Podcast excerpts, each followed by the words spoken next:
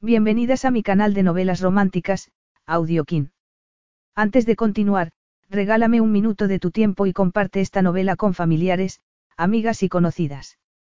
Me ayudarías a que otras personas conozcan este hermoso trabajo y cada día seguir creciendo. Estaré infinitamente agradecida por tu apoyo y deseando que una lluvia de bendiciones caigan sobre ti. Comencemos con la narración de la novela cuyo título es Por venganza y amor. Argumento. El famoso Nikos Katrakis andaba en busca de una nueva amante cuando, de repente, la heredera Tristán Barberi se ofreció voluntaria. Podían ser tan fáciles de conseguir placer y venganza. Tristán sabía que no debía jugar con fuego, y menos con un hombre de tanto carisma como Nikos Katrakis. Sin embargo, a pesar de que sabía muy bien a lo que se exponía, no tenía elección. Para sorpresa de Nikos, Tristán no era la chica débil, dócil y casquivana que había creído, y pronto sus planes de venganza empezaron a desmoronarse como un castillo de naipes. Capítulo 1. Apoyado en la barra del bar, Nikos Katrakis era, con diferencia, el hombre más peligroso a bordo de aquel lujoso yate en las mediterráneas aguas de la Costa Azul, bajo el sol del atardecer. Era tan viril y misterioso que a Tristán Barberi se le cortaba el aliento cada vez que lo miraba, y de ser otras las circunstancias habría salido huyendo nada más verlo. Da igual lo que sientas, se reprendió irritada, obligándose a relajar los puños apretados y a controlar el pánico y las náuseas. Estaba temblando, pero tenía que hacer aquello por su madre, porque las deudas la ahogaban y la situación se había vuelto insostenible. Había otros hombres ricos a bordo, pero Nikos Katrakis era distinto del resto. Y no solo porque fuera el propietario de aquel yate, ni por esa aura de poder que parecía emanar de él a un vestido como iba con unos vaqueros y una camisa blanca. No, era por su porte orgulloso, y por esa energía que irradiaba. Tenía más poder del que había tenido su difunto padre, pero le daba la impresión de que no era tan frío, ni tampoco un bruto, como su medio hermano Peter, cruel hasta el punto de que se negaba a pagar las facturas médicas de su madre y que se había reído de la desesperación de Tristán en su cara. Pero también había algo que la asustaba de Nikos Katrakis. Era demasiado masculino, implacable. En cierto modo le recordaba a un dragón, pensó mientras estudiaba su corto cabello negro, sus facciones esculpidas y su impresionante físico, con ese cosquilleo que sentía en los dedos ante el impulso irresistible de dibujar cuando algo la fascinaba. Estaba malgastando tiempo allí de pie, mirándolo e intentando reunir el coraje suficiente para acercarse a él cuando Peter debía estar buscándola y no tardaría en aparecer.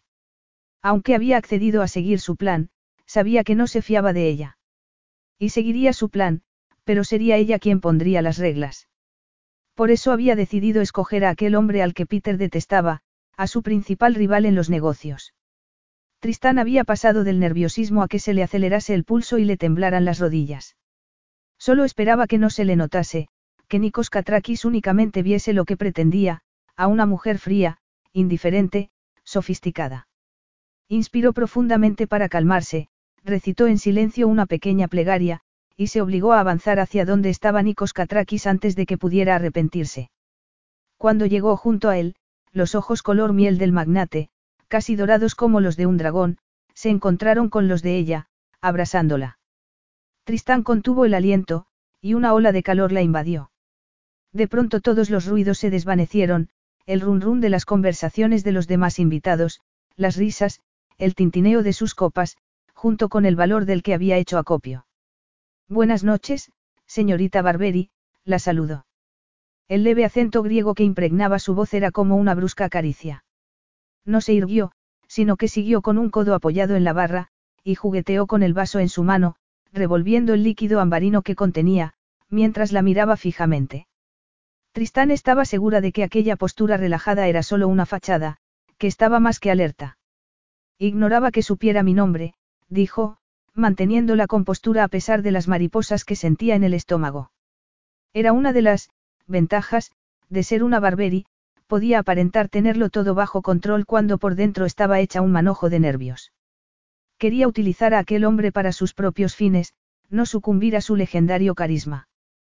Tenía que ser fuerte. se enarcó una ceja. Soy el anfitrión, y considero mi deber conocer el nombre de todos mis invitados. Además, soy griego, la hospitalidad es algo más que una palabra para mí, dijo mirándola fijamente, igual que un gato que hubiera acorralado a un insensato ratón. Tengo que pedirle un favor, balbució de sopetón, lanzándose al vacío. Había algo en el modo en que Nikos Katrakis estaba mirándola que la hizo sentirse como si el vaso de vino que se había tomado se le hubiese subido a la cabeza. Lo siento, murmuró, sorprendida al notar que le ardían las mejillas. No pretendía ser tan brusca. Debe de estar pensando que soy la persona más grosera sobre la faz de la tierra. Él volvió a enarcar una ceja y esbozó una media sonrisa. Aún no me ha dicho de qué favor se trata, así que quizá debería abstenerme de juzgarla hasta que lo haga. Es un favor pequeño, y confío en que no le desagrade, respondió Tristán. Estuvo a punto de echarse atrás, de hacer caso de los mensajes de pánico que le estaban mandando su cuerpo y su intuición.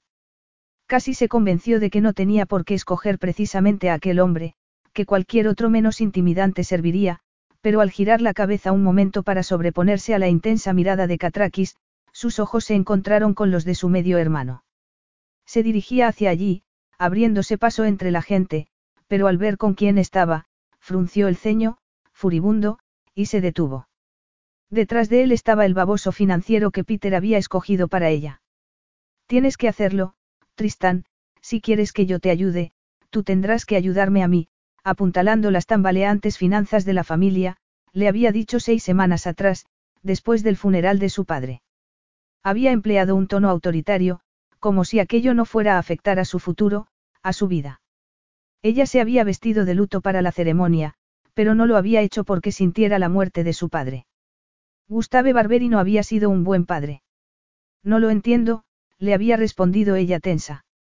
Lo único que quiero es poder disponer de mi fondo fiduciario unos años antes de lo establecido. Aquel condenado fondo fiduciario, detestaba el hecho de que su padre lo hubiera creado, de que hubiera pensado que aquello le daría el derecho a intentar controlarla.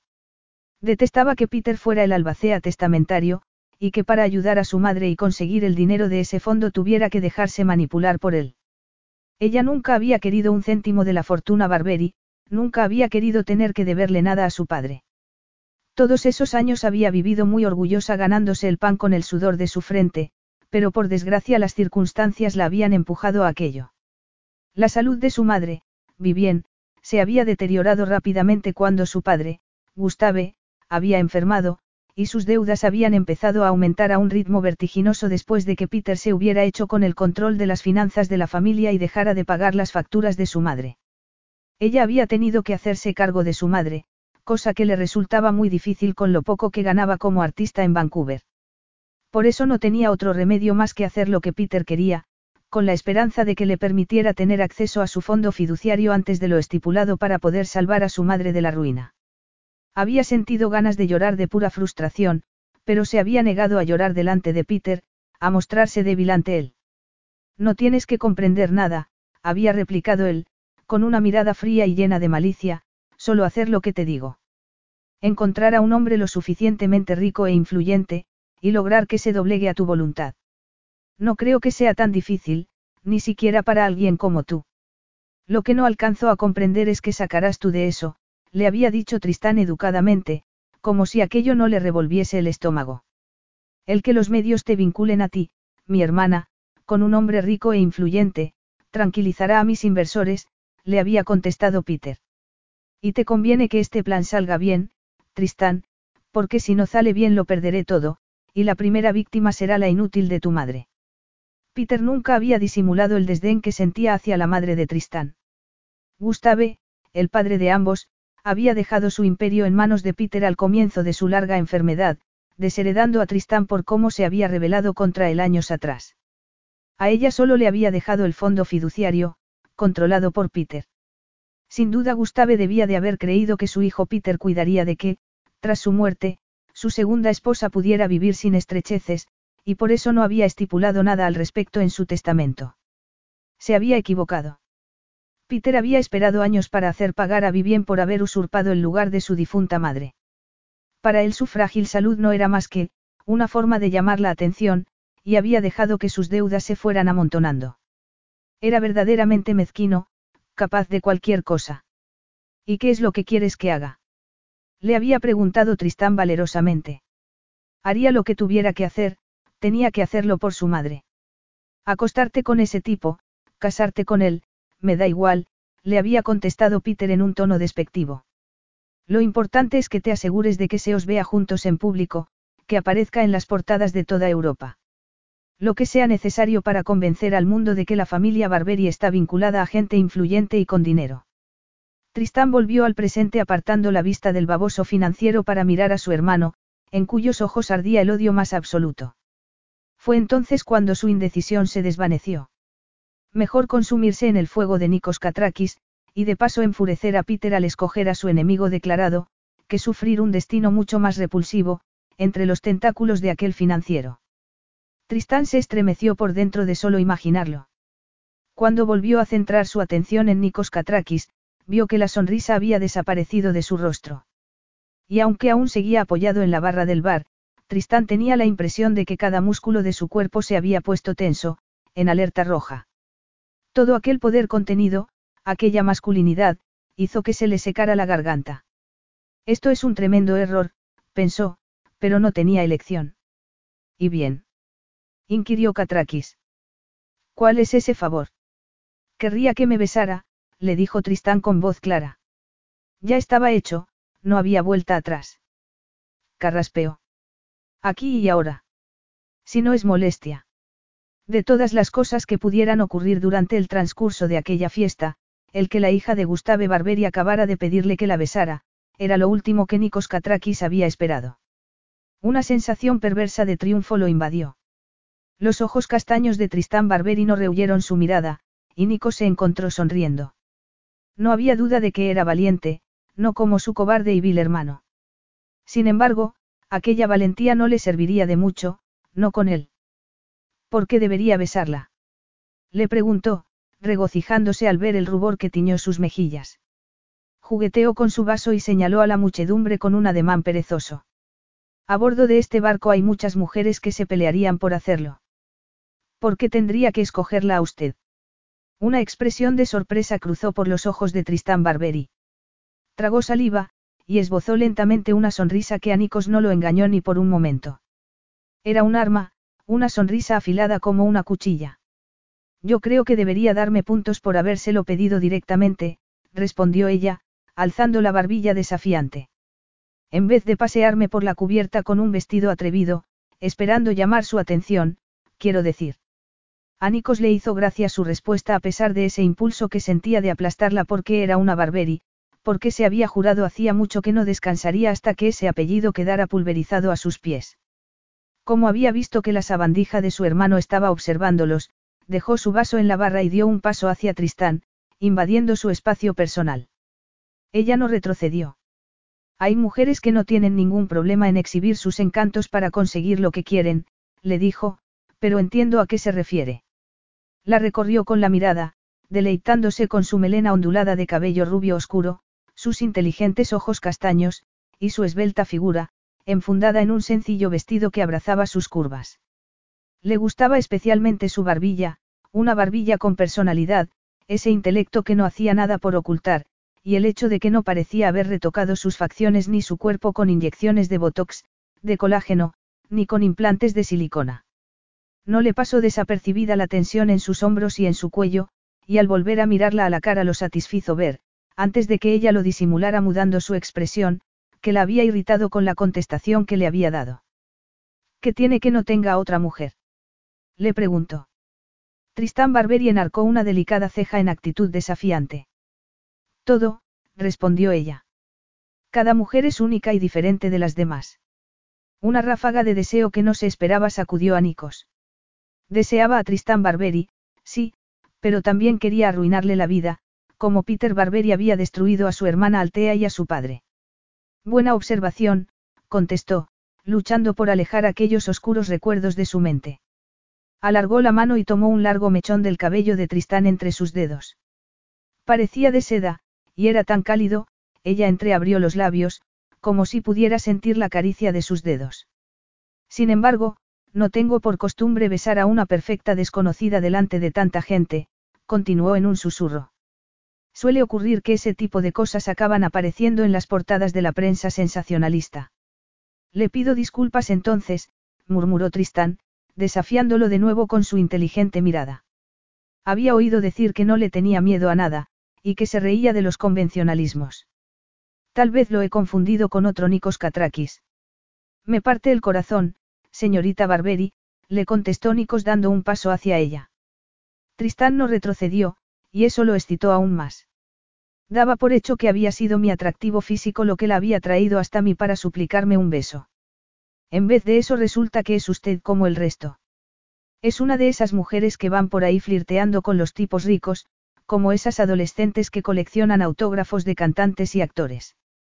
Por supuesto que no, replicó ella, echando la cabeza hacia atrás y enarcando las cejas. Son los hombres ricos los que me persiguen y flirtean conmigo. Pensé que le hacía un favor ahorrándole las molestias. Es muy considerado por su parte, señorita Barberi. Murmuró él, trazando con las yemas de los dedos la tersa piel sobre el borde de su clavícula. La notó estremecerse ligeramente, y casi sonrió, pero me temo que soy un hombre reservado, celoso de lo que es mío, y soy bastante reticente a compartir lo que es mío. Ya, y por eso ha organizado esta fiesta y ha invitado a toda esta gente. No tengo intención de besar a todas estas personas. Aunque a algunas de las mujeres que hay a bordo sí las he besado, puntualizó él. En ese caso me gustaría que me explicase cuáles son sus reglas, respondió Tristán, y apretó ligeramente los labios, como si estuviera conteniéndose la risa. Aunque debo confesarle que me sorprende que las haya. Parece que no son ciertas las historias que se cuentan del gran Nikos Katrakis, que no se pliega a los convencionalismos, que no sigue las reglas y se forja su propio destino. Si ese hombre existe, me gustaría conocerlo. Solo hay un Nikos Katrakis, señorita Barberi, yo, dijo él. Estaba tan cerca de ella que el aroma de su perfume, con un toque floral, invadía el espacio entre ellos. Se preguntó si sus labios serían tan dulces como su perfume. Espero que eso no suponga una decepción para usted. No tendré manera de juzgar si supone para mí una decepción o no si no me besa, apuntó ella, mirándolo a los ojos. Ah, así que se trata de algo inevitable. Por supuesto. No lo ve igual que yo. Respondió ella ladeando la cabeza con una sonrisa. Era un desafío en toda regla, y Nikos nunca había rehuido un desafío. Claro que aquello no era en absoluto lo que había planeado, eso era cierto. La espontaneidad era para los que tenían poco que perder y aún menos que demostrar. Él quería vengarse del difunto Gustave Barberi y de su odioso hijo Peter como se merecían, no de cualquier manera. Era una venganza que había estado urdiendo durante los últimos diez años, un tirón por aquí, un rumor por allá, y había puesto zancadillas a los Barberi que habían hecho que sus negocios comenzaran a ir cuesta abajo, sobre todo desde la enfermedad del viejo. En sus planes de venganza iniciales no entraba la chica. Él no era como los Barberi, no era como Peter Barberi, que había seducido a Altea, dejándola embarazada y abandonándola después. Sin embargo, jamás podría haber imaginado que la hermana de su mayor enemigo fuera a abordarlo de esa manera. Ni tampoco, y aquello era aún más intrigante y peligroso, que estuviera sintiéndose tentado de bajar la guardia, que estuviera a punto de resquebrajar el férreo control que tanto se había esforzado por mantener sobre sí mismo. No era contrario a utilizarla para conducir a su familia a la destrucción, pero nunca se habría esperado sentir aquel deseo arrollador hacia ella. Supongo que sí, murmuró. La expresión desafiante que había en los ojos de Tristán flaqueó. Fue solo un instante, pero no le pasó desapercibido, y algo dentro de él rugió triunfante. Aquella fría indiferencia suya no era más que una fachada, era evidente. Alargó la mano y deslizó la palma por detrás de su cuello para asirla por la nuca. Aquel contacto fue como una descarga eléctrica. Ella abrió mucho los ojos y apoyó las manos en su pecho. Nico se lo tomó con calma, consciente del interés de los curiosos que los rodeaban. No sabía a qué estaba jugando Tristán Barberi, pero sí sabía que no tenía ni idea de con quién estaba jugando. Prácticamente ya había ganado la batalla, y estaba dispuesto a valerse de Tristán para destruir el imperio Barberi de una vez por todas, igual que los Barberi habían estado casi a punto de destruirlo a el tiempo atrás. Sin embargo, en vez de saborear esa victoria que casi podía tocar con la punta de los dedos, centró su atención en los sensuales labios de Tristán, y la atrajo hacia sí. Capítulo 2. Fuego. Tristán habría gritado aquella palabra si hubiera podido. En vez de eso, había respondido al beso, si esa era la palabra adecuada para describir aquella apasionada y ardiente unión de sus labios. En su cerebro se dispararon alarmas que gritaban, peligro, peligro. Tenía el estómago lleno de mariposas y la piel le quemaba. No había imaginado que besar a aquel hombre, o más bien ser besada por él, pudiera ser así. Era algo casi salvaje. Tomaba, exigía, reclamaba. Ella tenía la sensación de que jamás quedaría saciada. Catrakis ladeó la cabeza, explorando su boca con la lengua, con una maestría y una seguridad que la hizo estremecer de deseo. Era algo primitivo, carnal.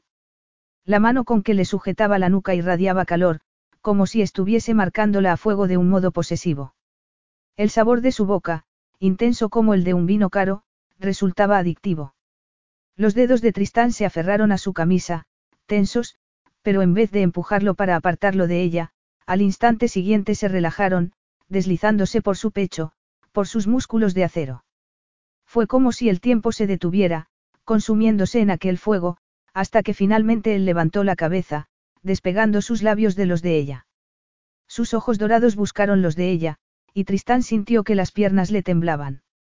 Resistió el impulso de llevarse los dedos a los labios, que se notaban hinchados y palpitantes por aquel beso apasionado. Confío en que eso la haya satisfecho. Había un brillo extraño en los ojos de él, algo que hacía que sintiera un cosquilleo en la piel, como una advertencia. Apartó la mano de su nuca, lentamente, y sus dedos dejaron un rastro ardiente mientras se retiraban, abrazándola. Tristán hizo un esfuerzo por no estremecerse, segura de que él utilizaría las respuestas de su cuerpo contra ella. Creo que sí, murmuró Tristán. Su voz sonó ahogada. Se notaba los senos tirantes, pesados, y por un instante se apoderó de ella un impulso de apretarlos contra su duro pecho. Era como si Nikos Katrakis hubiese vuelto a su cuerpo en su contra. Basta, se ordenó mentalmente. La cabeza le daba vueltas y su respiración se había tornado entrecortada. Tenía que parar aquello, respirar, controlarse. ¿Cree que sí? No lo sabe. La picó él una sonrisa divertida, sensual. Entonces es que no lo he hecho bien. Tristán se dio cuenta entonces de que aún tenía las manos apoyadas en su pecho, podía sentir el calor de su cuerpo a través de la camisa de algodón. Ya hacía rato que debía haber bajado las manos, que debía haberse apartado de él. Por amor de Dios, contrólate, se ordenó desesperada. Pensó en la frágil y delgada figura de su madre, en su tos constante, en los ojos ojerosos por la falta de sueño. Tenía que mantener la cabeza fría o lo echaría todo a perder. Bajó las manos, y al hacerlo le pareció que en la sonrisa de él se acentuaba el sarcasmo. Aquello la hizo erguirse, recordarse por qué estaba haciendo aquello, y por quién. Ha sido un beso, aceptable, le respondió, fingiéndose indiferente, y casi aburrida, a pesar de que el corazón se le había desbocado y le palpitaba el estómago. Él no reaccionó a la provocación, pero sus ojos permanecieron fijos en ella, como un depredador a punto de atacar, o como un dragón a punto de lanzar una llamarada por la boca. Aceptable, repitió. Ella se encogió de hombros, como si no sintiese que las mejillas le ardían, como si aquel beso no la hubiese sacudido por completo. En ese momento vio que su hermano se había aproximado a ellos un poco más, sin duda para intentar escuchar su conversación con Catrakis. Por la expresión de su rostro era evidente que estaba furioso. Sus fríos y crueles ojos ardían de ira. Tal vez deberíamos experimentar un poco más, sugirió Catrakis. Su voz aterciopelada la hizo apartar la vista de Peter. No tengo problema en repetirlo, añadió Catrakis, no quiero decepcionarla. Es usted verdaderamente magnánimo, murmuró ella bajando la vista, temerosa de que pudiera ver el efecto devastador que tenía en ella. Soy cualquier cosa menos magnánimo, señorita Barberi, replicó él. No tengo un ápice de generosidad, y le aconsejo que no lo olvide. Tristán sabía lo que debía hacer. Antes incluso de que Peter le expusiera sus repugnantes condiciones para que pudiera disponer de su fondo fiduciario, había decidido que haría lo que fuera para liberar a su madre de su control. Le daba igual que la fortuna Barberia y su imperio financiero se desmoronaran. Hacía mucho tiempo que se había desentendido de todo aquello, pero no iba a darle la espalda a su madre. Es una lástima, dijo con una calma que no sentía, alzando de nuevo la vista hacia él. No, no es más que la verdad, respondió Catrakis. Tristán tragó saliva. Pues yo creo que lo es, porque había oído que ahora mismo no hay ninguna mujer en su vida, y esperaba poder convertirme en su próxima amante, se obligó a decir. Los ojos de él relampaguearon, pero Tristán le sostuvo la mirada como si fuera tan valiente, tan atrevida como sus palabras sugerían. Claro que, a cambio de convertirme en su amante, esperaría que fuera generoso conmigo, muy generoso, añadió, aunque tenía un nudo en la garganta. Aquel era el quid de la cuestión, y sabía que Peter estaba escuchándola. Durante un instante que se le hizo eterno, Catraki se quedó mirándola con indiferencia, como si no acabara de ofrecérsele igual que una cortesana, con la naturalidad de quien pide una copa en la barra de un bar. Hasta que de pronto, cuando creía que ya no podría soportar ni un segundo más la tensión, Catrakis esbozó una sonrisa que hizo que se le erizara el vello de excitación y se le endurecieran los pezones. Había estado esperando aquel momento durante mucho tiempo, y Nikos no pudo evitar saborearlo, recrearse. Nunca habría imaginado que un día la hermana de su enemigo se le ofrecería como amante, poniéndole la victoria definitiva en bandeja de plata. Y no iba a rechazarla. No le hacía falta mirar a Peter Barberi para sentir su ira, emanaba de él a raudales. Aquella venganza era tan dulce como siempre había imaginado que sería durante todos aquellos años que había pasado planeándola cuidadosamente, cerrando poco a poco el cerco en torno a los Barberi, llevándolos un paso más hacia la ruina. Sin embargo, le habría gustado no ser el último miembro de los Catrakis que fuese a celebrar esa victoria, que su crítico y desaprobador padre, y que su apasionada medio hermana, Altea, hubieran vivido para ver que se habían equivocado para que hubieran podido ver que se había mantenido fiel a su palabra, a lo que les había jurado que iba a hacer, destruir a los Barberi, hacerles pagar. Los dos habían muerto odiándolo, culpándolo a él de todo, primero Altea, por su propia mano y con el corazón destrozado, y luego su padre, el padre al que se había esforzado tanto por impresionar, aunque jamás lo había conseguido. Claro que tampoco se había venido abajo por eso. Había utilizado aquella frustración para alimentar su voluntad de no rendirse, igual que había hecho a lo largo de su vida con todas las cosas malas que le habían pasado. No había dejado que el hecho de haber crecido en un barrio pobre de Atenas se convirtiera en un lastre para él, ni que su padre se hubiese desentendido de su madre, que para él solo había sido una amante, y de él, y que luego su madre hubiera muerto por una sobredosis de narcóticos. Cuando finalmente había logrado salir del arroyo, luchando con uñas y dientes, y con la cabezonería como su única arma, había ido en busca de su padre. Se había esforzado por demostrarle su valía a su duro, y a menudo cruel padre, y por ganarse el cariño de Altea, la hija legítima, la favorita. Nunca había sentido resentimiento alguno hacia ella por eso, aunque Altea lo había acusado precisamente de eso cuando Peter Barberi la había dejado tirada después de dejarla embarazada. Miró a Tristán con sus palabras resonando aún en sus oídos como las notas de una dulce melodía, la de la venganza. No sabía a qué estaban jugando su hermano y ella, pero le daba igual. ¿Acaso se había creído Tristán Barberi que era una especie de Matari? Creía que podía utilizar el sexo para controlarlo, para influir en él de algún modo. Que lo intentara. Sígame, le dijo, señalando con la cabeza en dirección a la parte del yate donde estaban sus aposentos privados. Ella lo miró, como vacilante. Se lo está pensando mejor. La picó él. Es de usted de quien estoy esperando una respuesta, señor Catrakis, contestó ella, alzando la barbilla e irguiendo los hombros. Aquella actitud desafiante lo excitaba. La quería desnuda debajo de él. Ya. Pero solo por venganza, se dijo, no por nada más. Es cierto, pero creo que tenemos mucho que discutir, y deberíamos hacerlo en privado. Tristán tragó saliva, y aquello fue lo único que le dejó entrever que ni estaba tan calmada ni aquello le resultaba tan indiferente como pretendía. Sus ojos se oscurecieron. ¿Va a llevarme a su guarida? Le preguntó. Si quiere llamarlo así, respondió él, divertido. Tristán no dijo nada más. Él la tomó por la cintura, y se aseguró de que todas las miradas, incluida la de Peter Barberi, estaban fijas en ellos mientras la conducía a su camarote, a su guarida. Capítulo 3. Aquella no era la primera vez que veía a Nikos Katrakis.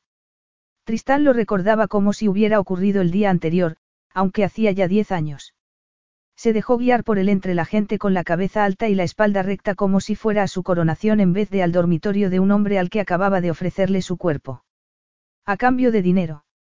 Sin embargo, en su mente volvía a tener 17 años y estaba en un abarrotado salón de baile en la señorial casa de su padre en Salzburgo. Aquel había sido su primer baile, y Nikos Katrakis había estado entre los invitados. La había fascinado aunque solo había sido de lejos y no había hablado con él, al verlo avanzar, tan viril y misterioso, por el salón de baile como si le perteneciera. Entonces no había comprendido por qué se le había cortado el aliento, ni por qué el corazón había empezado a latirle a toda prisa, como si la hubiese invadido un pánico inexplicable, pero no había sido capaz de apartar los ojos de él. De eso hacía ya diez años, y aún no lo comprendía. Solo sabía que en ese momento iba siguiéndolo como un dócil corderito por su propia voluntad. Al fin y al cabo era ella la que lo había sugerido, no. Había sido elección suya. Catrakis la condujo lejos de la muchedumbre, y se adentraron en las profundidades del lujoso yate.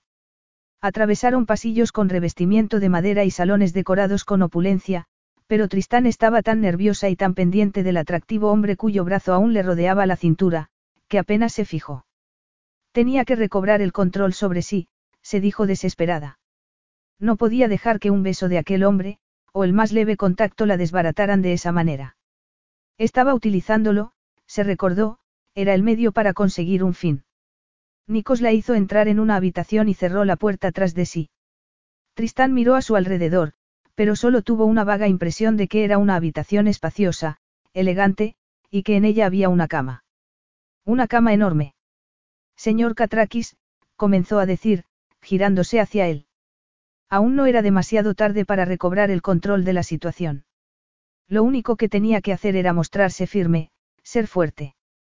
Me parece que deberíamos tutearnos, la interrumpió, acercándose a ella. Tristán dio un paso atrás, pero él se limitó a sonreír. Se sentía como si estuviera al borde de un acantilado, y él fuera un fuerte viento que podría derribarla en cualquier momento y hacerla caer. Catraki se metió las manos en los bolsillos del pantalón, pero aquel gesto casual no disminuyó en absoluto la inconfundible amenaza sensual que rezumaba. De pronto sus hombros parecían más anchos, igual que su torso, y parecía un gigante. O era que ella se sentía de repente pequeña y vulnerable, ahora que flaqueaba la bravuconería que la había llevado hasta allí. Puedes llamarme Nikos. Tristán sabía que debería decir algo, pero no era capaz de articular ni una palabra. Una sonrisa sardónica acudió a los labios de él, que apoyó la espalda contra la puerta, pero no dijo nada. Luego, cuando Tristán empezaba a notarse tan tensa que sentía que de un momento a otro iba a ponerse a chillar o a echarse a llorar, Nikos levantó la mano y le hizo una señal doblando el dedo hacia sí para que se acercara. Era un gesto arrogante que denotaba la confianza que tenía en sí mismo, lo seguro que estaba de que sus órdenes serían obedecidas al instante. Parecía que después de todo no era muy distinto de hombres como su padre y su hermano. Estaba tratándola como si fuese un perro. Una ira repentina palpitó en su interior, pero de algún modo logró reprimirla. ¿Acaso no era eso lo que se esperaba de una amante, que estuviera al servicio del hombre, a merced de sus caprichos? ¿Qué importancia tenía cómo la tratara aquel hombre arrogante? Aquello solo era una ficción, algo temporal. Solo será unos días, se dijo. Saldrían a cenar unas cuantas veces, tal vez compartirían unos cuantos besos más, y preferiblemente a la vista de los paparazzi, para convencer a su hermano Peter y sus inversores. No sería más que una pantomima, y Nikos Katrakis no tenía por qué enterarse. Además, era por una buena causa, y eso era lo más importante, por su madre, que estaba impedida, y parecía que aún no se había dado cuenta de que su hijastro era un monstruo y que no tenía intención alguna de cuidar de ella como Gustave había esperado que hiciera. Por eso necesitaba disponer de su fondo fiduciario, cosa que legalmente no sería posible hasta que cumpliera los 30 años a menos que Peter lo permitiera, para pagar las deudas de su madre y ocuparse de que estuviera atendida por buenos médicos. No tenía otra elección. Avanzó hacia Nikos, dejando que sus caderas se contonearan ligeramente a cada paso. Tal vez deberías llamarme con un silbido, le dijo sin poder contenerse, así no habría lugar para la confusión. Yo no estoy confundido, murmuró él. Se irguió, y se apartó de la puerta con un movimiento de una gracilidad casi felina que la habría dejado aturdida si le hubiera dado tiempo de reaccionar. En vez de eso la asió por la muñeca de improviso y la atrajo hacia sí. La tomó de la barbilla para levantarle el rostro y hacer que lo mirara a los ojos. Era un gesto claramente posesivo, pero a la vez, de algún modo, casi tierno, y un gemido ahogado escapó de los labios de Tristán. Luego, sin previo aviso, la boca de Nikos descendió sobre la suya, y la hizo girar con él para empujarla contra la puerta mientras la besaba con ansia, como si quisiera devorarla. Y aunque Tristán sabía que debería concentrarse en por qué estaba allí, y no dejarse llevar, respondió a sus besos con idéntico ardor. No quería que parase. Nikos se sentía como si nunca fuese a saciarse de ella, del dulce sabor de su boca, de los gemidos que escapaban de su garganta. Una ola de calor estaba envolviéndolo, excitándolo, pero no hizo intento alguno por parar aquello. No habría podido pararlo aunque hubiese querido. Tristán Barberi quería convertirse en su amante, y él la deseaba con una intensidad que no había esperado, pero que tampoco podía negar. Sus manos recorrieron con avidez las curvas de Tristán. Una de ellas la agarró del cabello y le hizo echar la cabeza hacia atrás para tener mejor acceso a su boca, mientras la otra descendía por su elegante cuello hasta su pecho. Luego, despegando sus labios de mala gana de los de ella, centró toda su atención en sus senos, acariciando la parte superior, que dejaba al descubierto el escote del vestido. Después los tomó en sus manos, palpándolos y frotando las yemas de los pulgares contra los endurecidos pezones hasta hacerla gemir. Con la sangre bombeándole en las venas, bajó las manos hasta encontrar el dobladillo de la falda del vestido, y se lo levantó hasta la cintura, dejando al descubierto sus sedosos muslos y el calor de su feminidad entre ellos. Asió una de las largas y exquisitas piernas de Tristán, la colocó en torno a su cadera, y apretó su erección contra ella. Solo lo separaba la tela de sus pantalones y las minúsculas braguitas de seda de ella. Tristán gimió y se arqueó hacia él. Había echado la cabeza hacia atrás, contra la puerta, y tenía los ojos cerrados. Nikos volvió a tomar su boca mientras movía las caderas. Bajó la cabeza para besarla en el hueco del cuello y su mano se abrió paso entre sus muslos. Apretó la palma de la mano contra su monte de Venus, y se encontró con que estaba ardiendo. Un gemido ininteligible escapó de los labios de Tristán. Había dicho su nombre.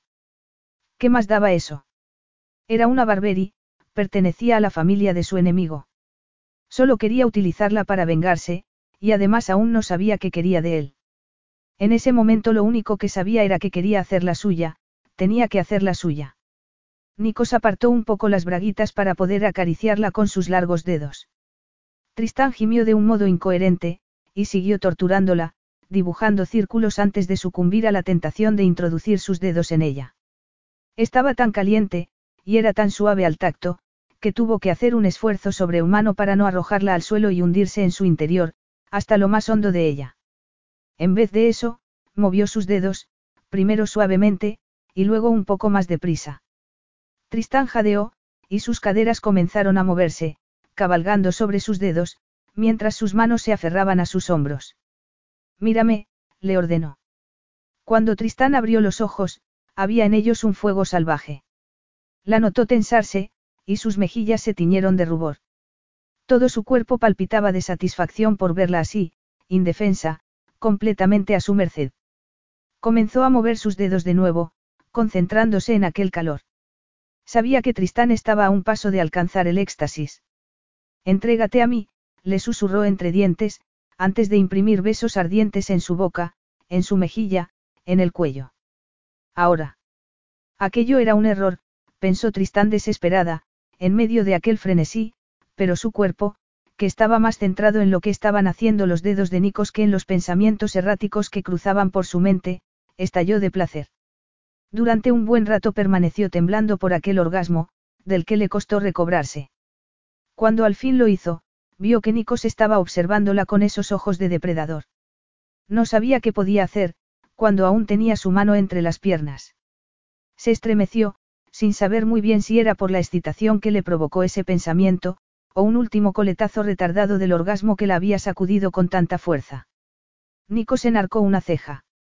Dios del cielo, aún no estaba satisfecho, pensó Tristán espantada. Quería más. ¿Cómo podía haber dejado que ocurriera aquello? No solo no había hecho nada para impedírselo, sino que incluso lo había alentado a que no parara. No comprendía cómo podía haber perdido el control sobre la situación tan deprisa, hasta ese punto. Y por qué se sentía como si, a pesar de estar culpándose y reprochándose, hubiera una parte de ella que ansiaba olvidarse de todo y dejarse llevar, dejar que hiciera con ella lo que quisiera. ¿Qué estamos haciendo? balbució confundida, antes de poder contener su lengua. ¿Cómo habría podido hacerlo cuando ni siquiera podía controlar las emociones contradictorias que se agitaban en su interior? Los ojos de Nikos la miraban burlones. Tristán, que tenía las manos apoyadas en su pecho, apretó los puños. ¿Para qué? se preguntó contrariada. ¿Qué iba a hacer?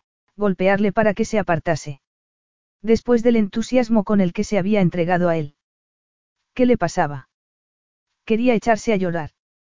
Todo aquello era demasiado para ella. Se sentía como una extraña en su propio cuerpo, que vibraba con sensaciones que no podía identificar.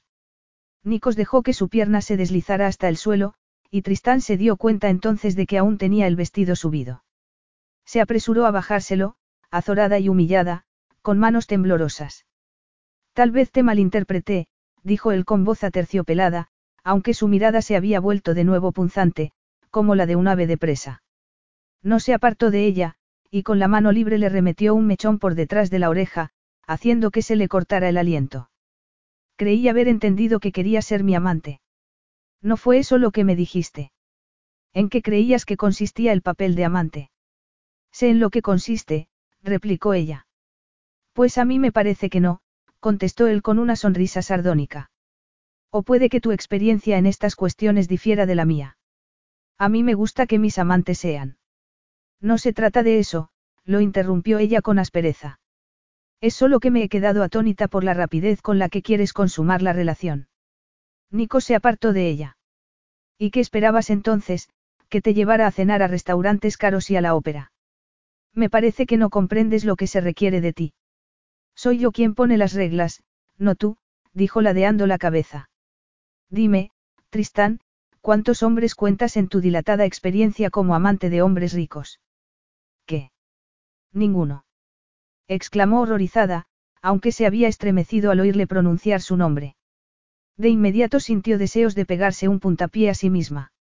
No debería haber dicho eso. Ah, ya veo, murmuró él, con un brillo perverso de satisfacción en la mirada. ¿Y por qué me has distinguido entonces con este honor? ¿Cómo es que la heredera de la fortuna Barberi se ha ofrecido a ser mi amante? No alcanzo a entenderlo. Tristán se mordió el labio, y se alejó de él unos pasos, dándole la espalda, antes de detenerse en mitad de la habitación. Son tiempos difíciles, dijo encogiéndose de hombros. Lo que no podía decirle era que su hermano estaba a punto de hacer que la familia se quedase en la ruina. Y tú eres, como sabrás, un hombre muy deseable. Ya. Y a mí me parece que no tienes la menor idea de lo que significa ser la amante de un hombre. Tristán se giró hacia él y alzó la barbilla. Aprendo rápido. Tenía que hacerlo por su madre, se repitió. Si no hubiera huido a Vancouver cuando su padre se negó a seguirle pagando la universidad porque no había escogido la carrera que él quería, si no hubiese abandonado a su madre a merced de Peter. Nikos estaba observándola divertido, como si supiese cosas sobre ella que ni ella misma sabía. Este barco zarpa mañana por la mañana para la isla griega de Cefalonia, mi hogar, le dijo con voz acariciadora, y el brillo de un desafío en la mirada. Si quieres ser mi amante, estarás aquí de nuevo mañana. Capítulo 4. Al subir a bordo del yate a la mañana siguiente, Tristán encontró a Nikos en la cubierta, sentado al sol frente a una mesa con periódicos en tres idiomas, y una taza de café, pero no alzó la vista cuando se acercó a él. Se detuvo a unos pasos de él, y trató de controlar su agitada respiración. Se irguió, poniendo la espalda bien recta y la cabeza bien alta. Se detestó a sí misma y a él cuando vio que pasaba un rato y seguía ignorándola, como si fuera un rey y ella una campesina esperando audiencia. Pero no pensaba rebajarse, si eso era lo que esperaba que hiciera. Continuaría interpretando el papel de mujer dura y sofisticada, a la que solo le interesaba su dinero. Y pensaría en su pobre madre enferma y agobiada por las deudas, porque era por ella por quien estaba haciendo aquello. Vendiéndote como una cortesana al mejor postor, eh, se había mofado Peter el día anterior cuando se había reunido con él después de la fiesta. No iba a pensar en Peter, se dijo Tristán. No iba a dejar que sus palabras la afectaran. Contuvo el impulso de tocarse el moño y de alisarse las perneras del pantalón con las manos. No iba a mostrarse nerviosa delante de aquel hombre. Sin embargo, Nico seguía ignorándola, y ella no podía hacer otra cosa más que seguir allí de pie, esperando. Sabía por qué estaba haciéndole aquello, sabía que aquella era una demostración deliberada de su poder, una muestra de que no se dignaría a prestarle atención más que cuando le diera la gana. Su papel como amante era aguantarse y esperar pacientemente. ¿Cuánto tiempo piensas estar ahí de pie? Le preguntó Nicos de un modo casual, sin levantar la vista del periódico que estaba leyendo. ¿Y por qué tienes puesta esa cara, como si fueras camino del patíbulo? Supongo que no creerás que es así como se comporta una amante, me equivoco, Tristán. Qué hombre tan odioso. Estaba haciendo un cálculo mental de a cuánto ascenderá aproximadamente tu renta anual, le contestó Tristán en un tono altivo. Cuando Nikos alzó finalmente la vista, ella enarcó las cejas, muy metida en su papel, pero tuvo que hacer un esfuerzo para no rehuir su intensa mirada. Imagino que ese debe de ser el pasatiempo favorito de muchas amantes. Los labios de Nikos se contrajeron con un espasmo casi imperceptible, como si no supiera si reírse o cortarla en pedazos. Me parece que estás pasando por alto el propósito principal por el que los hombres ricos tienen amantes, le dijo con voz acariciadora, antes de dejar el periódico sobre la mesa y recostarse en su asiento. En ese caso, instruyeme, por favor, le respondió ella, obligándose a esbozar una sonrisa. Si iba a seguir adelante con aquello, el mostrarse osca con él no la ayudaría en nada. Nikos, visiblemente divertido, le señaló la silla que había junto a la suya para que tomase asiento. Podía parecer un gesto casual, pero era más que evidente que era una orden, y que esperaba que obedeciese al instante. Le habría gustado echarle en cara ese autoritarismo, pero en vez de eso se dirigió hacia la silla que le había indicado como una chica dócil y bien amaestrada, como una amante. Se sentó bajo su atenta mirada, entrelazando las manos sobre el regazo, con la espalda recta y cruzó las piernas con mucho decoro, como si no estuviera hecha un manojo de nervios, como si la noche anterior no la hubiese tocado de la manera más íntima posible, haciéndola gemir y suspirar. Sentada a su lado se sintió aún más incómoda. El solo tenerlo tan cerca resultaba abrumador, y aunque bajó la vista para no mirarlo a los ojos, se encontró con que no podía apartar la mirada de sus fuertes manos, que descansaban sobre la mesa. Una fantasía, dijo Nikos, con una voz acariciadora que hizo que una ráfaga de calor aflorara en su interior. Perdón. inquirió ella. Al menos no había balbuceado. La principal ocupación de una amante es la de tejer una fantasía para el hombre, respondió Nikos. Una amante siempre está dispuesta a entretener al hombre, a hacer que se relaje después de un día de trabajo. Siempre va vestida de un modo seductor, nunca se queja, ni discute. Solo piensa en complacer al hombre. Eso suena maravilloso, murmuró Tristán. Había pretendido impregnar su voz de sensualidad, pero en vez de eso su tono había resultado remilgado y áspero. Desde luego lo tendré en cuenta, y con tantos días de viaje como tenemos por delante, estoy segura de que tendrás abundantes ocasiones para comprobar que soy una alumna muy dispuesta. No tengo la menor intención de hacer de profesor, Tristán, ni busco una alumna, le espetó él. Su intensa mirada volvió a hacerla sentir incómoda y acalorada.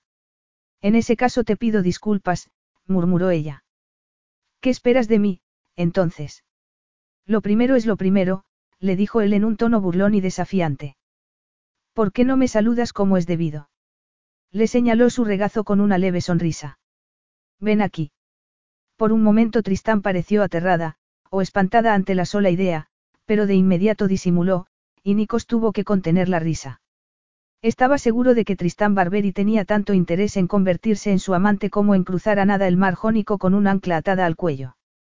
Aún así, se levantó de su asiento con aquella elegancia que le resultaba tan inquietantemente cautivadora, para ir a sentarse en su regazo. Y de algún modo logró que el sentarse en las rodillas de un desconocido pareciera era algo tan decoroso como hacer punto de cruz. Sin embargo, eso no alteró la reacción inmediata del cuerpo de Nikos, tenía una imaginación muy fértil y, a pesar de la actitud puritana de Tristán, su mente se vio invadida por pensamientos nada decorosos. La rodeó con los brazos, atrayéndola hacia sí, y sintió que se excitaba. Tampoco ayudaba demasiado el recuerdo de lo dispuesta que la había encontrado la noche anterior al introducir la mano entre sus muslos, y la pasión y la desinhibición que había mostrado. Inclinó la cabeza e inspiró para controlarse y no hacerla suya allí mismo. Aún no era el momento. Todavía no. Se trataba de una venganza largamente esperada, no solo de sexo, y no comprendía por qué necesitaba recordárselo una y otra vez. El cabello de Tristán olía a manzanas. Le deshizo el moño con los dedos, destruyendo su refinada apariencia, y dejó que la espléndida cabellera le cayera en cascada sobre los hombros. Ella no dijo una palabra. Simplemente lo miró recelosa, y se movió, como si estuviera nerviosa. Al hacerlo, se topó con su erección, y se apresuró a apartarse un poco de ella, y apoyó las manos en sus hombros con cautela, como si le diese miedo tocarlo. Mucho mejor, dijo él. Sus rostros estaban tan cerca el uno del otro, que con solo inclinar la cabeza podría besar su elegante cuello y la obstinada barbilla. A ningún hombre le gusta ver a su amante con un aspecto tan civilizado. Es algo que casi roza el insulto. Trataré de recordarlo, le dijo ella en un tono muy calmado, aunque era evidente que estaba tensa. Si prefieres que lleve el pelo suelto. Sería un buen comienzo, la interrumpió Nikos manteniéndose serio, a pesar de que estaba conteniendo la risa. Pero también tendrás que hacer algo respecto a tu ropa. A mi ropa. Inquirió ella dolida, mirándolo con los ojos entornados. ¿Qué le pasa a mi ropa? Pues que vas vestida como si fueras a conocer a tu futura suegra, le contestó él. La ropa que llevas es puritana, y demasiado convencional. Tristán apretó la mandíbula y alzó la barbilla. Si querías que me pusiera ropa más atrevida, podrías habérmelo dicho ayer. Me temo que la ropa que he traído en mi maleta es más acorde con la reputación que tienes de ser un hombre de gustos exquisitos, enarcó las cejas. Parece que me he equivocado. Lo que quiero es que lleves ropa que te cubra lo menos posible, sea exquisita o no, le respondió Nikos en un tono pretendidamente suave, pero en el fondo punzante. Dejó que su mano se deslizara por la espina dorsal de Tristán, hasta llegar a la parte baja de su espalda. Piel, quiero ver piel, le susurró en el oído, y sonrió cuando ella se estremeció sin poder evitarlo. Ella abrió la boca, como para decir algo, pero no logró articular sonido alguno, y Nikos volvió a sonreír. Cuando entres en una habitación en la que yo esté, debes venir siempre hasta mí, continuó él en un murmullo. Mientras su mano derecha seguía acariciando la espalda de Tristán, jugueteando con el dobladillo de su blusa y rozando la franja de piel desnuda que quedaba al descubierto entre esta y la cinturilla del pantalón, la izquierda se enredó en su cabellera. Y te sentarás siempre en mi regazo a menos que yo te diga lo contrario, apretó los labios contra la curva de su oreja y le acarició la mejilla con la nariz, haciéndola estremecer de nuevo. Comprendo, respondió ella en un hilo de voz. Había bajado la vista y sus mejillas se habían teñido de rubor. Y siempre me saludarás con un beso, le susurró Nikos, antes de tomar sus labios. Una vez más, aquel fuego traicionero envolvió a Tristán, reduciéndola a una brizna de hierba a merced del viento del deseo, que la agitaba a un lado y a otro mientras gemía contra la boca de Nikos, deliciosamente inmóvil entre sus fuertes brazos. Casi se olvidó de todo mientras aquellos sensuales labios reclamaban los suyos. Quería olvidarse de todo. Pero eso era precisamente lo que no debía hacer, jamás. Se echó hacia atrás, poniendo fin al beso, y miró a Nikos. Sus ojos parecían de oro fundido, y desprendían tal calor que Tristán sintió palpitar su sexo. Una leve sonrisa se dibujó en los experimentados labios de Nikos. Gracias por la lección, le dijo ella con voz ronca. No debía sucumbir a la pasión. Así había sido como su madre había acabado dominada por su padre. Ella no iba a cometer el mismo error. No sabía que hubiera terminado, respondió él bajando la vista a su boca, y acariciando de nuevo la piel desnuda de la parte baja de su espalda. Tristán se contuvo para no estremecerse, pero sintió que las mejillas le ardían. Ya sabemos que en este respecto nos compenetramos muy bien, le dijo en un tono desprovisto de emoción. Eres una Barberi, una mujer de hielo, se recordó desesperada. Nos quedan muchas otras áreas por explorar. Me parece, Tristán, que sigues sin comprender el fondo de la cuestión, murmuró el divertido, enarcando las cejas. Sería tan fácil perderse en su mirada, doblegarse a su voluntad, pensó ella. Pero ¿qué sería de ella entonces? ¿Qué sería de la Tristán que había luchado tan duramente por ser dueña de su vida, por no depender del apellido de su familia? Y, lo más importante, ¿qué sería de su madre? Tenía que mantener el control sobre la situación. Te equivocas, le dijo, haciendo acopio de valor. Se echó el cabello hacia atrás y se obligó a sonreírle a pesar de sentirse como si estuviera sentada sobre una plancha caliente. Podía hacerlo, se dijo. Le ocultaría su debilidad y solo le dejaría ver lo que quería que viera. Te lo ruego, continúa, le pidió el consorna. Aunque te agradezco que me hayas puesto al corriente de toda esa lista tuya de normas, y te aseguro que haré todo lo posible por seguirlas, creo que el ser una amante es mucho más que seguir órdenes, comenzó Tristán, trazando lentamente con la yema del índice la línea de su recia mandíbula. Una buena amante debe ser capaz de anticiparse a las necesidades del hombre. Debe saber adaptarse a sus estados de ánimo, y saber conducirlo. Es algo así como una compleja danza. No se parece en nada a bailar, replicó él. No si se hace correctamente. Un eufemismo no puede cambiar los hechos, Tristán. Bueno, por supuesto la amante tiene que tener la suficiente habilidad para que el hombre no se dé cuenta de que ella está marcando los pasos, continuó Tristán, como si hablase de esa clase de cosas a diario, antes de apartar sus brazos para ponerse de pie. Pero tengo que confesarte que tengo algo de perfeccionista. Se alejó de él, y al llegar a la barandilla de la cubierta se volvió hacia él y apoyó la espalda en ella. Háblame de esa tendencia tuya al perfeccionismo, le pidió Nikos, echándose hacia atrás en su asiento. El sexo es algo muy limitado. Nikos enarcó las cejas. Supongo que eso depende de la calidad del sexo, replicó. Y de con quién se practique. Tristán agitó una mano en gesto desdeñoso, como si fuera una experta en el tema. Tiene mucho más mérito una seducción inteligente y gradual, le dijo. Al fin y al cabo eso es lo que hace una amante, crea la fantasía y seduce al hombre, que es lo que se espera de ella. Me alegra que estemos de acuerdo en qué es lo que se espera de ella, respondió Nikos. Es la parte más importante de la ecuación. Pero me parece que estamos perdiendo de vista lo más importante. Estoy encantado de que quieras hacer un buen papel como mi amante, pero si crees que va a haber algún debate sobre quién llevará la batuta en esta relación, me temo que debo quitarte esa idea de la cabeza. No le hacía falta emplear un tono autoritario ni dirigirle una mirada severa al decir esas cosas, y de hecho lo que hizo fue todo lo contrario, se recostó en su asiento y estiró las piernas. Me estás malinterpretando, le dijo Tristán con voz suave, conciliadora, como cuando su madre se quejaba desconsolada por lo desgraciada que era. Cuando Nico sonrió burlón, se dio cuenta de que sabía que estaba intentando hacer, apaciguarlo, manejarlo. Lo dudo mucho, dijo. Claro que yo no tuve la suerte de educarme en colegios caros como tú. Tal vez deberías explicarme las cosas con palabras simples que pueda entender.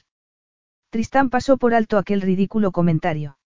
La desconcertó el resentimiento que vio reflejado en sus ojos, pero decidió ignorarlo también. Aquello no era asunto suyo. Dentro de una semana podría disponer de su fondo fiduciario para ayudar a su madre y estaría de regreso en Vancouver. Por eso, aunque sentía curiosidad y habría querido preguntarle a qué había venido eso de su educación, respondió. Lo que estoy intentando decir es que debemos concentrarnos en otras cosas aparte del sexo. El sexo no tiene ningún misterio, pero la seducción es un arte, ¿no crees? Y si quiero ser una buena amante tendré que conquistarte tanto en el terreno de lo puramente físico como en el del intelecto. Toda buena seducción comienza por el cerebro, el uso del cuerpo es algo secundario. Algo así como el postre, podríamos decir. Mi cerebro no es la parte de mi cuerpo que te invitó a acompañarme en este viaje, Tristán, le dijo él, sacudiendo la cabeza. Pues debería haber sido así, le contestó ella. Lo miró a los ojos, y se decidió a lanzar un órdago. ¿Por qué no podemos acostarnos, Nikos? No tan pronto. No mientras estemos a bordo de este barco. Capítulo 5. Nikos se echó a reír. Fue una risa franca y cautivadora que pilló desprevenida a Tristán, hasta el punto de que estuvo a punto de contagiarse de ella. ¿Por qué será que no me sorprende esta salida tuya? Se preguntó él en voz alta. Luego, con una sonrisa que mostraba sus blancos dientes, la miró a los ojos. Explícame por qué debería acceder a algo así. Acabo de hacerlo. Tienes razón, admitió él. Luego se quedó callado un momento, sacudió la cabeza, y se encogió de hombros. En fin, si es lo que quieres, supongo que tampoco importa tanto. Tristán pestañeó con incredulidad. Le parecía imposible que hubiera podido convencerlo tan fácilmente. ¿Qué quieres decir? inquirió. Que puedes poner los límites que quieras, respondió él, encogiéndose de hombros otra vez. Cuando creas que hemos llegado a ellos y que no debemos traspasarlos, no tienes más que decirlo. Eso no es lo mismo que estar de acuerdo con lo que he propuesto. No, asintió él con esa media sonrisa burlona tan acostumbrada en él, no lo es. Pues creo que sería bueno que llegáramos a algún tipo de... No habrá ningún acuerdo, la interrumpió él, poniéndose de pie. Fue hasta ella, y alargó la mano para tomar un mechón de su cabello rubio y darle un pequeño tirón. Fue un gesto extraño, porque en parte resultaba afectuoso, pero por otra también era claramente posesivo. No voy a prometerte una cosa así. Solo te prometo que, si tú no lo quieres, bastará con que lo digas. No es suficiente con eso.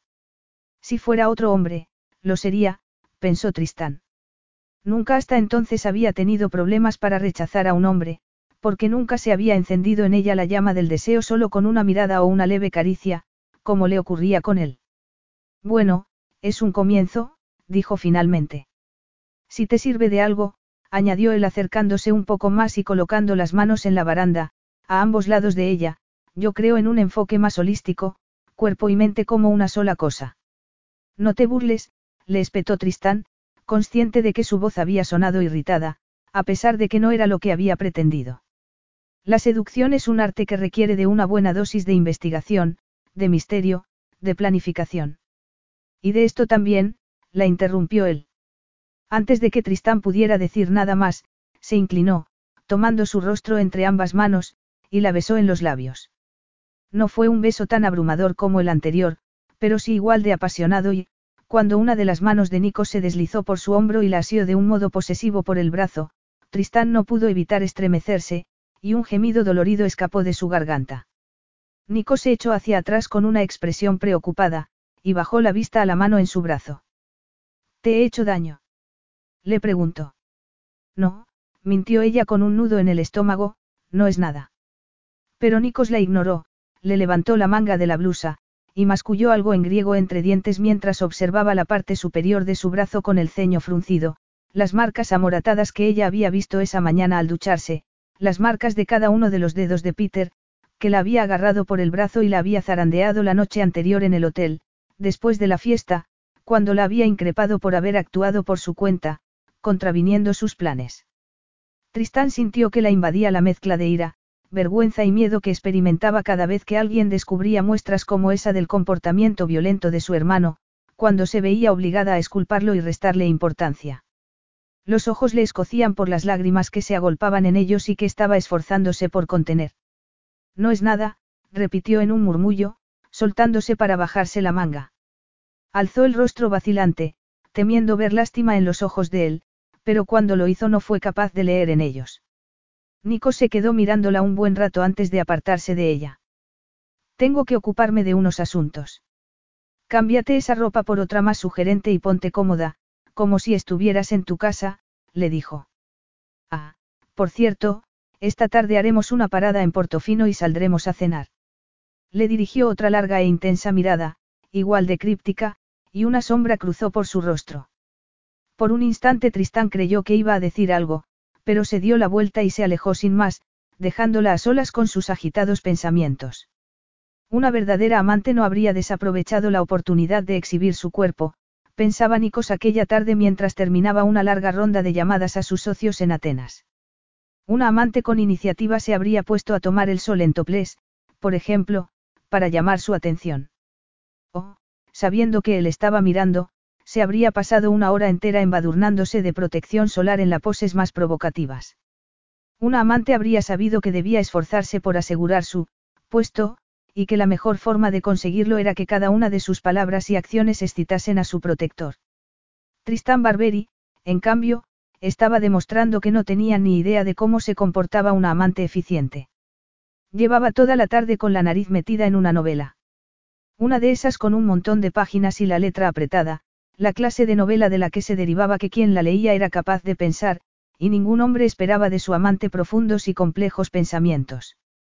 En cualquier caso, lo del libro habría sido pasable si hubiese llevado puesto un bikini minúsculo, uno de esos que apenas cubrían nada y que parecían pedir a gritos que alguien los arrancara. Pero Tristán, a pesar de que le había dicho que se cambiase y se pusiese algo más sugerente, no le había hecho caso, y seguía con el mismo pantalón y la misma blusa. Si no fuera porque tenía la impresión de que estaba absorta en la lectura y se había olvidado por completo de él, pensaría que estaba desafiándolo deliberadamente. Después de discutir los detalles de un contrato que había esperado cerrar hacía semanas, se despidió de su interlocutor y colgó el teléfono. Se frotó el rostro con las manos, y se recostó en su sillón de cuero tras el reluciente escritorio de madera. Sabía que, si giraba su asiento y miraba por la ventana, vería a Tristán en el mismo sitio en el que había estado las últimas horas, encubierta, acurrucada en una tumbona bajo una sombrilla, absorta en el libro que estaba leyendo. ¿Por qué la encontraba tan excitante? ¿Por qué lo divertía tanto? ¿Por qué se dibujaba una sonrisa en sus labios cada vez que pensaba en ella? Nunca había experimentado nada semejante, y aquello lo intrigaba además de inquietarlo. Sin poder contenerse, giró el sillón y tal y como había imaginado allí seguía, en el mismo sitio, ajena a todo lo que la rodeaba, concentrada en la lectura. Se había vuelto a recoger el pelo en un moño, pero con la brisa del océano algunos mechones habían escapado de él. Se preguntó a qué creía que estaba jugando. ¿Acaso pensaba que podía jugar con él? Pronto aprendería que no era la clase de hombre que se dejaba manejar por una mujer. En ese momento recordó las moraduras en el brazo de Tristán, moraduras que estaba seguro que le había hecho su hermano, y un sentimiento de furia se apoderó de él. Él muy canalla, él jamás sería capaz de ponerle la mano encima a una mujer. Él no atacaba a los débiles. Una vocecilla en su interior le dijo que eso no era cierto. Al fin y al cabo estaba decidido a utilizar a Tristán para hacer daño a su enemigo. ¿En qué lo convertía eso? No, eso no lo situaba al mismo nivel que Peter Barberi, replicó irritado para sus adentros. Tristán no era un inocente corderito, estaba seguro de que no había sido algo casual que se hubiese acercado a él delante de unos 70 testigos en medio de la fiesta de la noche anterior para pedirle que la besara. Estaba tramando algo. Era evidente que no tenía ningún interés en ser su amante, y que tampoco tenía talento para ello. Dime, murmuró Nicos de repente, haciendo que todos los nervios del cuerpo de Tristán se pusieran en alerta, tu hermano tiene por costumbre dejarte marcas como esa que tienes en el brazo. Era la primera vez que Nikos abría la boca desde que habían bajado del yate, y su voz pareció resonar en las calles empedradas del pueblo italiano de Portofino, enclavado junto al pequeño puerto y rodeado de verdes colinas de pinos, cipreses y olivos. Tristán se llevó instintivamente una mano al brazo, cubierto por un chal que se había echado sobre los hombros, y tuvo que hacer un esfuerzo para contrarrestar la sensación de vergüenza e ira que afloró en su interior. Inspiró profundamente y le lanzó una mirada de reojo al apuesto hombre que caminaba a su lado con las manos en los bolsillos del pantalón. Su humor parecía haber cambiado considerablemente con el paso de las horas. Ya no se burlaba de ella ni le lanzaba pullas. Hasta ese momento había permanecido callado, pensativo. Por supuesto que no, mintió ella, bajando la vista a sus pies. Se sentía incómoda, extraña. También estaba irritada consigo misma por haberse vestido para complacerlo, y aún más porque era perfectamente consciente de por qué lo había hecho. Al principio, cuando se había enfundado aquel vestido dorado que le recordaba a los ojos de Nikos, un vestido sencillo con tirantes de espagueti que abrazaba sus curvas y dejaba la espalda al descubierto, no había pensado demasiado en ello. En un principio tampoco se había planteado por qué se había dejado el cabello suelto, ni porque se había aplicado unas gotas de perfume detrás de las orejas y en el hueco entre sus senos, ni porque se había maquillado con tanto esmero. Había tenido la sensación de que era otra persona la que había hecho todas aquellas cosas. Pero eso había sido solo hasta que había salido a cubierta para reunirse con Nikos. Cuando se volvió hacia ella al oírla llegar y vio el fuego en sus ojos, supo que lo había hecho para complacerlo. ¿Acaso se había vuelto loca? No quería seducirlo, se suponía que estaba haciendo aquello por su madre, se dijo apretándose el chal. Eso es todo lo que tienes que decir. La increpó Nikos con cierta aspereza. Tristán alzó la vista hacia él. La mirada de Nikos imponía tanto bajo el cielo nocturno como durante la luz del día. ¿Acaso es necesario que defienda a mi familia? inquirió ella, encogiéndose de hombros con fingida indiferencia. En todas las familias hay discusiones, no, escenas desagradables y comportamientos de unos o de otros de los que luego se arrepienten. No soy un experto en el tema, pero creo que no es normal que en las disputas familiares se recurra a la violencia. O no debería serlo. Me salen cardenales con mucha facilidad, murmuró Tristán, en el mismo tono de fingida indiferencia para restarle importancia. En cualquier caso prefería que Peter descargara su ira sobre ella y no sobre su madre. No quería recordar la discusión de la noche anterior, cómo se habían clavado en su brazo los dedos de Peter, ni los insultos que le había lanzado su hermano con el rostro crispado por la ira. Y tampoco quería hablar de aquello, y menos con Nikos. Sintió que las lágrimas volvían a quemarle los ojos, pero hizo de nuevo un esfuerzo por no derramarlas. Ahora no, se ordenó desesperada, parpadeando para contenerlas. No delante de él. Nico se detuvo, y cuando Tristán hizo lo mismo se volvió hacia ella. ¿Qué clase de hombre es tu hermano para llegar tan bajo como para ponerte las manos encima? Le preguntó en un tono acusador. Sus ojos relampagueaban. Imagino que tu padre Tristán ya no podía seguir conteniendo sus emociones.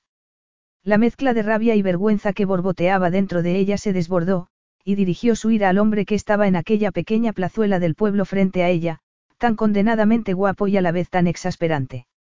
Le estaba saliendo todo al revés. Se sentía atraída por él cuando lo último que quería era que aquella atracción le hiciera olvidar por qué estaba haciendo aquello. Detestaba el hecho de que Nikos hubiera deducido, sin que ella le hubiese dicho nada, que había sido Peter. ¿Y por qué sentía tanta vergüenza, preguntándose qué estaría pensando de ella? ¿Por qué tenía que preocuparle lo que aquel hombre pudiese pensar de ella? ¿Qué qué clase de hombre es Peter? Repitió airada, presa de su propio temperamento. Al menos la ira era mejor que las lágrimas, se dijo. Cualquier cosa antes que llorar delante de aquel hombre. No sé cómo contestar a eso. Un hombre como todos los demás. Un hombre normal. Al fin y al cabo sois todos iguales, ¿no es verdad? Cuidado, Tristán, la advirtió Nikos, enarcando las cejas. Pero ella no le escuchó. Los hombres exigís, queréis controlarlo todo. Dais órdenes, y no os importa lo que quieran o lo que sientan los demás, le espetó, lanzándole aquellas palabras como si fueran puñetazos. Nikos no se movió. Simplemente se quedó allí plantado, mirándola. La expresión que se reflejaba en sus ojos era cada vez más amenazante, pero Tristán siguió hablando. Aplastáis y cercenáis lo que va en contra de vuestros intereses.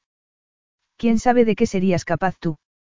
De pronto Tristán tuvo la impresión de que el mundo hubiese dejado de girar, era como si ya no fuese consciente de nada salvo de su respiración agitada y los ruidos, las voces y las risas que salían de los cafés y los pequeños restaurantes de la plazuela y sus alrededores. No quería sentirse así. Quería interpretar su papel en el plan que había ideado, el de una mujer fría, inteligente, capaz de seducir, en vez de tropezarse constantemente con sus emociones. Era todo por él, por aquel hombre. Nikos alargó el brazo y le apartó un mechón del rostro con una delicadeza que no dejaba traslucir la tensión que había entre ellos. Dejó caer su mano y abrió la boca para decir algo, pero luego sacudió la cabeza, como si lo hubiera pensado mejor. Una pareja joven pasó corriendo y riendo cerca de ellos, y el chico habría empujado a Tristán si Nikos no la hubiera asido por el antebrazo para apartarla. Cuando se hubieron alejado la soltó de inmediato, pero un cosquilleo permaneció en la piel de Tristán, y su corazón tardó en calmarse. No podía seguir así, se dijo. No podía permitirse sentir, ya fuera ira, o desesperación, o aquella sensación cálida que la había invadido en ese momento, que la asustaba, y a la que no se atrevía a dar nombre. No había sitio entre ellos para las emociones. Se aclaró la garganta. Hablaba en general, por supuesto, dijo con la voz ronca por los sentimientos que no podía dejarle entrever. Lo sé, murmuró él. La media sonrisa volvió a asomar, después de tantas horas, a los labios de Nikos, y Tristán se tuvo que reprender una vez más al darse cuenta de cuánto había ansiado volver a verla. Los ojos de Nikos brillaron en la oscuridad, y Tristán se estremeció aunque no hacía frío. Ven, le dijo él en un tono quedo. Es hora de disfrutar de la comida italiana, no de pelear. Capítulo 6. Nikos no comprendía cómo podía haber discutido en medio de la calle con Tristán. Era algo que no había hecho en sus 40 años de vida, y no solo iba contra su costumbre, sino que además lo había dejado profundamente preocupado. No le gustaba montar escenas ni verse implicado en una. No se le daba bien hacer sentir a otros cuando les habían hecho daño, ni tampoco sabía calmar a los demás para evitar que estallaran de ira. Él mismo no permitía ningún tipo de emociones negativas en su vida. Ya no. Hacía muchos años de la última vez que había rehuido un desafío, o ignorado una acusación contra su persona. De hecho, prefería responder a las acusaciones con la mayor contundencia posible, aplastándolas para asegurarse de que nadie se atrevería a ponerlo a prueba de nuevo. Sentado frente a Tristán en un pequeño restaurante frente al puerto, a la luz de las velas, se preguntó si le habría echado un embrujo para hacerlo comportarse de un modo tan poco propio en él. Apenas estaba prestando atención a la deliciosa comida que les habían servido. Le era imposible, inquieto como estaba por las muestras de debilidad que estaba dando, y ante una y nada menos. Era ese su juego. Llevarlo a traicionar sus propias convicciones. Si así era, desde luego tenía que admitir que estaba consiguiéndolo. ¿Qué vendría después? Se echaría a llorar en la plazuela del pueblo. Se pondría a sollozar por el chiquillo que había sido, y al que tanto daño le habían hecho. Antes preferiría rebanarse el cuello con el cuchillo que descansaba junto a su plato, sobre el blanco mantel de lino. Debo decir que eres, con diferencia, el miembro más misterioso de tu familia, le dijo a Tristán. Al fin y al cabo, ese era el objetivo de que hubiera accedido a aquella charada, no. Para destruir a los Barberi necesitaba conseguir cualquier información que pudiese serle útil. Claro que, más que eso, también había hecho aquel comentario para romper el silencio. Ya había comprobado que el silencio entre ellos podía ser algo peligroso, había demasiado oculto bajo la superficie, demasiados matices que prefería no explorar. Yo, misteriosa. Repitió ella. Nico se fijó en lo tensa que se había puesto de repente. Esperaba un ataque por su parte. Quizá debería. Lo miró a los ojos brevemente antes de contestar, lo dudo. El hecho de que Tristán fuera tan hermosa no hacía sino empeorar la situación, ya complicada de por sí. No tenía la belleza obvia y provocativa de una amante al uso, pero exhibía una feminidad cautivadora. Era como un potente brebaje que se le subía a uno a la cabeza, o, en su caso, se le iba directamente a la entrepierna. Era demasiado hermosa para una rata de alcantarilla como él, tenía demasiado pedigrí y elegancia, era demasiado perfecta. Era el tipo de mujer por la que habría hecho locuras en su adolescencia, a la que habría idolatrado, como a una diosa. En ese momento casi la detestó por recordarle aquellos días terribles en los que se había dejado arrastrar ciegamente por su agónica determinación de escapar del agujero en el que se había criado, en vez de aplicar el enfoque analítico y la astucia, las dos armas en las que confiaba como adulto. Pero ya no era aquel adolescente. Había exorcizado sus demonios y aquella ira juvenil hacía muchos años. A tu padre, mientras vivía, y a tu hermano, y hasta a tu madre se les ha visto muy a menudo en todo tipo de eventos sociales, le dijo. A ti en cambio no. Yo ya estaba empezando a pensar que no eras más que una leyenda, un cuento de hadas sobre la heredera perdida de los Barberi. Tristán lo miró un momento antes de volver a bajar la vista a su plato. No estaba perdida, dijo con una sonrisa. Lo que pasa es que mi padre y yo teníamos opiniones distintas en cuanto a mi formación universitaria. Al final decidí seguir mi criterio. ¿A qué te refieres? inquirió él, cautivado por cómo brillaba su piel con la luz de las velas. Decidí estudiar bellas artes a pesar de que mi padre pensaba que era una pérdida de tiempo. Él creía que debería haber estudiado historia del arte, porque así habría tenido tema de conversación con algún potencial marido en las fiestas de sociedad, donde muchos hombres ricos son coleccionistas de arte, le explicó Tristán, jugueteando con su tenedor. Parecía nerviosa, pensó él. Finalmente dejó el tenedor sobre el plato, y añadió, quería ser artista, ¿sabes? Dibujar, pintar. Nikos nunca había podido permitirse el lujo de satisfacer sus impulsos creativos, había estado demasiado ocupado luchando por sobrevivir. Y luego, cuando había asegurado su supervivencia, había continuado sin tomarse un respiro, porque no quería volver a caer en la pobreza, jamás. Bueno, la verdad es que la carrera que escogiste no era muy práctica, dijo, incapaz de evitar que su voz sonara algo mordaz. No es ese el fin de la universidad, recibir una educación que te permita tener un futuro. Mi padre y tú os habríais llevado bien, observó Tristán con aspereza. Se movió en su asiento, y la luz titilante de las velas acarició sus mejillas, su cuello, y proyectó sombras entre sus senos. Cuando opté por desoír su consejo se negó a pagarme la universidad, así que decidí mudarme a Vancouver, lo cual según parece hizo que casi le diera un ataque. No le gustaba que desafiaran sus normas, esbozó una leve sonrisa. No era un clima precisamente favorable para las reuniones familiares, así que imagino que ahora comprenderás por qué no se me ha visto en ninguno de esos eventos en Europa durante estos últimos años, concluyó sarcástica. Espero que no te veas a ti misma como la víctima en toda esta historia, dijo él en un tono cortante como el filo de una cuchilla. Si aceptaste que tu padre pagara tus estudios, no puedes quejarte por haber hecho lo que quisiste. La independencia tiene un precio. Tristán le sostuvo la mirada. Yo no he dicho lo contrario, replicó al cabo de un rato. No soy la hipócrita que querrías que fuera. Al tomar la decisión de mudarme a Canadá también escogí no recibir ni un céntimo más de él. Un sentimiento que Nikos no habría sabido describir afloró en su interior. Tal vez irritación, tal vez desdén. Sin embargo, no era así de simple, quizá porque ese sentimiento no iba dirigido contra ella. ¿Lo escogiste, o él renegó de ti? inquirió. ¿Quién puede juzgar quién renegó de quién? Le espetó Tristán en un tono despreocupado que él no creyó en absoluto. En cualquier caso nunca volví a aceptar ni un céntimo de él, alzó la barbilla, orgullosa. Tuve que trabajar como camarera para pagarme los estudios, pero no me importó porque era un trabajo honrado. Y puede que no tenga mucho en Vancouver, pero lo poco que tengo es mío y lo he conseguido con mi esfuerzo.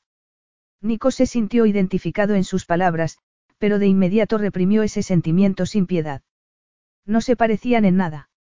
Dijera lo que dijera, Tristán no era más que otra niña rica y mimada que se había independizado en un impulso de rebeldía, solo por enfrentarse a su padre. Después de todo, se había dado mucha prisa por regresar a Europa tras su muerte. Esperaba congraciarse con su hermano ahora que era él quien controlaba la fortuna de la familia. ¿Qué sabría ella de lo que era luchar por algo de verdad, como había tenido que hacer él porque no había tenido otra opción. No tenía ni idea. Qué gesto tan noble, abandonar la cómoda vida que llevabas para hacer lo que querías, se mofó él, y tuvo la satisfacción de verla palidecer. Sonrió con malicia. Estoy seguro de que la gente de los suburbios donde crecí también lo verían así, si no tuvieran que luchar día a día por sobrevivir y salir adelante, por necesidad, porque no tienen nada. Tristán se sonrojó, pero lo miró a los ojos, como si no le tuviera ningún miedo. Nikos, sin embargo, sabía que no era así. Y debería temerlo, si supiera cuál era su plan. Claro que todo eso, ahora que estás aquí, ya no cuenta en absoluto, no es así. Inquirió, desafiándola a decir lo contrario. Ahora eres mi amante, y aspiras a ser merecedora de mi generosidad. Ha perdido su encanto el trabajo honrado, Tristán. ¿O es que de pronto recordaste que no tenías por qué trabajar para tener dinero? Algo así, masculló ella, bajando la vista. Nikos observó con un regocijo cruel que le temblaban las manos.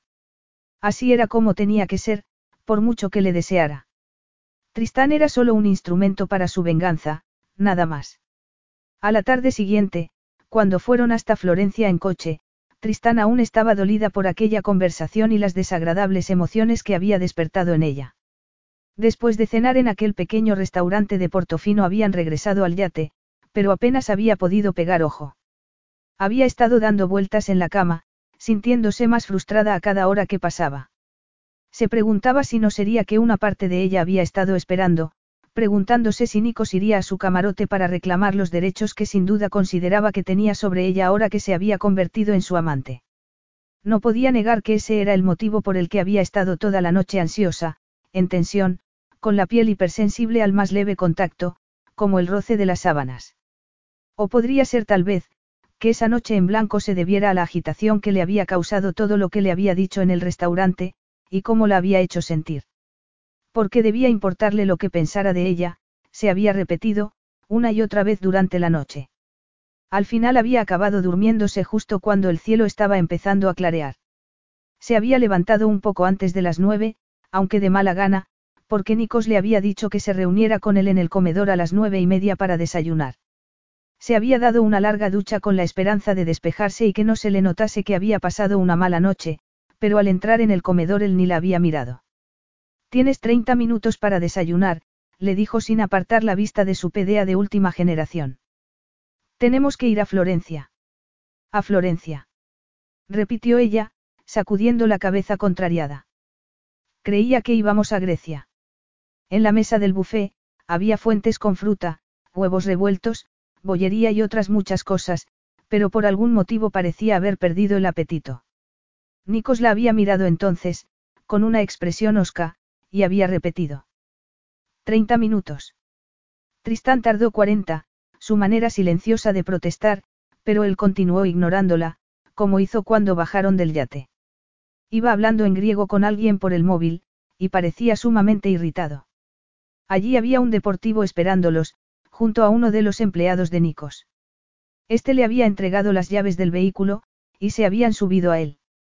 Mientras conducía, Nikos no se había molestado en entablar conversación, y Tristán había girado la cabeza hacia la ventanilla para observar la costa.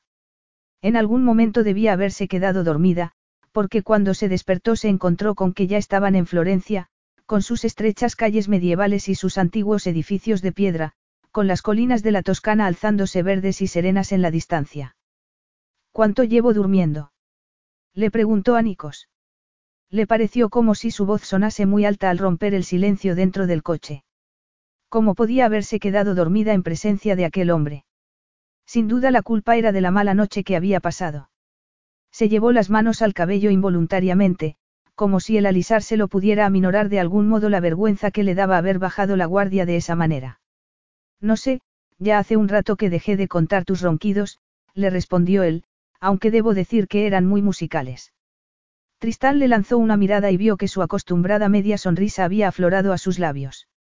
No estaba segura de qué podía significar, ni de por qué le pareció una sonrisa más amable y menos sarcástica que otras veces. Sabía muy bien que no podía ser, que en aquel hombre la amabilidad era algo momentáneo, como un efecto óptico. Yo no ronco, protestó. Qué grosero. Si tú lo dices, contestó él. Giró la cabeza y se quedó mirándola un instante antes de volver la vista al frente. A mí me parece que es más grosero quedarse dormido en presencia de otra persona. Me hiere que me encuentres aburrido hasta llegar a ese extremo, Tristán. La intuición, y un impulso suicida de pincharlo, la hizo sonreír como a un niño con zapatos nuevos. Pobre Nicos, dijo con sorna. Esta debe de haber sido una nueva experiencia para ti. Estoy segura de que todas las mujeres con las que habías estado hasta ahora se esforzaban por hacerte creer que eras tan cautivador, tan interesante, que apenas se atrevían a respirar sin tu permiso. Y mucho menos a dormirse, por supuesto, fingió un largo bostezo, estirando los brazos y las piernas, como si a ella no la cautivara en absoluto. Momentos después Nikos detenía el vehículo, aunque Tristán apenas fue consciente de ello. A pesar de su fingida indiferencia y su socarronería, la verdad era que ni por un instante habría podido ignorar la presencia de Nikos a su lado, que parecía inundarlo todo, empequeñecerlo todo con esa aura de poder y esa tensión entre ellos que no sabía definir.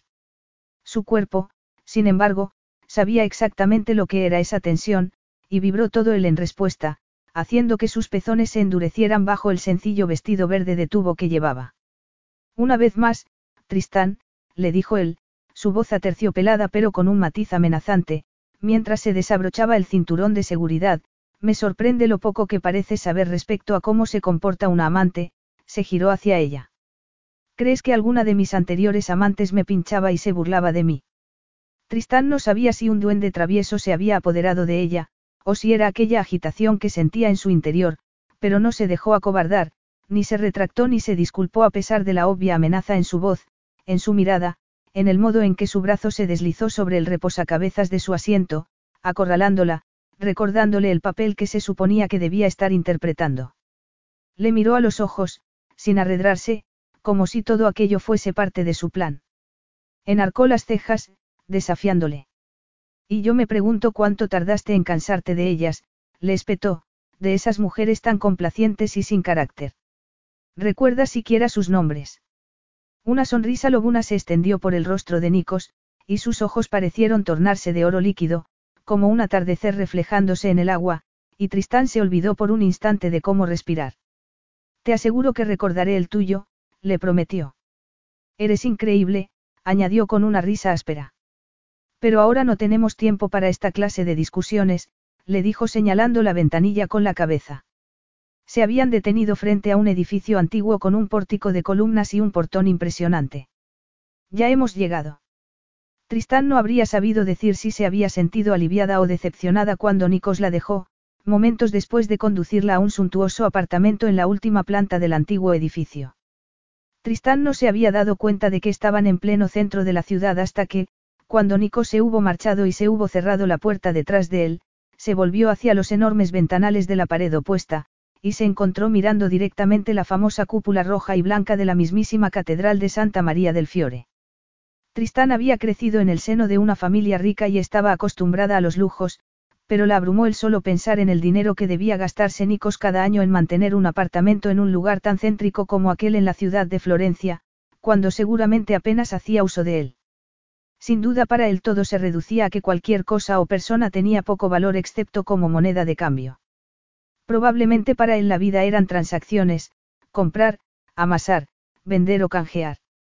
La clase de hombre que había sido su padre, frío y calculador, solo se movía por el dinero, y jamás por sus sentimientos o sus emociones. Durante los pocos minutos que había estado allí antes de irse, Nikos ni siquiera se había parado a mirar aquella impresionante vista. El Duomo de Florencia era uno de los monumentos más importantes de Italia, de todo el mundo.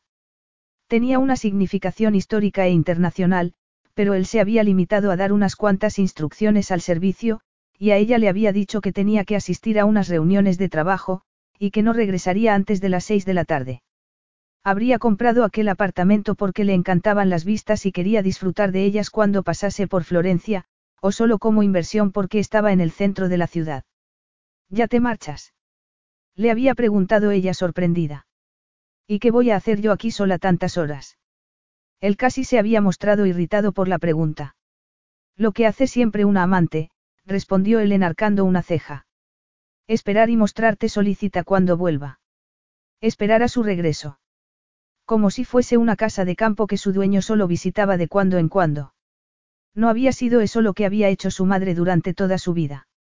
Se acercó al ventanal, y una ráfaga de tristeza la invadió sin saber por qué.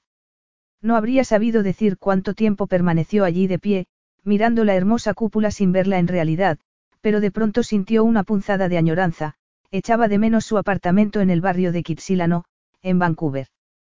Ansiaba estar ya de vuelta allí, ser libre de nuevo, y se encontró deseando que los días anteriores solo hubieran sido un mal sueño. O todo el mes anterior, ya puestos.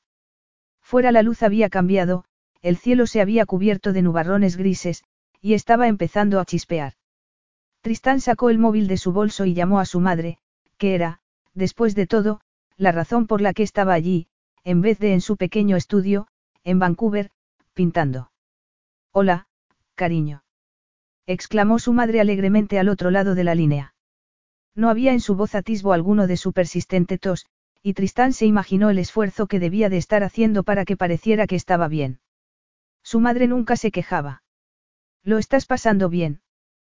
Te merecías esas vacaciones. Tristán esbozó una sonrisa amarga. Su pobre madre, tan frágil, tan dulce, que se había pasado toda su vida bajo el cuidado de un hombre u otro, su padre, su esposo, luego su hijastro. Era un anacronismo, pensaba Tristán a menudo, con mayor o menor frustración dependiendo de cómo estuviera de humor.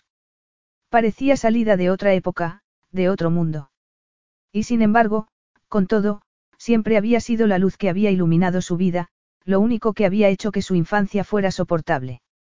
Su madre había sido un arcoíris de brillantes colores y una fuente inagotable de entusiasmo en medio de la fría oscuridad que había sido la indiferencia de su padre hacia ella y el rencor de Peter. Ahora su madre estaba pasando por un mal momento, y Tristán haría cualquier cosa por ella. Incluso lo que estaba haciendo. Tienes que hacer muchas fotos, cariño, añadió su madre, casi bullendo de excitación. Tienes que dejar constancia de tus aventuras para la posteridad. Una dama no hablaba de las razones por las que estaba haciendo ese viaje, ni tampoco de sus deudas ni de sus problemas de salud. No estoy segura de que quiera recordar este viaje, respondió Tristán sin poder evitar cierta aspereza en su voz, pero su madre se rió y cambió de tema. Momentos después se despedían, y Tristán colgaba el teléfono. Apoyó la frente en el frío cristal y suspiró.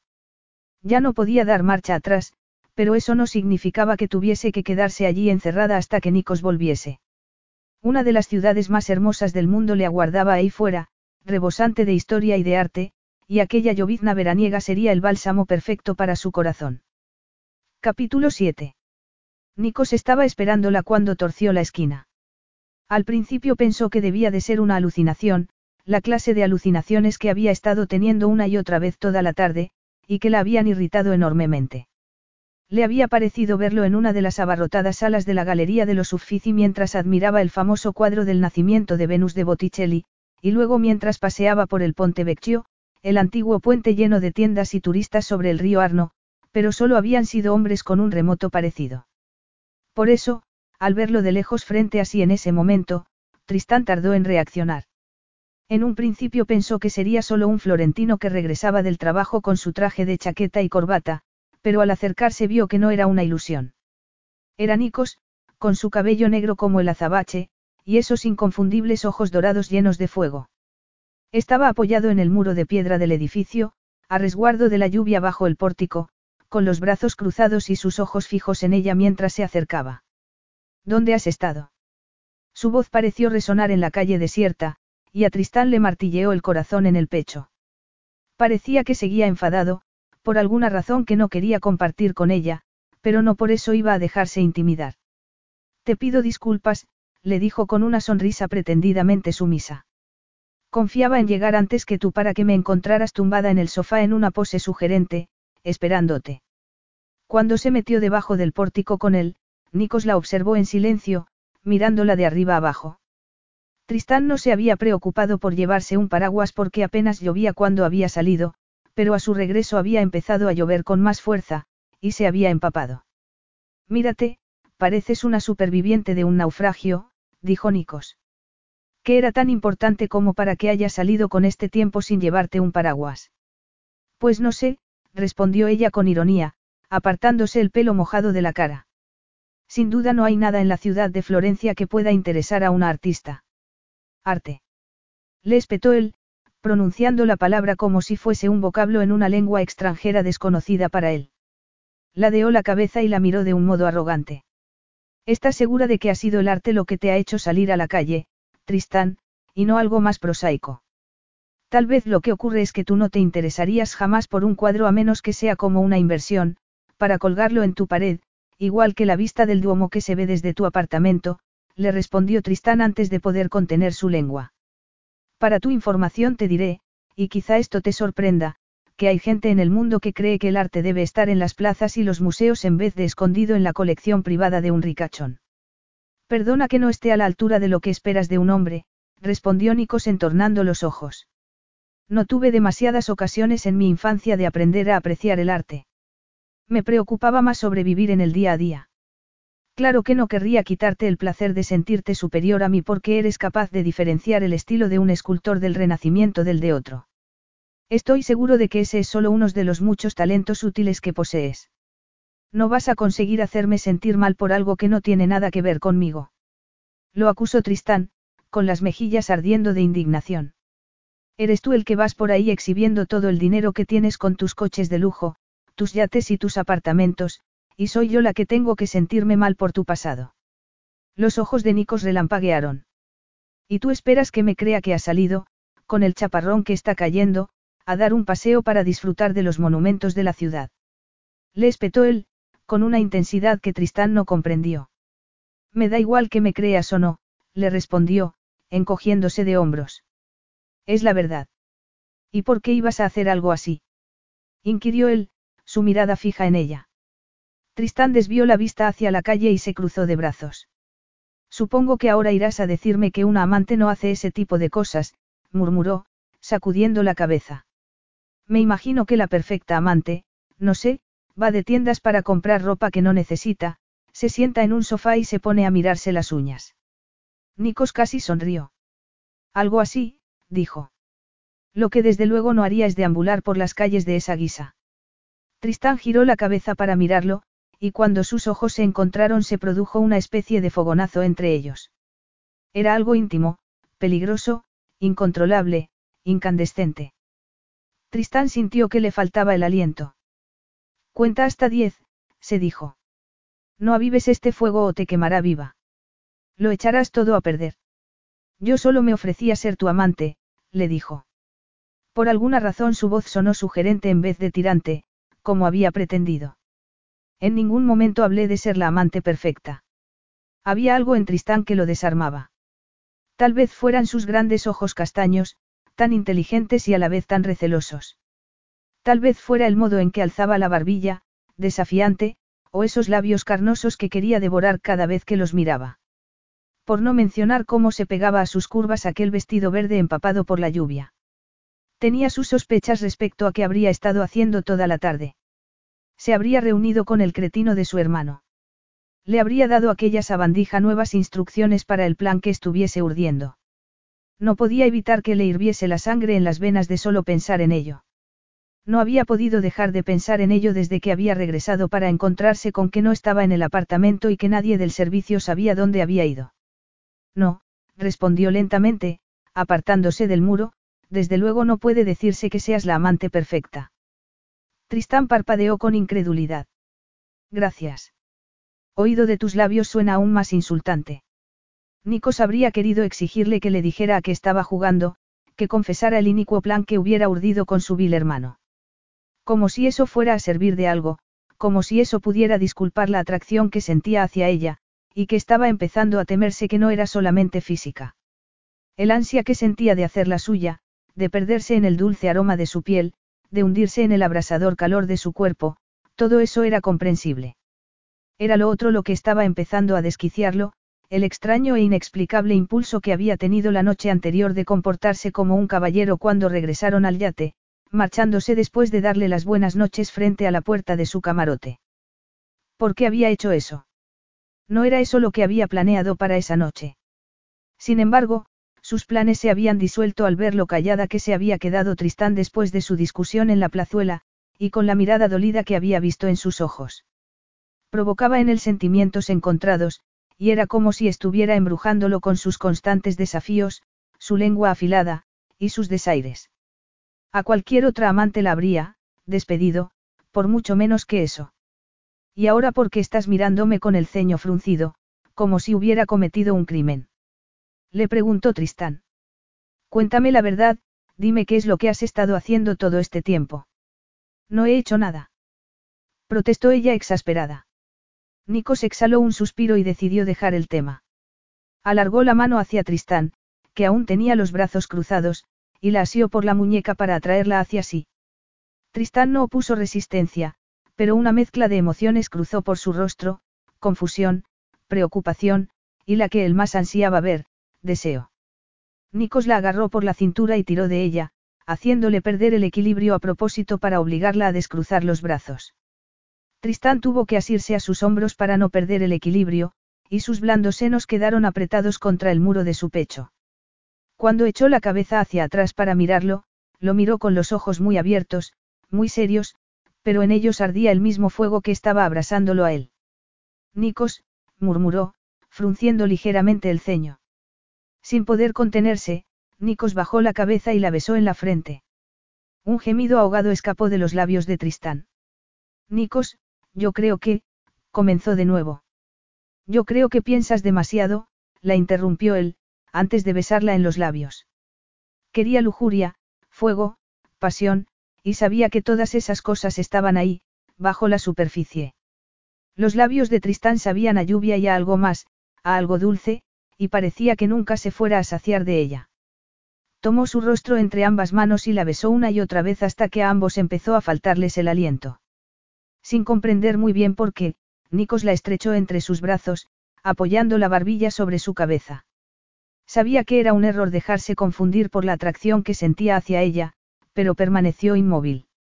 No te comprendo, dijo ella en un susurro. Nikos cerró los ojos. ¿Acaso había olvidado por qué estaba consintiendo aquella pantomima, que Tristán no era más que un medio para obtener su venganza, se reprendió. Y, aún así, no la apartó de él. Yo tampoco, murmuró. Y permaneció allí de pie durante un buen rato, abrazado a ella en contra de su criterio.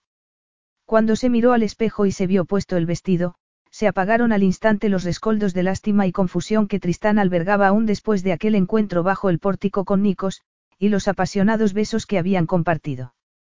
Te he comprado algo para que te lo pongas en la fiesta de esta noche, le había dicho él cuando entraron en el apartamento. Su tono frío y distante debería haberla puesto sobre alerta, pero lo había ignorado. Te lo dejaré sobre la cama, para cuando termines de ducharte. Una fiesta. Había repetido ella contrariada. Es un evento de poca monta, le había contestado él encogiéndose de hombros. Tristán no había vuelto a pensar en ello, pero después de haberse secado y alisado el cabello y de haberse maquillado, se había enfundado el vestido, y al mirarse en el espejo casi le dio un infarto. Se puso tan roja que sus mejillas casi rivalizaban con el color escarlata del vestido que apenas la cubría. No esperaría de verdad que fuese vestida así a esa fiesta. No podía ir vestida así. Intentó inspirar para calmarse, pero de su garganta escapó un sonido parecido a un sollozo. Cerró los ojos con fuerza y apretó los puños. Luego, muy despacio, abrió los ojos y se obligó a relajar también las manos. Aquel vestido era obsceno. No había otra palabra para describirlo. Se le pegaba al cuerpo como si fuese pintura, y no dejaba nada a la imaginación. Además, era tan corto que, si intentaba subírselo un poco para que le cubriera un poco más el pecho, el dobladillo se le quedaba a una altura escandalosa, muy por encima de la mitad del muslo, y si se lo bajaba, corría el riesgo de que se le saliesen los pechos del minúsculo cuerpo del vestido. Y no solo eso, también había tenido que quitarse la ropa interior para no llamar más la atención, porque se le marcaban claramente a través del ajustado vestido. Solo había un tipo de mujer que se vistiese así, pensó Tristán. Era ese el objetivo de Nikos. Quería hacerla sentirse como una cortesana. ¿Acaso disfrutaba imaginándola paseándose de esa guisa en la fiesta, vestida de esa manera tan escandalosa. Claro que quizá, pensó conteniendo las lágrimas de ira que inundaron sus ojos, negándose a derramarlas, quizá estaba equivocándose de parte a parte. Tal vez no pretendiera humillarla, tal vez era así como le gustase que se vistiesen sus amantes. Tal vez quería que todo el mundo supiera, con solo verla, que era su amante. No tenía por qué tratarse de algo personal, no tenía que tomárselo como un intento de hacerle daño. Miró el reloj y vio que ya había malgastado mucho tiempo y que iba a retrasarse otra vez. Se mordió el labio y volvió a mirarse al espejo. Sabía que no podía hacer otra cosa más que hacer de tripas corazón. Solo tendría que seguir obedeciéndole unos días más. Por lo que su madre le había dicho cuando habían hablado por teléfono, parecía que Peter ya estaba un poco más calmado y de mejor humor, lo cual le daba esperanzas de que su plan estuviera funcionando y de que pronto pudiese poner fin a aquella charada. No estaba segura de cuánto tiempo más podría soportarlo. Cerró los ojos un momento e inspiró profundamente. Luego volvió a abrirlos, se giró sobre los talones, y se obligó a salir de la habitación antes de que pudiera cambiar de idea. Encontró a Nikos en el salón, con un vaso de whisky en la mano, mirando la grandiosa cúpula de Santa María del Fiore por el ventanal. Se giró lentamente hacia ella, y Tristán se detuvo en mitad del salón para que pudiera mirarla bien. ¿Era esto lo que tenías en mente? Le preguntó. Se notaba un nudo en la garganta por las emociones que estaba luchando por contener mientras trataba de fingir que no tenía sentimientos, que era fría como el hielo. La mirada ardiente de Nikos recorrió su figura de arriba abajo, y Tristán sintió que los pezones se le contraían y que se le erizaba el vello de los brazos. Era como si estuviesen conectados por un cable invisible que la hiciese reaccionar contra su voluntad. ¿Te complace lo que ves? Inquirió Tristán. No es eso lo que preguntaría una amante. Si no lo hacen, deberían, le respondió él en ese tono aterciopelado y peligroso que hacía que le flaquearan las rodillas. Y debo felicitarte. Sus labios esbozaron una sonrisa burlona, y Tristán se preparó para recibir una puya. Sin embargo, en vez de eso se acercó a ella con un brillo posesivo en esos ojos de oro bruñido, y Tristán sintió que su sexo palpitaba de excitación y que se le secaba la boca que no daría por poder detestarlo. O al menos, por no desearlo como lo deseaba. Nikos alargó el brazo y la tomó de la mano sin apartar sus ojos de ella. El pulso de Tristán se disparó, y él se llevó su mano a los labios para besarla. Aunque te ha costado, has cumplido con creces mis expectativas, murmuró. Me atrevería a decir incluso que las has superado. Pero Tristán no estaba escuchándolo, había oído en su mente un ruido ominoso, el golpe metálico de una jaula al cerrarse, unas palabras susurradas que no quería aceptar. Y no tenía nada que ver con su madre, ni con las razones por las que estaba allí. Nunca escaparás de este hombre, le dijo aquella voz, y Tristán sintió que se le hacía un nudo en la garganta porque una parte de ella sabía que era la verdad. Nunca volverás a ser libre. Capítulo 8. La fiesta a la que Nikos la llevó aquella noche no era una fiesta de poca monta como había dicho, sino un importante evento que contaba con invitados de renombre, y que se celebraba en el Palacio Pitti, un enorme edificio renacentista que siglos atrás había sido el hogar de los Medici, no lejos del Ponte Vecchio, en la ribera sur del Arno. Nikos la ayudó a bajar del coche entre los flashes de las cámaras, y Tristán no tuvo más remedio que sonreír a los fotógrafos mientras caminaba agarrada a su brazo, y fingir que estaba encantada de estar allí con él y de que la exhibiera como a un trofeo con aquel ridículo vestido. No podía hacer otra cosa más que intentar llevarlo con dignidad, así que mantuvo la cabeza bien alta mientras caminaba y no dejó de sonreír. Nikos la condujo a un patio abierto bajo el cielo estrellado. Las nubes de lluvia se habían alejado, y hacía una noche agradable. Los invitados, aristócratas, hombres de negocios y famosos del mundo del espectáculo, departían en pequeños grupos con una copa en la mano, y a ambos lados del patio había mesas alargadas cubiertas con manteles blancos repletas de exquisitos aperitivos. ¿Te apetece una copa? Le preguntó Nikos. Me encantaría, gracias. Tristán lo siguió con la mirada mientras se alejaba entre la gente, admirando lo bien que le sentaba el traje oscuro que llevaba. Había algo que lo hacía destacar sobre otros hombres, la energía que parecía transpirar por todos los poros de su cuerpo, su forma de moverse, como un depredador. Ah, Tristán. Al oír aquella voz burlona y detestable detrás de sí, Tristán se puso tensa. Peter. Veo que al fin has aceptado lo que eres, dijo su hermano cuando se volvió hacia él. Sus ojos brillaban con malevolencia. Hola, Peter. Qué sorpresa tan agradable, respondió con una calma que no sentía y una sonrisa forzada. La marca que sus dedos le habían dejado en el brazo casi se había borrado por completo, pero la frustración y la ira que había sentido permanecían. Estaba preguntándome qué clase de mujerzuela se pasearía por el palacio Pitti vestida como una cortesana, le dijo Peter al oído, inclinándose hacia ella. Debería haber imaginado que eras tú. ¿No te gusta mi vestido? Le preguntó ella enarcando las cejas. No se permitió ninguna otra expresión facial que pudiese delatar que se le había revuelto el estómago al oír su voz, que tenía el pulso acelerado por el miedo. Fue Nikos quien lo escogió. Habrías preferido que le llevara la contraria y discutiera con él por algo tan nimio como un vestido. Peter le dirigió una mirada furibunda, gélida. No puedo negar que te has superado, querida hermana, dijo al cabo de un rato, con una sonrisa cargada de sarcasmo. Daba por hecho que Catrakis tomaría lo que le ofreciste de un modo tan descarado y se desharía de ti, la miró largamente de arriba abajo, haciendo que Tristán se muriera de vergüenza, pero en vez de dejarlo traslucir, se irguió y alzó la barbilla. Pero no, aquí estás con él, vestida como una furcia para darle gusto. Y tengo que reconocer que la otra noche me sorprendiste. No imaginaba que fueras a ser capaz de mostrar tanta iniciativa e inventiva para metértelo en el bolsillo. Tristán sabía que debería sentirse triunfante. Peter creía que se había convertido, a todos los efectos, en la amante de Nikos, su plan estaba funcionando. ¿Por qué entonces se sentía tan vacía? Quiero mi fondo fiduciario, le dijo sin rodeos. ¿No es esto lo que querías?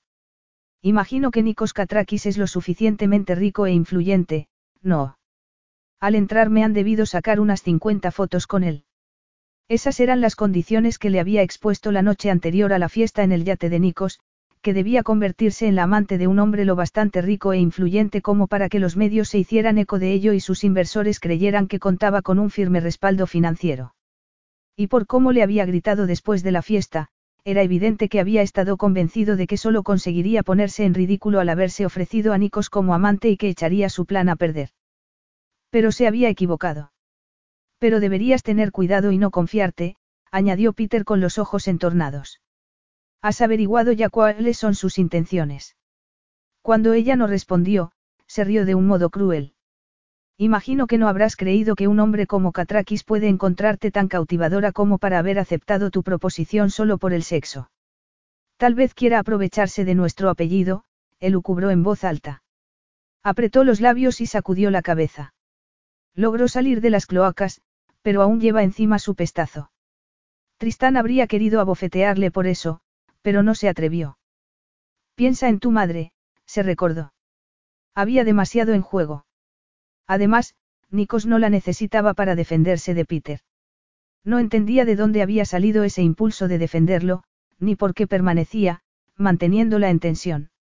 No ha compartido conmigo los motivos ocultos que pueda tener, le contestó a Peter de mala gana, igual que no le he hablado a él de los tuyos. Tendrás que mantenerlo contento durante al menos un par de semanas, masculló él paseando la vista por la muchedumbre que los rodeaba, como si estuviese buscando más gente importante. Tal vez un mes. Un mes. Repitió Tristán. Tuvo que hacer un esfuerzo para controlar el pánico y la ira que se apoderaron de ella. No seas absurdo, Peter. Esto ya ha durado demasiado. Con todas las fotos que nos han hecho esta noche debería bastarte. Eso lo decidiré yo, Tristán, gracias, le espetó él. Entornó los ojos y esbozó una sonrisa maliciosa. ¿O es que temes no tener lo necesario para mantener el interés de Catrakis? Quiero mi fondo, repitió ella con aspereza. Lo tendrás dentro de un mes, le dijo Peter inflexible. Pero si te hace sentir mejor, yo diría que deberías estar contenta, es evidente que has encontrado el trabajo de tu vida, concluyó riéndose de un modo desagradable. Cree que no soy más que una furcia, pensó Tristán. Sin embargo, aquel pensamiento no le causó la indignación que le habría causado otras veces. Ni siquiera le importaba. La semana que viene quiero ver los papeles para aprobar el traspaso del dinero, le dijo mirándolo a los ojos, decidida a no parecer asustada ni intimidada por él. Está claro. Nos entendemos. Te entiendo mucho mejor de lo que crees, hermana, le contestó Peter, casi escupiendo esa última palabra, como si fuese un insulto, como la bofetada que sin duda habría querido darle. Pero Tristán no se arredró. Ni siquiera cuando volvió a sonreírle como una víbora. Tantos años jactándote de tus principios y de tu honor, y resulta que todo este tiempo no has sido mucho mejor que una cortesana, solo estabas esperando a alguien que te ofreciera el precio adecuado, se quedó callado un instante, dejando que sus insultos penetraran, y su desagradable sonrisa se hizo aún más sádica. Igual que tu madre. Tristán sabía que cada palabra estaba cuidadosamente escogida para herirla. Creía que al insultar a su madre conseguiría sacarla de sus casillas, pero preferiría morir antes que darle esa satisfacción. En vez de eso se contuvo, decidida a no reaccionar. La semana que viene, Peter, le repitió entre dientes. O puedes decirle adiós a tu plan. Él entornó los ojos, y cuando el brillo malevolente se reavivó en ellos, Tristán se preparó para un nuevo ataque. Sin embargo, en vez de eso notó que su cuerpo se regocijaba al sentir un calor repentino a su lado, y supo sin volverse que Nikos había regresado.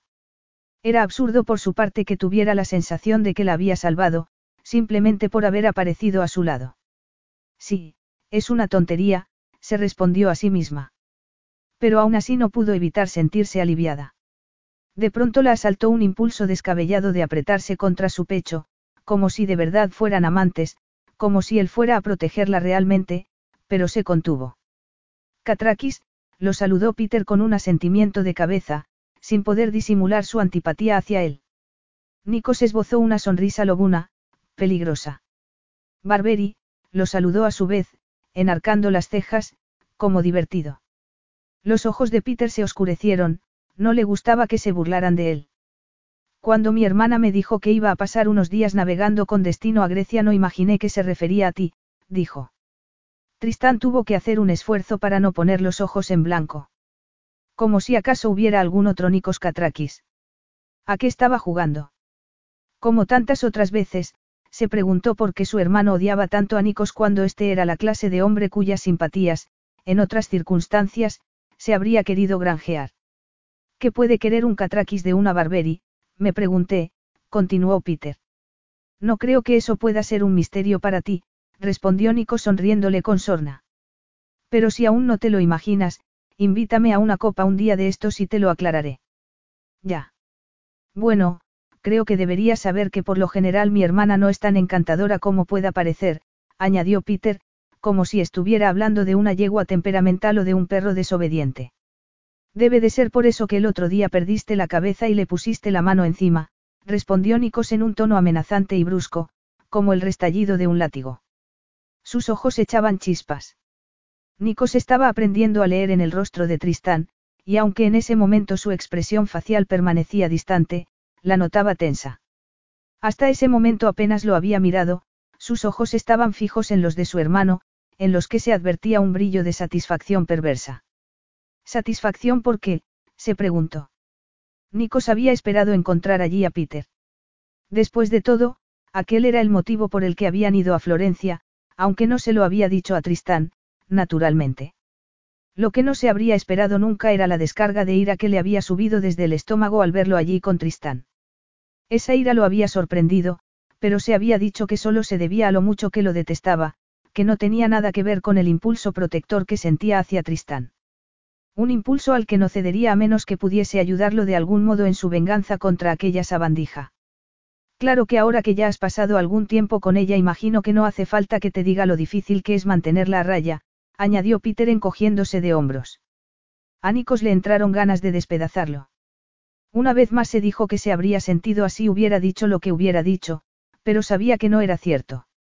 Sabía perfectamente por qué quería agarrarlo por el gaznate y romperle el cuello. No, no me resulta difícil en absoluto, respondió con fingida calma. Pues será que tienes alguna habilidad de la que yo carezco, dijo Peter desdeñoso. A nuestro padre la agotaba de tal modo que hace años que se desentendió de ella.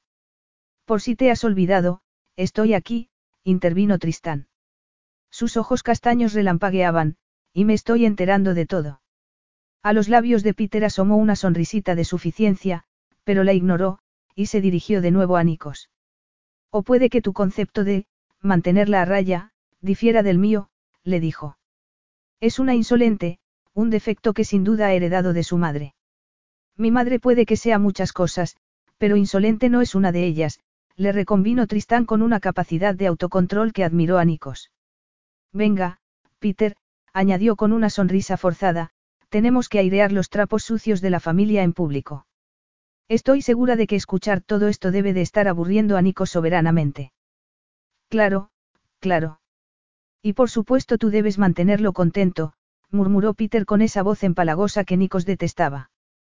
Nikos notó que Tristán volvía a tensarse, como si se muriera de ganas por lanzarse sobre su hermano y machacarlo a puñetazos. O quizás solo estuviese proyectando en ella lo que él mismo quería hacer. En cualquier caso aquella conversación ya había cumplido su propósito, y Nikos no quería malgastar más tiempo del estrictamente necesario con Peter Barberi. Si nos disculpas, hay unas cuantas personas a las que quiero saludar, le dijo abruptamente, con una arrogancia que sabía que enfurecería a Peter. ¿Cómo no? respondió Peter con aspereza, asintiendo brevemente con la cabeza. Miró a su hermana, que le dirigió una sonrisa vacía, y se alejó entre la gente sin volver la vista atrás. Cediendo a un impulso que no comprendía muy bien y que no quería admitir, Nikos rodeó los hombros desnudos de Tristán con el brazo y la atrajo hacia su pecho. Ella alzó la vista, y Nikos pudo ver en ellos la agitación que sin duda aún sentía por dentro. Le tendió la copa que había ido a buscar para ella. Iba a haber pedido una para él también, pero había sido en ese momento cuando había visto a Peter, y se había dirigido allí de inmediato. Cuando Tristán tomó la copa vio que le temblaba ligeramente la mano. Era el único signo visible de cómo la había afectado aquel desagradable encuentro. Tu hermano y tú no os lleváis muy bien, observó en un tono quedo. Sabía que decir eso era decir poco, y Tristán, que debió de pensar eso mismo, esbozó una leve sonrisa. En nuestra familia las emociones siempre se consideraron algo peligroso, respondió. Hay de aquel que mostrara sus emociones, fueran cuales fueran las circunstancias. Nuestro padre esperaba que mi hermano y yo nos comportáramos como pequeños autómatas, que sonriéramos cuando debíamos sonreír, y que le obedeciésemos sin rechistar, le explicó. Se apartó de él, y añadió, la verdad es que no creo que Peter se lleve bien con nadie, Pero aunque así fuera tampoco lo dejaría entrever, añadió, mirando hacia otro lado antes de tomar un sorbo de su copa. Nikos la había dejado ir de mala gana, y también se resintió cuando Tristán apartó la vista. Quería que lo mirara, aunque no comprendía por qué. No lograba entender qué le estaba pasando. Todo iba tal y como había planeado, excepto el extraño momento bajo el pórtico de aquella tarde, estaba acompañado por la hermana de su enemigo en una concurrida fiesta y todo el mundo daría por hecho que había algo entre ellos. Sabía que todos estarían haciendo especulaciones. Lo que había ocurrido entre su familia y los Barberi era de dominio público.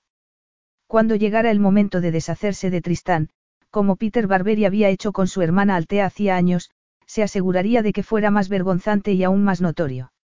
El único problema era que aquella noche no parecía poder concentrarse en otra cosa que no fuera aquel condenado vestido que le había comprado a Tristán. Abrazaba de un modo delicioso sus curvas, como desafiando a los hombres que pasaban a su lado a mirar cualquier otra mujer en la fiesta. Él desde luego no podía apartar sus ojos de ella. Destacaba entre la multitud como una llama que ansiaba tocar a riesgo de quemarse. No parecía una cortesana barata, como había pretendido, en castigo a su obstinación. Lo cierto era que había estado seguro de que se negaría en redondo a ponérselo. Sin embargo, no había sido así, y le había vencido con sus propias armas. Aquel vestido era puro sexo, pero ella le daba un aire casi aristocrático. Tal vez fuera por la serena sonrisa que adornaba sus labios, como si nunca se hubiera sentido tan cómoda, y él no podía ocultar el hecho de que preferiría estar a solas con ella, entre sus piernas, en vez de en aquella fiesta. Estaba seguro de que todo el mundo podía ver ese deseo escrito en su rostro, y no le importaba. Estás mirándome, dijo ella al cabo de un rato. Una tremenda tensión sexual vibraba entre ellos, y Nico supo en ese mismo instante que no podía esperar más. Tenía que hacer la suya. Estás deslumbrante, le respondió en un murmullo. Pero estoy seguro de que eso ya lo sabías. Eres tú quien compró este vestido, dijo ella, mirándolo al fin. Sus ojos castaños parecían cremoso chocolate derretido, una tentación que Nikos ya no podía resistir más. Yo solo lo llevo puesto. Es el modo en que lo llevas, respondió Nikos. Estaba a solo un paso de ella pero no se atrevía a tocarla, como le estaba pidiendo cada célula de su cuerpo. No allí, no en público, donde antes o después tendría que parar. Y ahora mismo lo que querría es arrancártelo, con los dientes. Capítulo 9. El trayecto de regreso al apartamento lo hicieron en medio de un silencio cargado de tensión sexual. No había accedido a nada, se recordó Tristán. Solo lo había mirado y había visto aquel fuego adictivo en sus ojos, y él no había dicho otra palabra. La había conducido fuera del patio del Palacio Pitti, le había pedido a uno de los aparcacoches que trajera su vehículo, y la había ayudado a subir a él con una caballerosidad que chocaba con el deseo descarnado en su mirada. Antes de que pudiera ser consciente de ello ya estaban de regreso en el inmenso apartamento, y Tristán se encontró atrapada entre la épica magnificencia de la vista del duomo iluminado y del chasquido de la puerta que Nikos cerró tras de sí antes de echar el cerrojo. De pronto el enorme espacio pareció contraerse, y Tristán notó en la garganta, en las sienes y en el pecho cómo se aceleraban los latidos de su corazón. Quería huir, salir de allí y alejarse corriendo por las antiguas calles empedradas, correr y correr, como si eso fuera a hacer que aquellas sensaciones desaparecieran, como si pudiera, de alguna manera, dejarlas atrás. Sin embargo, a pesar del pánico que se había apoderado de ella y del modo en que estaba martilleándole el corazón, no se movió. No podía moverse. No quería moverse. Igual que un dragón, pensó para sus adentros, sin poder apartar la vista de los ojos dorados de Nikos, y supo con certeza que estaba a punto de ver su auténtico fuego, el fuego que había estado evitando desde el momento en que se habían conocido. Nikos estaba a unos pasos de ella, con esa media sonrisa suya en los labios. Sus ojos estaban cargados de sensuales promesas que la estaban haciendo sentir temblorosa y embriagada por dentro. Ven aquí, la llamó, con una voz seductora, que Tristán sintió en la piel, como una caricia. No creo que sea una buena idea, respondió. No había pretendido decir eso, ¿o sí? Lo único que sabía era que no podía permitir que ocurriera aquello, que no podía rendirse a aquel hombre. No podía. Y no solo por los motivos ocultos que tenía. Carraspeó ligeramente. De hecho, me parece que me quedaré aquí. La sonrisa de él se hizo más amplia y se tornó peligrosa, haciendo que se le endurecieran los pezones, otro signo más de hasta qué punto la controlaba el deseo que sentía hacia él. Debí imaginarlo, murmuró Nikos. No parecía enfadado, ni siquiera particularmente tenso. La miró de arriba abajo, y una ráfaga de calor se extendió por todo su cuerpo. Cuando sus ojos se encontraron de nuevo, casi parecía relajado. Casi. ¿Por qué será que no me sorprende? Nikos, me prometiste, comenzó a decir Tristán, pero perdió el hilo de lo que iba a decir cuando él comenzó a avanzar hacia ella. Nikos se quitó la chaqueta y la arrojó hacia el sofá que había pegado a la pared. Sin apartar los ojos de ella, se quitó los gemelos y los dejó caer sobre la mesita del café. Tristán no podía respirar, no podía moverse. No, dijo Nikos, deteniéndose a escasos centímetros de ella. Su voz era tan suave, su mirada tan ardiente. No te prometí nada, Tristán. Pues claro que lo hiciste, lo contradijo ella desesperada, frunciendo el ceño. Y aunque no lo hubieras hecho, ¿qué más da? Imagino que el gran Nikos Katrakis no lleva a una mujer a su cama contra su voluntad. ¿Ves a alguna mujer que responda a esa descripción en este apartamento? Le preguntó él. Tristán no podía apartar la vista de sus ojos de oro fundido. A lo mejor también ves unicornios. ¿Qué pasa? Eres incapaz de creer que una mujer sea capaz de rechazarte. Le espetó ella. La cabeza le daba vueltas, se notaba el pecho tirante. Nikos esbozó una sonrisa, una sonrisa de verdad que hizo que su sexo palpitara de deseo. Era esa respuesta instintiva de su cuerpo que parecía no poder controlar por mucho que lo intentara. A mí me parece que serías incapaz de rechazarme, Tristán, le dijo él en un tono quedo, pero seguro de sí mismo. Demuéstrame que me equivoco, si puedes. Comenzó a desabrocharse la camisa, evocando en su imaginación a un dios de la mitología griega, todo arrogancia masculina y poder. Tristán tragó saliva mientras sus ojos, como si tuvieran vida propia, descendieron por la extensión aceitunada de su pecho, salpicada de vello negro. De pronto no podía recordar sus argumentos, sus estrategias. Lo único que quería era tocar su torso musculoso. No sé qué estás haciendo, acertó a decir, de algún modo. Tu exhibicionismo no va a hacerme cambiar de idea. Ya te dije en el yate que. Ahora no estamos en el yate, la interrumpió el divertido, con una intención fiera e inconfundible en su mirada. Se quitó la camisa y la dejó caer al suelo. Ya nada ocultaba la belleza de su torso, duro acero cubierto de satén. Era lo más hermoso que Tristán había visto, y estaba temblando por el esfuerzo que estaba haciendo por contenerse para no alargar las manos y tocarlo cuando lo tenía tan cerca.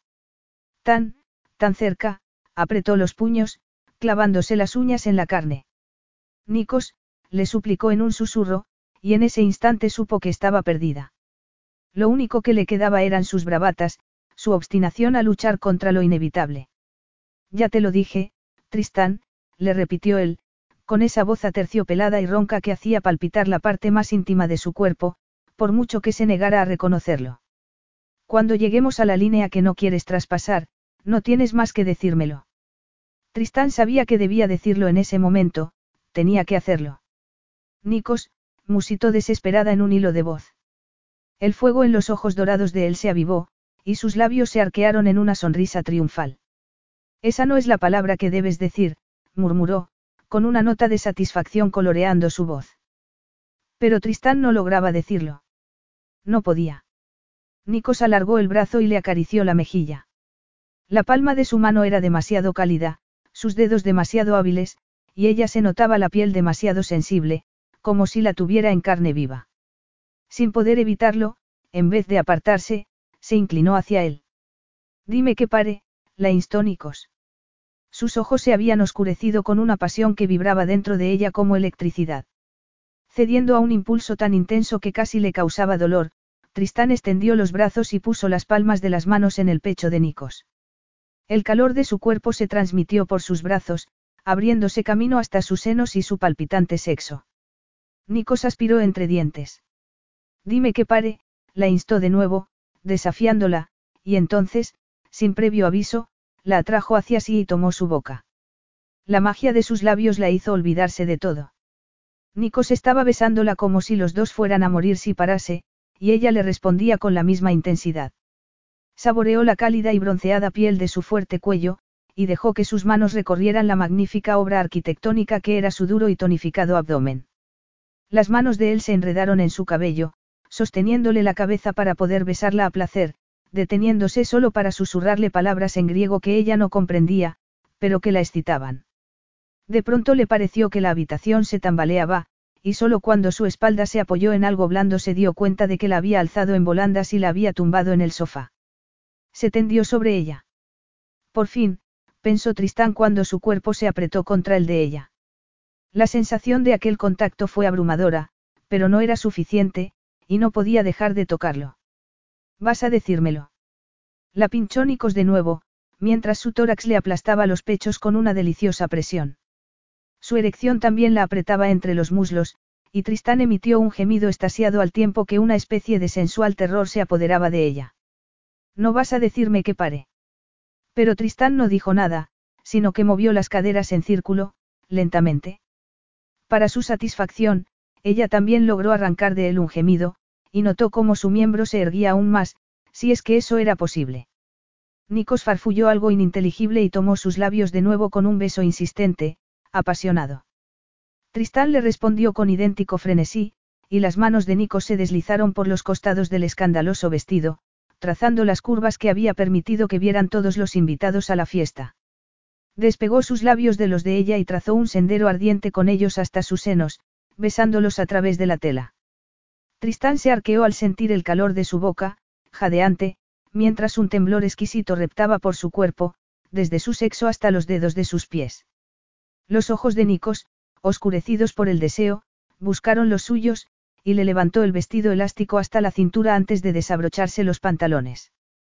Luego, como si hubiesen hecho aquello antes un sinfín de veces, Tristán lo rodeó con sus piernas y levantó las caderas, impaciente.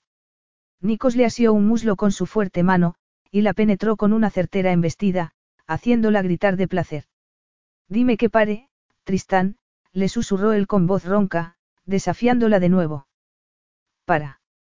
Explotó ella, sorprendiéndolos a ambos. Nico se quedó quieto al instante. De hablar, puntualizó ella entre dientes, apretando los puños contra su ancha espalda. Para ya de hablar. El miembro de Nikos estaba tan dentro de ella que no habría podido decir dónde acababa ella y empezaba él. Los ojos de Nikos escrutaron los suyos, y Tristán tuvo miedo de que pudiera ver en su interior, pero entonces, comenzó a mover las caderas. Los pliegues internos de Tristán lo abrazaban estrechamente, ajustándose a él como un guante. Era como una bendición. Casi no podía soportar aquella sensación, su dulce aroma, sus gemidos. Se echó hacia atrás para poder mirarla. Una pasión salvaje se había apoderado de Tristán. Sus ojos se habían oscurecido de deseo, y tenía los labios entreabiertos y el cabello revuelto. Un leve rubor coloreaba su piel, y el vestido escarlata la envolvía como si fuese un bombo. Sus caderas se movían bajo las suyas, ansiosas, como si nunca se fuese a saciar de él. Mía, susurró una voz dentro de Nikos, resonando con fuerza. La ignoró, y se concentró en aquellos dulces gemidos que escapaban de la garganta de Tristán, en sus pantorrillas, apretadas contra sus caderas, atrayéndolo hacia sí, urgiéndolo a que llegara hasta lo más profundo de su ser. Nikos se movía despacio, marcando deliberadamente un ritmo lento, sin prisas, que pronto hizo que Tristán empezara a jadear con una mezcla de deseo y frustración. Sus caderas se arquearon para encontrarse con las de él, intentando que se moviera más deprisa. Nikos ignoró sus propias necesidades y también los ruegos mudos de ella y mantuvo el mismo ritmo, lento, regular, devastador. Sintió que el fuego estaba empezando a prender en Tristán, que se estremecía debajo de él. La vio cerrar los ojos y escuchó cómo su respiración se tornaba jadeante y más rápida, como sus gemidos se tornaban en súplicas desesperadas. Pero aún así esperó, manteniendo el mismo ritmo acompasado y el mismo control férreo sobre sí mismo. Había tanta pasión en Tristán, era tan fogosa, era suya. Cuando la cabeza de ella empezó a golpearse contra los cojines, se inclinó hacia la tentadora curva de sus senos, y comenzó a lamer la piel que el escote del vestido dejaba al descubierto. Sabía a nata con un ligero toque de melocotón, y se le subió a la cabeza como un buen whisky, haciendo que empezara a mover las caderas más deprisa, como un chico en su primera vez. Le bajó el cuerpo del vestido, liberando sus pechos, y sin dejar de moverse se dispuso a explorarlos con los labios, con la lengua y con los dientes. Tristán jadeó. Nikos cerró sobre un pezón insistentemente, haciendo que ella gritara su nombre, y cuando ella se tambaleó al borde del precipicio del éxtasis, él la siguió. Capítulo 10. Nico sabía que había cosas en las que debía pensar, estrategias que poner en marcha para llevar a cabo su venganza, pero con Tristán debajo de él, tan cálida y tan suave, con los ojos cerrados y la respiración aún entrecortada, le era imposible pensar en ninguna de esas cosas. Seguía dentro de ella, y quería hacerla suya de nuevo. Ya. Se apartó un poco, y lo satisfizo ver que las piernas de Tristán se apretaron en torno a él, como si fuera reacia a dejarlo marchar. Sus ojos castaños se abrieron, y vio que aún estaban nublados por la pasión. Parpadeó, como si no estuviera segura de que aquello no hubiera sido un sueño. Nikos le apartó las piernas y se levantó para quitarse del todo los pantalones. Los ojos de Tristán se oscurecieron, y se apoyó en los codos para incorporarse, mirándolo con cautela. Tendría idea de la imagen lasciva que daba. Estaba despatarrada en el sofá, con el vestido escarlata arrugado alrededor de la cintura y los pechos y las piernas al aire. Por un instante estuvo tentado de decirle que en ese momento sí que parecía una verdadera amante. Dócil, seductora, viciosa. En vez de eso la alzó en volandas como si no pesase nada. Tristán emitió un gemido sorprendido, pero no dijo nada, sino que dejó caer la cabeza sobre su hombro. Nikos la llevó hasta el dormitorio principal, y la depositó en el suelo. Aunque Tristán estaba buscando sus ojos con los suyos, él rehuyó su mirada. Prefería deleitarse en la belleza de su cuerpo. Era como una obra de arte, piel cremosa de oro y pétalos de rosa, senos erguidos, redondeadas caderas y largas piernas. Sin mediar palabra agarró el vestido arrugado en torno a su cintura y tiró de él hacia arriba para sacárselo por la cabeza. Luego lo arrojó a un lado, y solo entonces la miró a la cara. Tristán se humedeció los labios con su delicada lengua, y aquel simple gesto volvió a excitarlo. Inclinó la cabeza y la besó. No podía pensar. Estaba ansioso por volver a estar dentro de ella, como si no acabara de hacerlo hacía unos momentos. La atrajo hacia sí, apretando su miembro contra la suave piel de su vientre. Tristán gimió y se estremeció antes de subir sus pequeñas manos a su pecho y Nikos vio que se le había puesto la carne de gallina. Nikos, dijo en un susurro tembloroso. Su. Nikos la besó en el cuello y dejó que sus manos recorrieran su seductora espalda hasta llegar al final de esta. Apretó las palmas contra sus caderas. Tristán ya estaba tan dispuesta como él. La asió por las caderas y la levantó, haciendo que sus pechos se frotaran contra su tórax. Tristán volvió a gemir sorprendida, pero se agarró con fuerza a sus hombros. Nikos deslizó las manos hasta sus caderas para levantarla un poco más y la penetró con fuerza. Tristán se puso tensa y profirió un largo e intenso gemido al tiempo que dejaba caer la cabeza contra el hueco de su cuello. Nico sintió el aliento de Tristán sobre su piel, cálido y entrecortado, y los latidos de su corazón se volvieron más rápidos, más fuertes. Rodéame la cintura con las piernas, le ordenó. Tristán obedeció al instante, cruzando los tobillos sobre el hueco de su espalda. Era como si su cuerpo hubiese sido diseñado expresamente para encajar a la perfección con el suyo. La levantó despacio y la dejó caer de nuevo, haciéndolos estremecer a los dos cuando su miembro volvió a hundirse hasta el fondo dentro de ella. Repitió la operación, y luego otra vez, y tras otra larga y lenta embestida Tristán empezó a estremecerse, sollozando de placer contra su cuello. Nikos esperó a que dejase de temblar, y aún dentro de ella se arrodilló sobre la blanda alfombra a sus pies y la depositó sobre la espalda. La respiración de Tristán todavía era entrecortada, y cuando por fin logró abrir los ojos le llevó un buen rato enfocar la mirada. Nikos le sonrió. Mi turno, le dijo. Estaba perdida sin remedio. Tristán se aferró al cuerpo de Nikos cuando empezó a sacudir las caderas de nuevo. Los ojos de él estaban muy serios, y tenía el rostro contraído por la pasión. Aquello no debería estar ocurriendo. No debería estar sintiendo lo que estaba sintiendo. No debería verse envuelta en una espiral de placer con la más leve caricia. O, cuando menos, debería intentar luchar contra ello, se dijo. Sin embargo, pronto se encontró con que ya no podía pensar en nada que no fuera él, como si en el mundo no existieran más que ellos dos y aquellas sensaciones que amenazaban con apoderarse de ella por completo. Aquello no podía ser posible. ¿Cómo podía ser que cada embestida de Nikos fuese más abrumadora, más electrizante? Nikos le susurró algo en griego que no comprendió, mientras le besaba el cuello y el cabello. Deslizó una mano entre ellos y presionó un dedo contra su punto más sensible, haciéndola retorcerse debajo de él. Poco después alcanzaba el orgasmo, seguida de él, que exhaló un grito bronco, áspero, antes de que el silencio cayese como una manta sobre ellos. Nikos no la dejó descansar demasiado. Unos minutos después se levantó, y después de ayudarla a incorporarse la llevó al cuarto de baño y la hizo entrar con él en la amplia ducha, donde lavó cada centímetro de su piel con tanto mimo y cuidado como si fuera algo sumamente preciado para él. No, no es verdad, se recordó Tristán. Solo una posesión. Es un hombre que cuida bien de sus posesiones. Nikos guardó silencio mientras la lavaba, y siguió sin decir nada cuando la sacó de la ducha y la secó con el mismo mimo, con una toalla tan suave como una nube. Tristán se sentía tremendamente vulnerable. Cuando hubo terminado de secarla se secó él también, mucho más rápido y con movimientos enérgicos. Después arrojó la toalla al suelo y, tomándola de la mano, la condujo fuera, al dormitorio, y allí a la enorme cama. Mientras yacía junto a Nikos, con la cabeza apoyada en su hombro, se preguntó si podría sobrevivir a aquello, si podría sobrevivir a aquel hombre. Debería estar exhausta, pero las manos de Nikos comenzaron a acariciarle el cabello húmedo, y sintió que el deseo despertaba en ella de nuevo cuando, al inspirar, inhaló el seductor aroma de su cálida piel desnuda.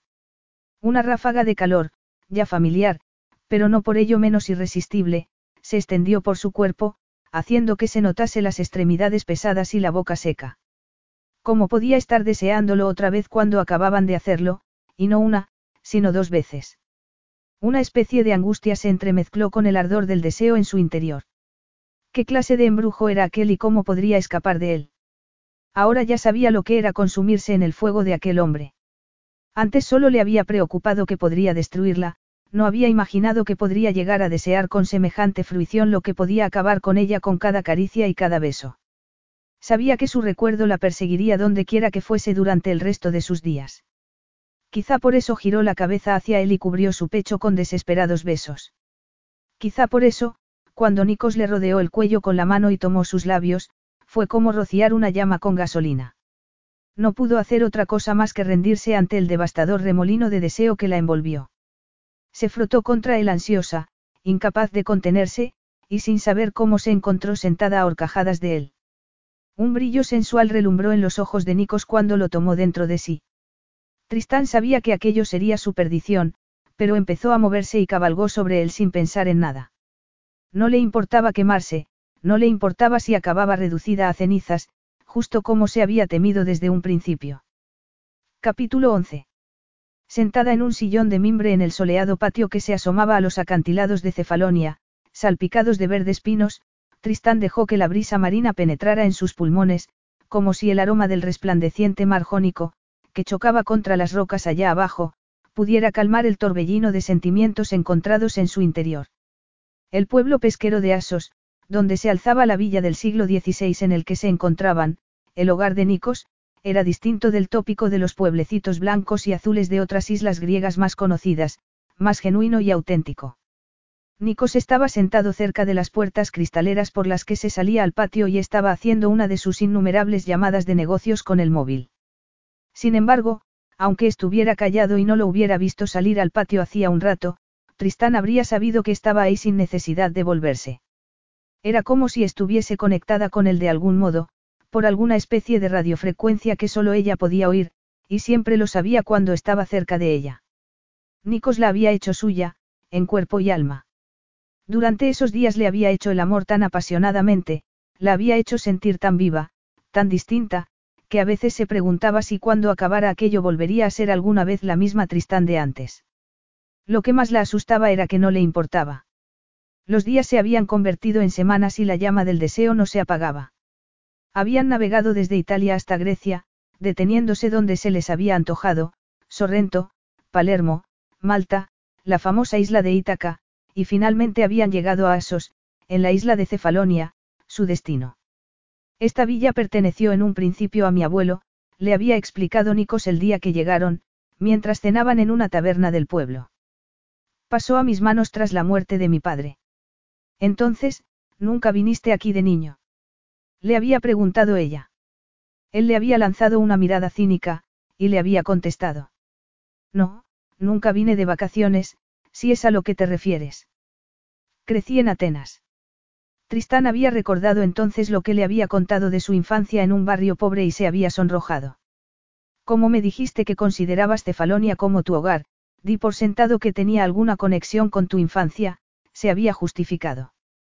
Es la única de las posesiones de mi padre que nunca visitaba mientras yo le conocí, le había explicado Nikos en un tono frío, desprovisto de emoción.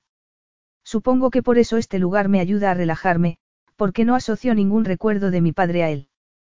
¿Conociste a tu abuelo? Le había preguntado ella, tomando un sorbo del vino que habían pedido para acompañar un delicioso róbalo con salsa de limón. Apenas. Pero no era un hombre demasiado simpático. Pero qué hombre que construye un imperio financiero lo es. Le había dicho Nikos. Crió a su hijo para que fuera igual que él, o peor, su propia imagen magnificada. Esas son mis raíces, de la que estoy tremendamente orgulloso, había añadido con una sonrisa sardónica. Tristán había ignorado su sarcasmo. Estés orgulloso o no, son tus raíces, siempre está bien conocer nuestras raíces. Sé exactamente de dónde vengo, había replicado él. Había empleado el mismo tono amenazante que aquel día en la plazuela de Portofino, y Tristán se había preguntado si habría tocado una fibra sensible, o si habría usado ese tono por no hacer lo que de verdad habría querido hacer, decirle unas cuantas cosas para ponerla en su sitio. De hecho, había añadido Nikos, sin prescindir del sarcasmo, echando la vista atrás creo que incluso debería darle las gracias a mi padre por haber dejado a mi madre cuando sus encantos como amante empezaron a decaer. Al fin y al cabo, ¿qué le debía? El hecho de que la escogiera como amante era más de lo que ella pudiera haber soñado jamás. Sin duda esa fue la razón por la que sucumbió a su adicción a los narcóticos y me dejó solo en este mundo. Claro que, como me dijo mi padre al cabo de muchos años, tras una prueba de ADN y después de demostrarle mi valía trabajando para él, las calles me habían endurecido tanto, que me habían convertido en un oponente formidable para otros empresarios. Por lo que dices parece que era un hombre bastante desagradable, había murmurado Tristán. Era Demetrios Katrakis, había respondido él encogiéndose de hombros. El poco amor que llevaba dentro de sí lo reservaba para su difunta esposa y la hija de ambos, no para su hijo bastardo, que había crecido en las cloacas de Atenas, había añadido entre dientes. La expresión en su mirada había sido fiera, casi salvaje, pero Tristán sabía que, si hubiera mostrado la más mínima compasión por él, Nikos jamás se lo habría perdonado. Por eso, se había echado hacia atrás en su asiento, había tomado otro sorbo de vino, y había girado la cabeza hacia la ventana, como si el corazón no se le estuviera haciendo añicos de pensar en aquel chiquillo que había sido y que tanto había sufrido.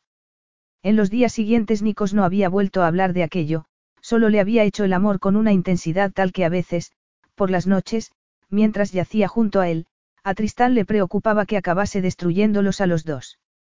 ¿Cómo podía nadie sobrevivir a tanto placer, verse envueltos en aquel fuego abrasador y no quedar reducido a cenizas. Y así, en vez de dar voz a esos pensamientos y sentimientos en los que temía detenerse, incluso en el santuario de su mente, Tristán volcó toda esa frustración en su cuaderno de dibujo. Retrató a Nikos en un centenar de poses, diciéndose que solo veía en él un ejemplo de belleza masculina. Una y otra vez trazaba con su lápiz el puente recto de su nariz, sus elevados pómulos, su arrogante mentón, sus carnosos labios. ¿No te has cansado aún de dibujarme? Inquirió Nikos a sus espaldas, inclinándose sobre el respaldo de su sillón para mirar el dibujo que estaba retocando, mientras sus dedos peinaban distraídamente su cabello ondulado. ¿Por qué no dibujas la playa, o los acantilados? Tristán no lo había oído poner fin a su conversación telefónica, pero lo había sentido acercándose aunque estaba descalzo y no se oían sus pisadas. Prefiero dibujar gente a dibujar paisajes, es un reto mucho mayor. Y tú eres la única persona a la que veo con asiduidad, contestó ella. Podría pedirle a uno de los turistas que hay en el pueblo que posara para mí, pero no sé por qué, creo que a ti no te haría gracia. ¿Crees bien? contestó el divertido, como si estuviera conteniendo una sonrisa. Pues por eso, no me queda más remedio que usarte de modelo, respondió Tristán soltando el lápiz y girándose para mirarlo. Es un imperativo artístico. Esta tarde tengo que ir a Atenas, le dijo Nikos, apartando una mano de su cabello para acariciar con el pulgar la línea de su mandíbula. ¿Vas a llevarme contigo? inquirió ella. Ya empezaba a comportarse como una amante de verdad. Sabía qué preguntarle y cómo preguntárselo, sin esperar nada ni recriminarle nada. Su deber era estar disponible, siempre. Se recordó que solo estaba haciendo aquello para asegurarse de que Peter cumpliría con su parte del trato, que ya quedaba menos para que terminara el mes que su hermano había fijado de plazo. No estaba convirtiéndose en lo que había sido su madre años atrás, se dijo con firmeza, una mujer mantenida por un hombre, un florero, un juguete. No lo era, no lo era. Solo estaré fuera unas horas, le dijo Nikos. Disponía de un helicóptero privado para su uso personal, con lo que sus viajes a la capital eran casi un paseo para él. Volveré esta misma noche. Te echaré de menos, le dijo ella, porque era lo que se suponía que una amante debía decir, a la vez que hacía un esfuerzo por mostrarse calmada, indiferente. Por suerte tengo mis dibujos para recordarte, por si empiezo a olvidar qué aspecto tienes, añadió, dejando el cuaderno y el lápiz sobre la mesita que tenía al lado, para luego levantarse y volverse hacia él. Nikos le rodeó la cintura con los brazos y la atrajo hacia sí. Tristán sintió que el calor de sus manos se transmitía a todo su cuerpo, y cuando los ojos de Nikos escrutaron los suyos con una expresión extraña, un pánico repentino se apoderó de ella. Lo sabía. Había hecho algo que había delatado lo que sentía por él. Podrías ayudarme a hacer la maleta, murmuró él con voz sugerente. Eso era lo único que podía haber entre ellos, pasión, sexo, pensó con tristeza. Por supuesto, respondió con una sonrisa complaciente. No se me ocurre nada que me apetezca más. Después de todo sabía que no podía decirle que lo amaba. No podía. No se atrevía siquiera a pensarlo, por temor a que las palabras fueran a escapar sin querer de sus labios. Solo podía amarlo con su cuerpo y con sus lápices, y únicamente podía rogar porque él nunca lo supiera. Nikos iba de una sala a otra de la villa, y a cada paso que daba su irritación iba en aumento. No lograba encontrar a Tristán por ninguna parte. No estaba tumbada en una pose sugerente en la cama de su dormitorio, vestida con provocadora ropa interior. No estaba dándose una ducha para tentarlo y hacer que se uniera a ella. No estaba en ninguno de los sitios en los que podía haber estado, en los que debía haber estado, y el hecho de que hubiera vuelto a toda prisa de Atenas para verla y no la encontrara por ninguna parte no hacía sino enfurecerlo aún más por sus deficiencias como amante. Un hombre no debería tener que buscar a su amante, un hombre debería cruzar el umbral de su casa y encontrarla allí esperándolo, hermosa y envuelta en el aroma de un suave perfume, con una sonrisa en los labios y una bebida fría para él en la mano. Al salir al patio se detuvo y miró el sol, que estaba hundiéndose en el horizonte, con el ceño fruncido. Lo que lo enfurecía aún más era la frecuencia con la que olvidaba que Tristán no era su amante de verdad. Era peor que un adolescente, dejando que fuera su entrepierna la que rigiera sus actos y no su cerebro.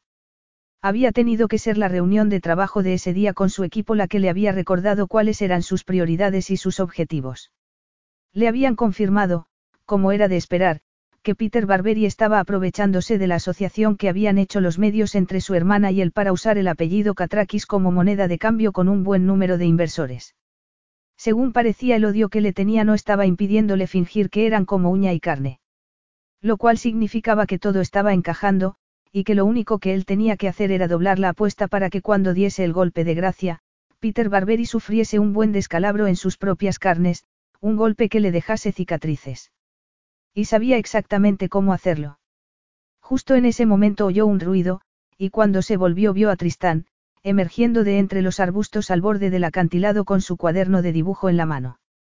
Se había recogido el pelo en uno de esos moños que detestaba, Llevaba unos vaqueros con los bajos remangados, una camisa que le quedaba grande, y unas sandalias. Mírate, dijo sacudiendo la cabeza. ¿Qué has estado haciendo, trepando por el acantilado?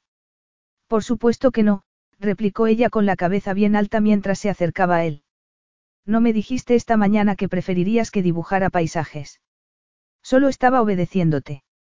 He estado dibujando rocas, árboles, como tú me ordenaste. El matiz sarcástico en su voz lo enfureció aún más, y el brillo altivo en su mirada lo provocó.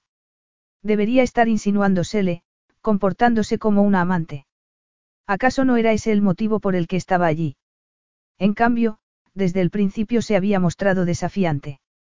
Incluso en ese momento estaba haciéndolo, aunque no estaba seguro de que lo hiciera de un modo deliberado. Tenía la impresión de que era provocadora por naturaleza.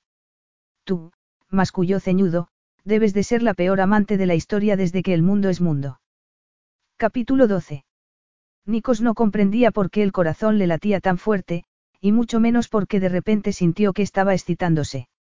Te pido disculpas, le dijo Tristán, irguiendo los hombros y lanzándole dagas con la mirada.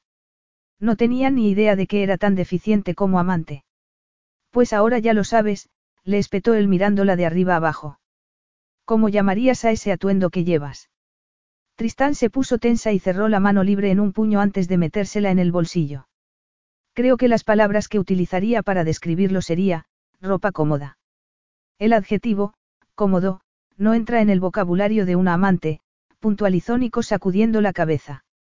A menos que sea porque te preocupes por mi confort. Esperaba entrar en la casa y encontrarte engalanada para mí, un festín para mis ojos. ¿Estás seguro de que estás hablando de una amante? Le preguntó Tristán en el mismo tono calmado a la vez que irritante. Porque a mí me suena más bien a un florero, o a un perro fiel. Eres respondona, rebelde, fue enumerando Nicos, contando con los dedos, contradictoria, y la mayoría de las veces te pasas de lista. Y no, no te tomes eso último como un cumplido. Una sombra que Nicos no supo interpretar cruzó por el rostro de Tristán. Le había hecho daño con sus palabras. No, eso no tenía sentido. Tendrás que disculpar mi ignorancia, le dijo. En sus ojos se estaba formando una tormenta, pero su voz permaneció calmada. Creía que tus objeciones iniciales a mi concepto de, amante, se centraban únicamente en si estaría a la altura en la cama. Creo poder decir que sí, así que no veo cómo puede importarte nada más. Discutes conmigo ante la más leve provocación, continuó él, como si Tristán no hubiese hablado. Se cruzó de brazos y le dijo, ¿acaso te parece que este comportamiento es el adecuado en una amante? No estás capacitada para desempeñar ese papel. Debería haber sabido que nunca funcionaría. ¿Y eso por qué? inquirió ella, con las mejillas ligeramente sonrosadas. ¿Por qué ninguna mujer se había ofrecido antes a convertirse en mi amante? respondió él. ¿Por qué habrían de hacerlo? O lo son, o no lo son. Soy yo quien se lo pido. Creo que ya lo he captado, respondió ella con sequedad. No hace falta que me fustigues. ¿Qué será lo siguiente? Un análisis pormenorizado de cada vez que hemos. Me parece que no me estás entendiendo, la interrumpió él. Solo estoy enunciando un hecho que no debería sorprenderte en modo alguno. ¿Acaso crees que no sé perfectamente que no tenías ningún interés en convertirte en mi amante? Tristán pareció quedarse paralizada al oír eso. No sé a qué te refieres, dijo al cabo de un rato. Sí que lo sabes, replicó Nicos enarcando una ceja. Pero no tienes que preocuparte, Tristán. Sé lo que querías. Ella tragó saliva. No me digas. Alzó la barbilla. Pues tendrás que ponerme al corriente, porque yo creo que fui muy clara con respecto a lo que quería, y estoy satisfecha con los resultados.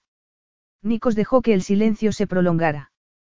Estaba divirtiéndose mucho con aquello, con la expresión de pánico que había asomado a su mirada antes de que Tristán disimulara, y el nerviosismo que delataba cada uno de sus gestos, como el que cambiara el peso de un pie a otro o que casi se mordiera el labio antes de darse cuenta de lo que estaba haciendo. No puedes seguir siendo mi amante, Tristán, le dijo. Se te da fatal. Muy bien, respondió ella, obligándose a mantener la calma en su voz. Nico se preguntó cuánto debía costarle. Aunque estoy desolada, por supuesto. Nikos casi se rió ante lo insultante que resultó la indiferencia que consiguió imprimir a esa última frase, parecía que estaba dispuesta a luchar hasta el final. No podía sino admirar su valor. Le recordaba a lo obstinado que había sido él en su adolescencia. Eres tonta, Tristán, le dijo sacudiendo la cabeza. No te estoy apartando de mi lado. ¿Estás seguro? inquirió ella. Su voz había sonado áspera, pero algo había relumbrado en sus ojos. Alivio. Irritación. Porque por el modo en que has empezado a enumerar todos mis defectos cualquiera pensaría lo contrario. ¿O es que es tu forma de mostrar afecto? Es superior a ti, no. murmuró Nikos. Se acercó a ella y alargó la mano para acariciar aquellos labios que lo desafiaban constantemente, que lo exasperaban. Aquellos labios con los que fantaseaba cuando no estaba con ella. Eres incapaz de darte por vencida. Tristán no apartó la cabeza, y sus labios no temblaron, pero Nikos tenía la sensación de que había tenido que hacer un esfuerzo para contener ambas reacciones. No comprendo a dónde quieres llegar con esta conversación, murmuró ella. Nikos decidió que no podía seguir posponiéndolo. Una ráfaga de algo poderoso lo recorrió. Venganza, se dijo. Por fin tendría su venganza. Sin embargo, aquel sentimiento parecía mucho más que eso, que la necesidad de una estrategia, pero se negó a intentar dilucidar qué podía ser. Cásate conmigo, le dijo. Tristán parpadeó. De pronto la cabeza le daba vueltas y el corazón se le había desbocado. No voy a ponerme de rodillas, Tristán, le advirtió Nikos con esas maneras tan arrogantes que la desquiciaban. Y tampoco voy a ponerme a recitarte versos. Tristán no podía pensar con claridad, y eso era un peligro porque si no podía pensar solo podía sentir, y no quería sentir las cosas que estaba sintiendo. Una dicha abrumadora la estaba inundando, palpitaba en sus venas, y por un momento incluso bloqueó la realidad. La idea, tan dolorosa como tentadora, de que pudiera tener a aquel hombre, tenerlo de verdad cuando sabía que era imposible, despertó en su interior una esperanza que ni siquiera sabía que llevar adentro. Y sin embargo, qué maravilloso sería imaginar aunque solo fuera por un segundo que aquello no hubiese empezado con un engaño por su parte, que él estuviese proponiéndole matrimonio a ella, y no a esa falsa amante a la que estaba representando. Nikos pensaba que era un desastre como amante, pero poco podía imaginar lo difícil que le resultaba interpretar un papel que nada tenía que ver con ella. De ser otro hombre tu silencio ya habría hecho que afloraran todas mis inseguridades, le dijo, mirándola divertido. Pero Tristán seguía sin poder reaccionar. Mil pensamientos cruzaban por su mente, el corazón le martilleaba en el pecho, y estaba como paralizada. Sin duda Peter se mostraría exultante ante aquella oportunidad de casarla con un hombre rico que le diera un respaldo financiero. En cuanto a ella, sería la solución a todos sus problemas. Nikos podría ayudarla a sufragar los gastos del tratamiento de su madre y a saldar sus deudas. Y sería libre de la tiranía de Peter, porque dudaba que su hermano siguiese utilizándola cuando podría tratar directamente con Nikos. Si se atrevía. Si no fuese porque lo amo. ¿A qué le estás dando vueltas, Tristán? inquirió Nikos, ladeando la cabeza. ¿Qué tienes que pensar? Los dos sabemos que solo puede haber una respuesta. Si no lo amase, pero lo amaba. Lo amaba aunque fuese arrogante, exigente y exasperante.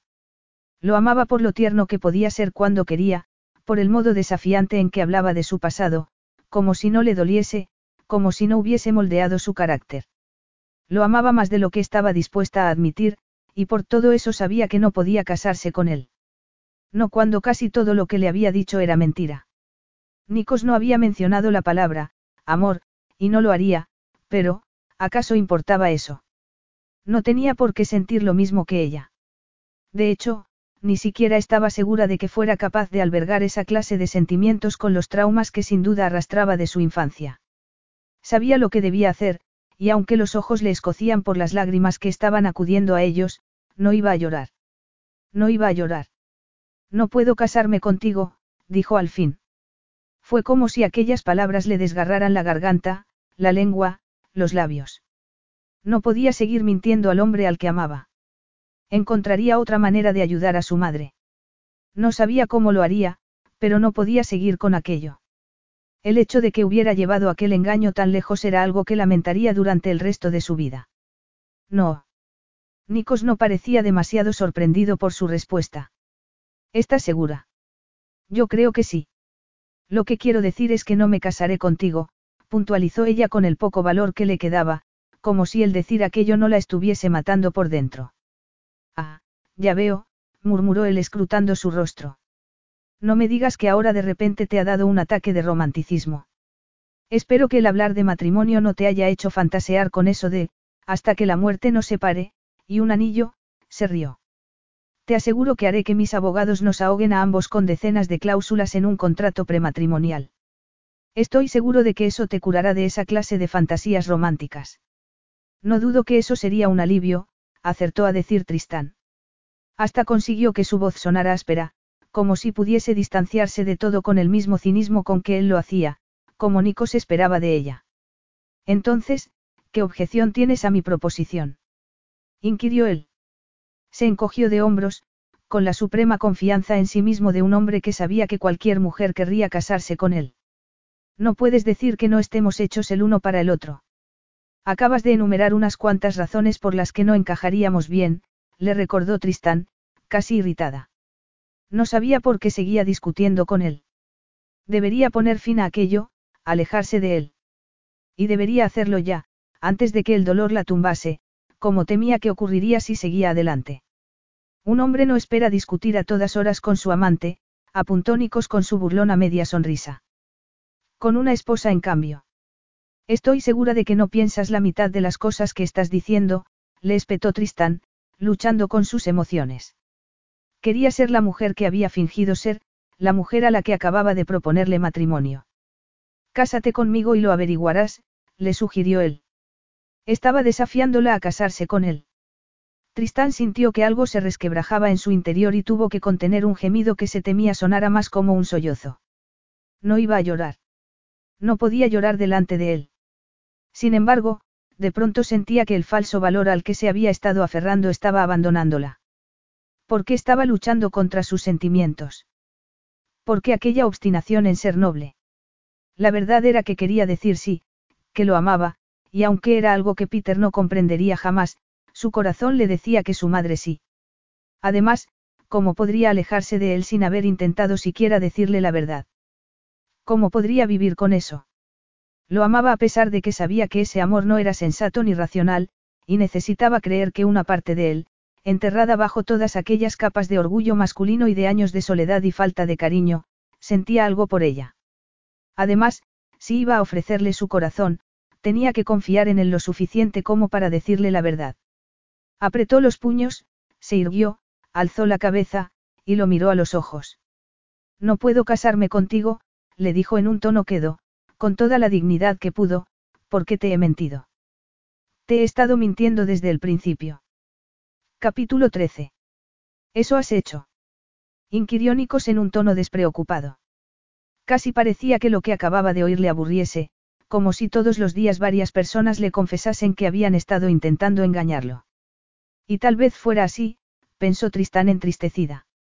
O tal vez, más probablemente, aquella muestra de aparente indiferencia estuviese cuidadosamente calibrada para desarmarla y atacarla cuando menos se lo esperase. Eso he hecho, asintió, escrutando su rostro. Los labios de Nikos volvieron a curvarse en una media sonrisa. Ven, le dijo al cabo de un rato. Nos sentaremos con una copa en la mano y charlaremos de ello como personas civilizadas. Así podrás contarme qué quiere decir exactamente eso de que has estado mintiéndome todo este tiempo. Confundida, Tristán no pudo hacer otra cosa más que seguirlo dentro. Ya en el salón, Nico se sirvió una copa de vino en la barra de bar que había en el rincón. Le preguntó a Tristán qué quería tomar, y cuando ella le dijo que nada, se limitó a encogerse de hombros y fue a sentarse en uno de los sofás. Tras haberse acomodado, miró a Tristán y enarcó una ceja, invitándola a explicarse. Tristán, que estaba demasiado nerviosa como para sentarse, entrelazó las manos y bajó la vista a ellas con el ceño fruncido. El corazón le latía muy deprisa, y se notaba acalorada y mareada. Nikos estaba tan distante y tan frío de repente, allí sentado, como si apenas se conocieran. Y ella solo estaba empeorando las cosas allí de pie, retrasando lo inevitable, dejando que el incómodo silencio se prolongase. Para empezar creo que debería confesarte que ya te conocía, aunque solo de vista, antes de aquella fiesta en tu yate, le dijo, mientras fuera comenzaba a caer la noche. La primera vez que te vi fue en un baile en casa de mi padre cuando solo era una chiquilla. Nikos tomó un sorbo de vino y se echó hacia atrás, apoyando un brazo en el respaldo del sofá. Sus ojos se habían oscurecido, pero aún brillaba en ellos un destello dorado, y Tristán lo interpretó como un buen signo, o al menos no negativo.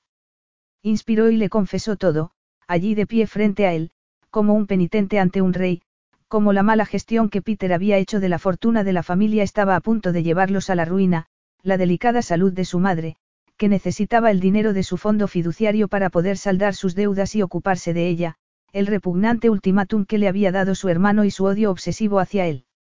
También le explicó que ese era precisamente el motivo por el que lo había elegido, y lo que su hermano esperaba conseguir gracias a la asociación de sus apellidos, y de cómo la había sorprendido la inesperada pasión que había surgido entre ellos. Habló y habló, sintiendo que en su estómago se formaba una bola de miedo cada vez más grande y más pesada. Mientras hablaba, Nikos apenas se movió. Tomaba un sorbo de su copa de cuando en cuando, pero aparte de eso simplemente la escuchaba con una expresión inescrutable. Tristán fue consciente en ese momento de que no tenía la menor idea de cómo iba a reaccionar. Nikos era un hombre rudo, peligroso, y estaba segura de que no era benevolente con aquellos que lo traicionaban. ¿Qué le haría a ella? Cuando hubo terminado de hablar, bajó la vista a sus manos de nuevo, haciendo un esfuerzo por no ponerse a temblar, por no echarse a llorar. Por no suplicarle. Y por no decirle que lo amaba, algo que no debía hacer de ningún modo. Y ese es el motivo por el que dices que no puedes casarte conmigo. Tristán alzó la vista aturdida y escrutó su rostro, pero no vio nada en él salvo el mismo fuego en su mirada. Como no se atrevía a decir nada más, se limitó a sentir. Nico se inclinó hacia adelante, dejó su copa sobre la mesita frente al sofá, y Tristán lo observó con una mezcla de pánico y esperanza. Entonces se puso de pie y, acortando la distancia entre ellos, le dijo. No me importa, cuando llegó frente a ella le puso una mano en la mejilla y con una mirada intensa, le dijo, nada de eso importa. ¿Qué? musitó Tristán en un hilo de voz. Apenas podía articular palabra. Estaba temblando, y sentía que iba a derrumbarse delante de él, a pesar de que se había prometido que eso no ocurriría. ¿Cómo puedes decir algo así? Por supuesto que debe importarte. Debería enfurecerte. Lo que verdaderamente me enfurece es que ese cretino de hermano tuyo te haya obligado a hacer esto, gruñó él. Lo que me preocupa es que, si hubiese rechazado tu proposición aquella noche, se la habrías hecho a algún otro. Lo que me preocupa es que estás aquí, delante de mí, esforzándote a toda costa por no llorar. No es verdad. Protestó ella, pero era demasiado tarde. Todo el miedo, la ira, el dolor y aquel amor imposible y desesperado se fusionaron en las lágrimas que le quemaban los ojos, y sin poder contenerlas ya, empezaron a rodar por sus mejillas. Se estaba humillando delante de él, pero no parecía poder dejar de llorar. Nikos murmuró algo en griego, algo tierno, y solo logró hacerla llorar aún más. Irritada consigo misma, Tristán se secó los ojos con el dorso de la mano. ¿Qué le faltaba por hacer? Agarrarse al dobladillo de sus pantalones cuando fuese a salir por la puerta. Iba a acabar pareciéndose a su madre en todos los sentidos. Aquel era un pensamiento aterrador, una auténtica pesadilla, pero cuando Nikos tomó su rostro entre ambas manos, ya no pudo pensar en nada más que en él. Escúchame, le dijo, con ese tono arrogante que exigía obediencia inmediata. Te casarás conmigo. Yo me ocuparé de tu hermano, y te garantizo que protegeré a tu madre. No tendrás que volver a preocuparte por nada de eso. ¿Lo entiendes? No puedes ordenarme que me case contigo, protestó ella irritada. Nikos esbozó una sonrisa lobuna. Acabo de hacerlo, respondió. Y obedecerás. Antes de que Tristán pudiera decir nada, sus labios silenciaron los de ella, como si no hubiese más que discutir y ella hubiese dicho que sí. Horas más tarde, mirando por el balcón del dormitorio principal, que se asomaba a los acantilados, Nico se preguntó si tal vez Tristán solo había estado aparentando hasta ese momento sentirse atraída por él. No, era imposible. No podía creer que el modo en que el cuerpo de Tristán reaccionaba al suyo pudiera ser algo fingido. Se giró para mirarla a través de las puertas abiertas del balcón, dormida en la cama. Tenía el cabello alborotado, la boca entreabierta, y las curvas de su cuerpo se marcaban bajo las sábanas, tentadoras como el canto de una sirena. De inmediato notó que se excitaba, dispuesto como siempre, ansioso como siempre por volver a hacer la suya una vez más. Sintió una punzada en el pecho y se volvió de nuevo, apartando la vista de ella. Hacía una noche bastante fresca por la brisa que soplaba, arrastrando el olor de los pinos y del mar, Nico se quedó mirando la oscura masa de agua, iluminada tan solo por la luz de la luna, sin comprender por qué no sentía la adrenalina corriendo por sus venas por la victoria que estaba casi al alcance de su mano. Eso exactamente era lo que había sentido al lograr que las finanzas de los Barberi se tambalearan después de la muerte del viejo. Había celebrado aquella victoria, sobre todo porque no había olvidado lo que había sentido cuando la situación había sido la inversa, cuando había sido la fortuna Catrakis la que había estado en peligro. No había olvidado cómo se había carcajeado Peter Barberi, regodeándose con su infortunio, cuando lo había llamado para decirle que les habían quitado de las manos el contrato millonario que habían estado a punto de firmar con otra empresa, que habían perdido el dinero, y que solo había utilizado a Altea. Probablemente entonces los Barberi lo habían celebrado, y el imaginar esa celebración y el recordar las viles palabras de Peter lo habían ayudado a mantener viva la llama de la ira todos esos años. Porque entonces no sentía en ese momento la satisfacción que debía sentir. Después de todo, había conseguido que Tristán picase el anzuelo. Se había quedado atónito con la confesión que le había hecho, aunque aún no acertaba a comprender que podía haberla llevado a descargar su conciencia de esa manera. Solo se le ocurrían un puñado de motivos, pero no quería pensar en eso. Lo que importaba, se dijo, era que le había contado cuáles eran los planes de su hermano y el papel que ella misma debía desempeñar en esos planes.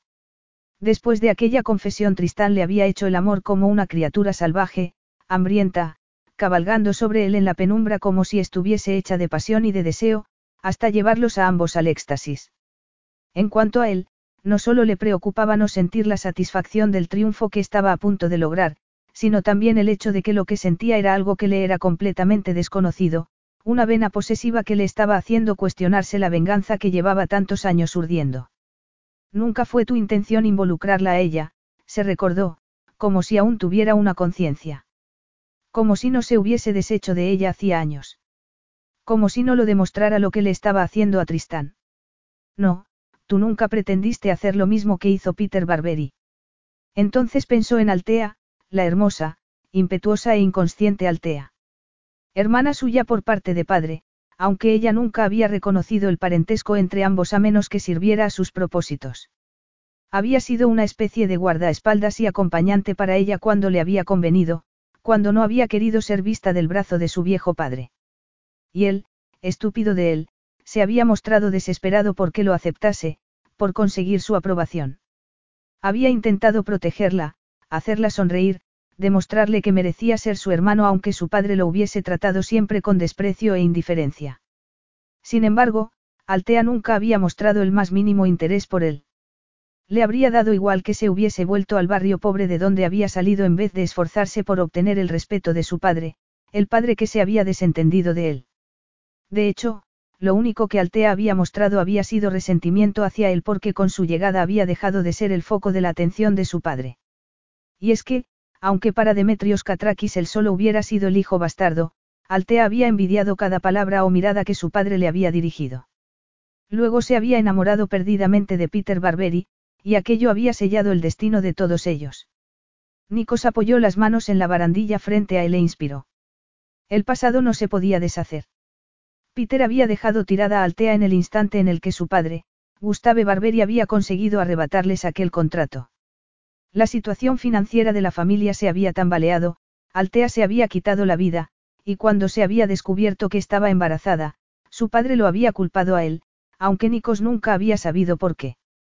Un año después su padre había muerto también, dejándolo solo para recoger los pedazos del maltrecho imperio naviero de los Catrakis.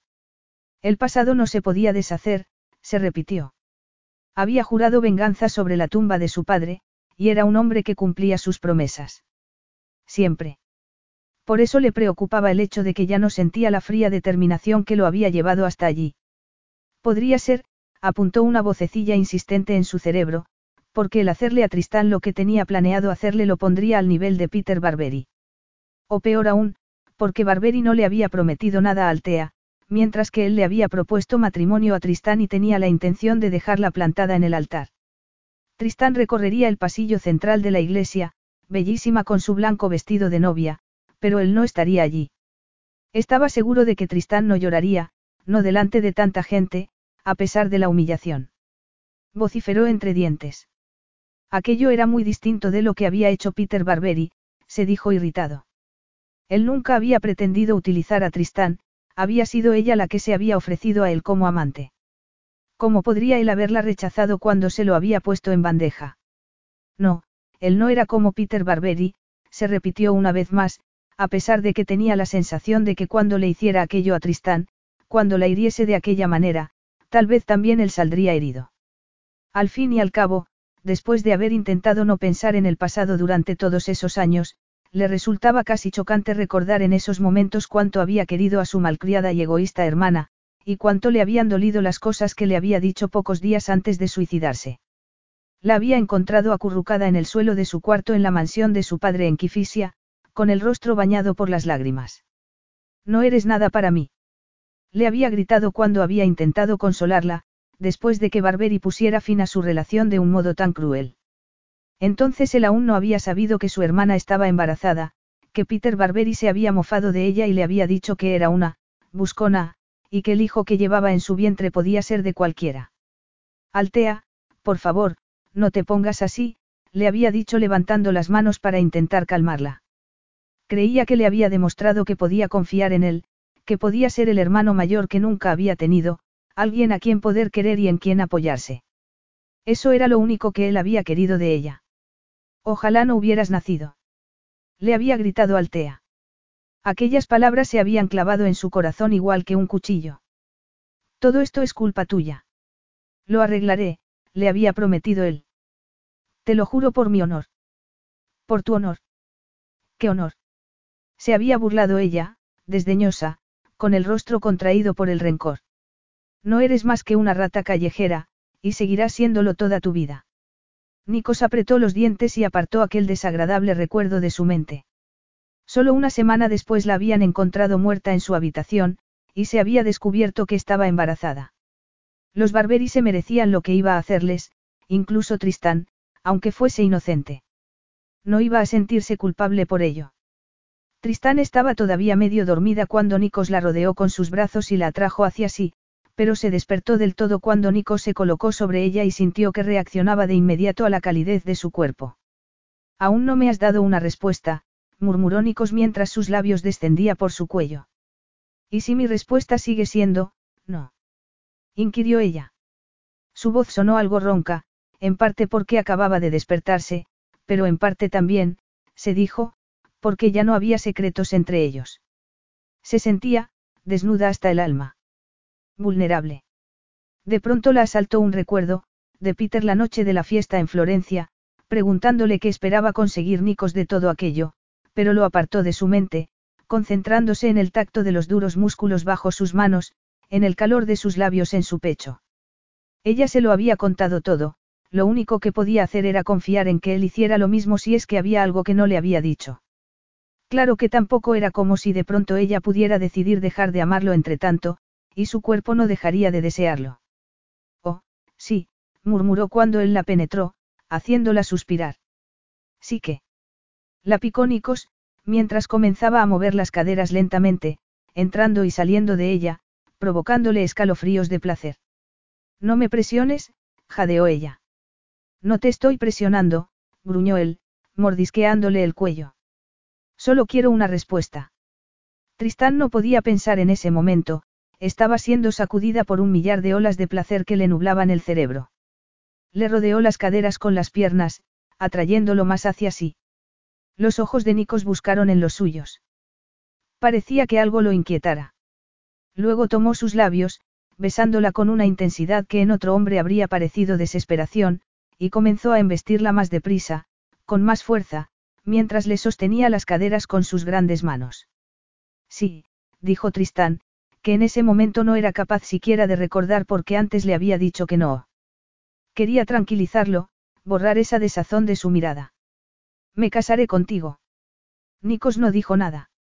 Simplemente volvió a inclinar la cabeza para besarla de nuevo y los llevó a los dos a ese lugar donde no hacían falta palabras.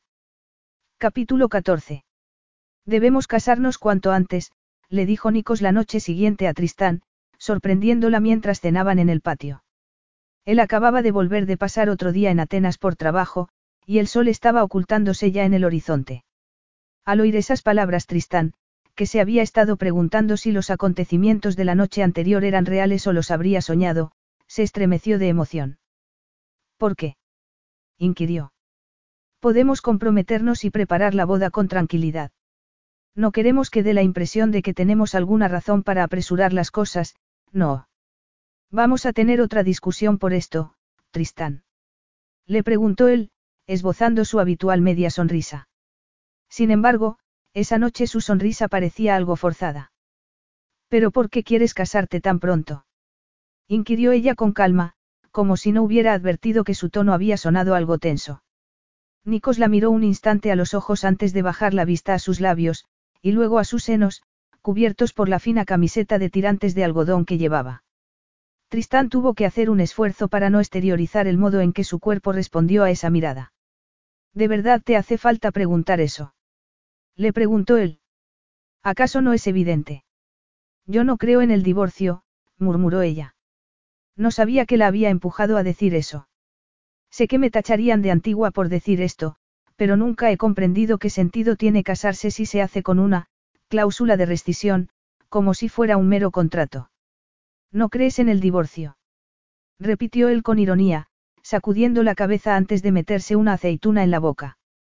Pues te aseguro que existe. Mi abuelo se divorció de las tres esposas que tuvo. Y es peor aún cuando hay niños de por medio, continuó ella, ignorándolo. Se encogió de hombros. He visto a muchos niños destrozados por las guerras de sus padres. No podría hacer pasar por algo así a mis hijos. Los ojos de Nikos relampaguearon. Si tenemos hijos, le respondió con fiereza, llevarán mi apellido y vivirán bajo mi protección, siempre. Luego se quedó callado durante un buen rato, observando el mar, había algo en su expresión distante que hizo que a Tristán le doliera el corazón, que sintiera lástima una vez más por lo difícil que debía de haber sido su infancia, pero no dijo nada. Temía que él intuyera que sentía algo más que compasión hacia él. ¿De verdad era amor lo que sentía, o estaba engañándose? Podría funcionar un matrimonio basado en un amor unilateral, y en la química increíble que había entre ellos. Nos casaremos dentro de dos semanas, dijo Nikos finalmente con una expresión casi severa. Aquí, en la isla, si te parece bien.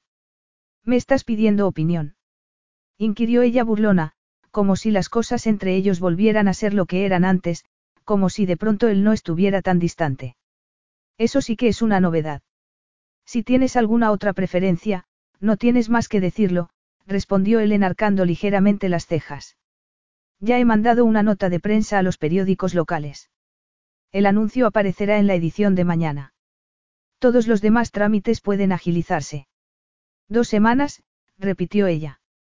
Ojalá pudiese ver debajo de la expresión distante que Nikos llevaba esa noche, como una máscara. Su intuición le decía que había algo que no iba bien, pero desechó aquel presentimiento. Son solo nervios, se dijo. Y era lógico que estuviese nerviosa ante la idea de casarse con un hombre como él, que podría pasar por encima de ella como una apisonadora si detectase la más mínima debilidad en ella. Como estaba haciendo en ese mismo momento. Dos semanas, asintió Nikos, como si estuviera confirmando un trato que acabase de cerrar. Se echó hacia atrás en su asiento y tomó su teléfono móvil, del que nunca se separaba. Quizá podrías llevarte el helicóptero a Atenas y encontrar un vestido adecuado para la boda. Tal vez lo haga, murmuró ella. Tristán no se dio cuenta, hasta mucho más tarde, de que Nikos no le había dicho por qué tenía tanta prisa por casarse. Se había ido por las ramas y había logrado convencerla. Después de aquella conversación los días pasaron tan deprisa que Tristán casi se sintió mareada. Nico seguía distante, pero se dijo que tal vez fuera simplemente su manera de exteriorizar los nervios. Andaba todo el tiempo muy ocupado, o hablando por el móvil, y cuando por fin encontraba algún momento para hablar con ella era para preguntarle por los preparativos de la boda, que había dejado en sus manos. Tristán había comprado un vestido de novia sencillo en una boutique de Atenas, había encargado el ramo en una floristería de Argostili, la ciudad más importante de la isla, y se había ocupado de buscar un servicio de catering para el banquete y todo lo demás. También se había puesto en contacto con su familia. Su madre, como era previsible, se había puesto loca de contento, y hasta se había emocionado como evidenciaba el hecho de que su entusiasmo no había logrado disimular el temblor en su voz. Igual que tu padre y yo, le había dicho con un suspiro de felicidad. Nos miramos el uno al otro y, en fin, fue un flechazo. Tristán era incapaz de asociar el recuerdo que tenía de su padre a esas historias que su madre le contaba, pero nunca se lo había discutido. Tienes que venir a la boda, le había dicho. No podemos celebrarla sin ti. Su madre había dicho que sí de inmediato. La llamada a Peter, como era de esperar, había sido más difícil, incluso después de que le hubiera dicho que ya no iba a necesitar su ayuda, que podía esperar los tres años estipulados para tener acceso al dinero de su fondo fiduciario. Has jugado bien tus cartas, ¿eh? Había sido el comentario despectivo de Peter. Debes de estar orgullosa de ti misma. ¿Quién iba a decir que conseguirías que un hombre como Katrakis te propusiese matrimonio? No tienes precio como actriz. Te llamo porque eres el único hermano que tengo, le había dicho Tristán con aspereza. Es el único motivo por el que te estoy invitando. Por eso, y porque resultaría muy extraño que no asistiera, le espetó Peter. Descuida, Tristán, allí estaré. A ella aquello le había sonado más como una amenaza, pero no tenía tiempo para preocuparse por Peter ni por qué nueva maldad pudiese estar tramando. Le preocupaba muchísimo más el hecho de que su futuro marido pareciera más frío y distante a medida que se aproximaba el día de la boda. Si no fuera porque hacían el amor todas las noches, probablemente el pánico se habría apoderado de ella. Cada noche se acostaba y yacía despierta hasta que él aparecía y se subía a la cama con ella. Le hacía el amor ardientemente, en silencio, y luego la abrazaba y dejaba que sus manos se enredasen en su cabello, aún sin mediar palabra. Cuando llegaba el alba Tristán se decía que debería hablar con él, interrumpir una de sus interminables llamadas de negocios y preguntarle qué le preocupaba. Y lo habría hecho ya, si no fuera porque se imaginaba perfectamente la respuesta mordaz que recibiría de él. No era un hombre dado a hablar de sus sentimientos. De hecho, no estaba segura de que fuera consciente de que los tenía. La verdad era que lo añoraba. Echaba de menos las pequeñas pullas que le lanzaba para picarla, las discusiones tontas con él, su media sonrisa arrogante, el brillo en sus ojos, pero no se atrevía a mencionar nada de aquello delante de él porque temía que se replantease el hecho de que le había estado mintiendo y decidiese dar marcha atrás con respecto a la boda. No podía soportar la idea de perderlo. De pie en la cubierta de su yate, la noche anterior al día en que se iba a celebrar la boda, Nikos tuvo una sensación de déjà mientras observaba a sus elegantes invitados conversando los unos con los otros con una copa en la mano. Él lucía un traje italiano a medida, como le correspondía en su papel de anfitrión y novio. Sin embargo, aunque había ido saludando a los invitados y se había parado a charlar un rato con algunos de ellos, lo cierto era que solo tenía ojos para Tristán. Llevaba un vestido azul hecho de una tela vaporosa que bailaba sobre sus curvas y destacaba el brillo de sus ojos y su piel dorada. El cabello le caía en suaves ondas sobre los hombros. Estaba preciosa, se la veía tan llena de vida, tan vibrante. No podía dejar de pensar que al día siguiente, en cambio, sería como una flor tronchada, aplastada por su propio pie. No podía comprender por qué se le revolvía el estómago de solo pensar en ello, porque lamentaba que ella tuviese que sufrir las consecuencias de lo que habían hecho su padre y su hermano, que tuviese que pagar por la pérdida de tres vidas, la de su padre, la de su hermana Altea, y la del hijo que ésta había llevado en su vientre. ¿Por qué tendría que arrepentirse de nada? Como si hubiese sentido su mirada sobre ella, Tristán, que estaba hablando con un pequeño grupo de invitados, giró la cabeza y le sonrió. La vio excusarse y la observó mientras se dirigía hacia donde él estaba como si fuese una visión. Estás muy serio, le dijo ella en un tono alegre, aunque sus ojos estaban escrutando los de él. Las fiestas ya no tienen para mí el atractivo que solían tener. Tristán sonrió. Pero esta fiesta es en nuestro honor, apuntó, rodeándole el cuello con los brazos. Debería sonreír, o cuando menos no tener todo el rato el ceño fruncido. No se echará a perder por eso tu halo de misterio, no te preocupes. Aquellas palabras arrancaron una sonrisa de los labios de Nikos, que se preguntó cómo podía ser que con Tristán le fuese tan difícil mantener el control sobre sí mismo. Se había pasado las últimas dos semanas ignorando el modo en que lo había estado observando, pensativa y preocupada, pero esa noche, al verla mirándolo como lo estaba mirando en ese momento, confiada, receptiva, deseó más que nada en el mundo poder ser el hombre que ella creía que era, el hombre que debería ser. Pero ese hombre no existía. ¿Tan importante es para ti? Le preguntó. Ojalá ya estuviera hecho, pensó, ojalá ya hubiera consumado su venganza y pudiera dejar todo aquello atrás. Era la espera lo que estaba matándolo.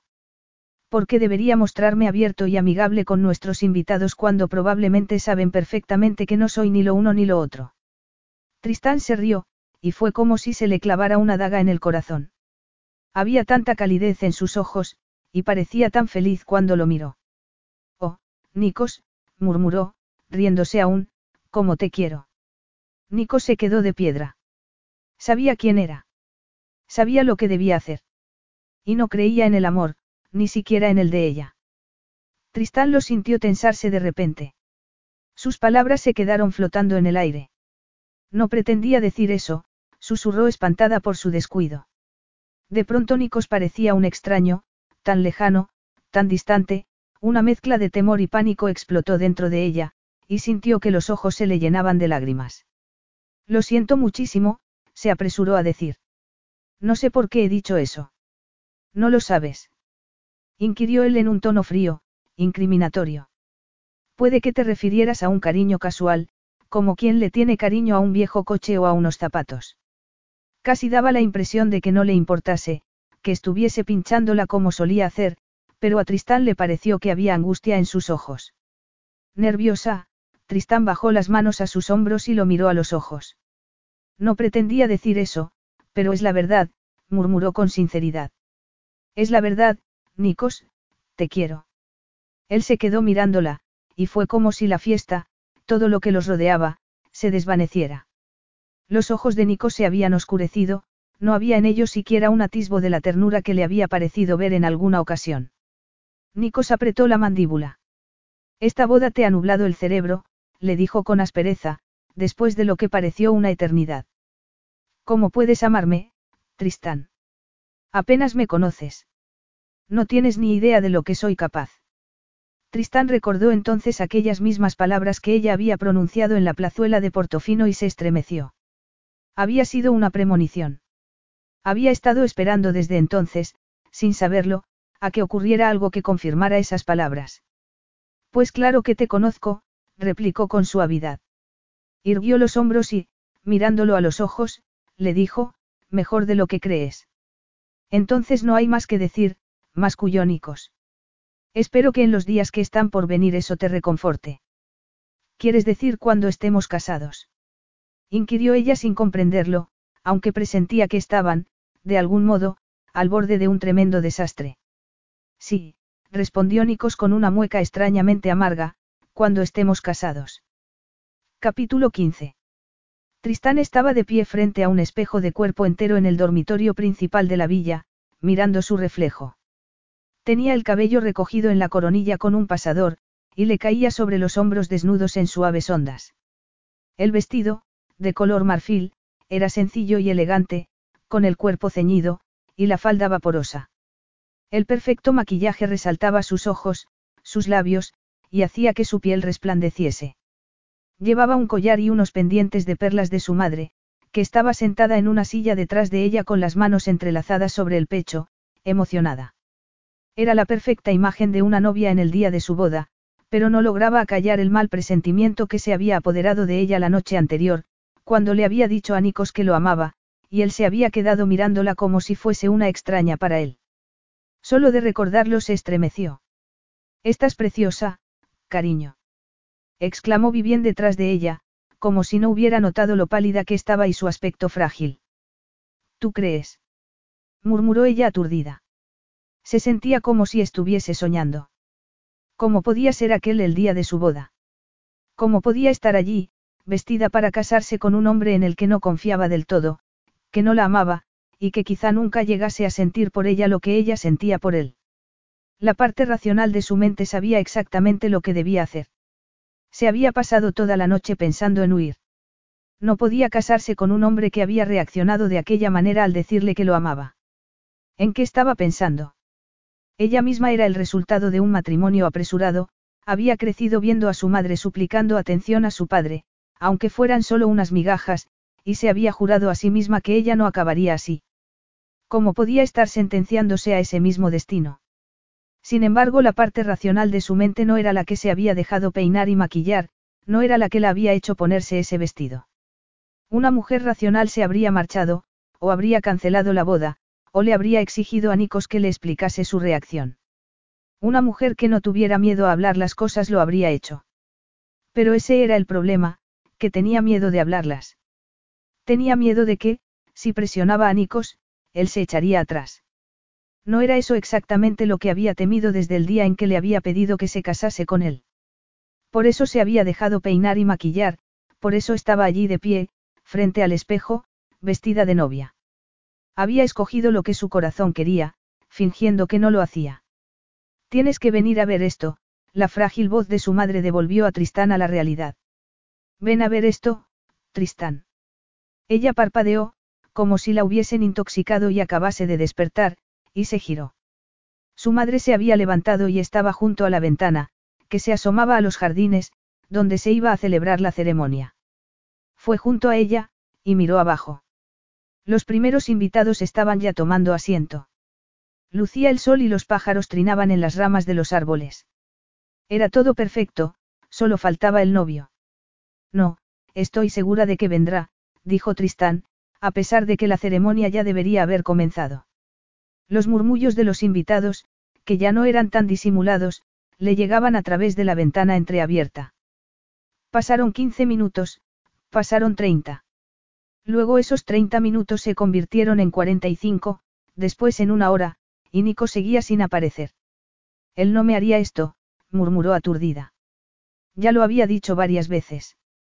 Se lo había dicho a su madre, que estaba sentada con el rostro contraído de ansiedad, y también a su hermano, que cada vez estaba más furioso.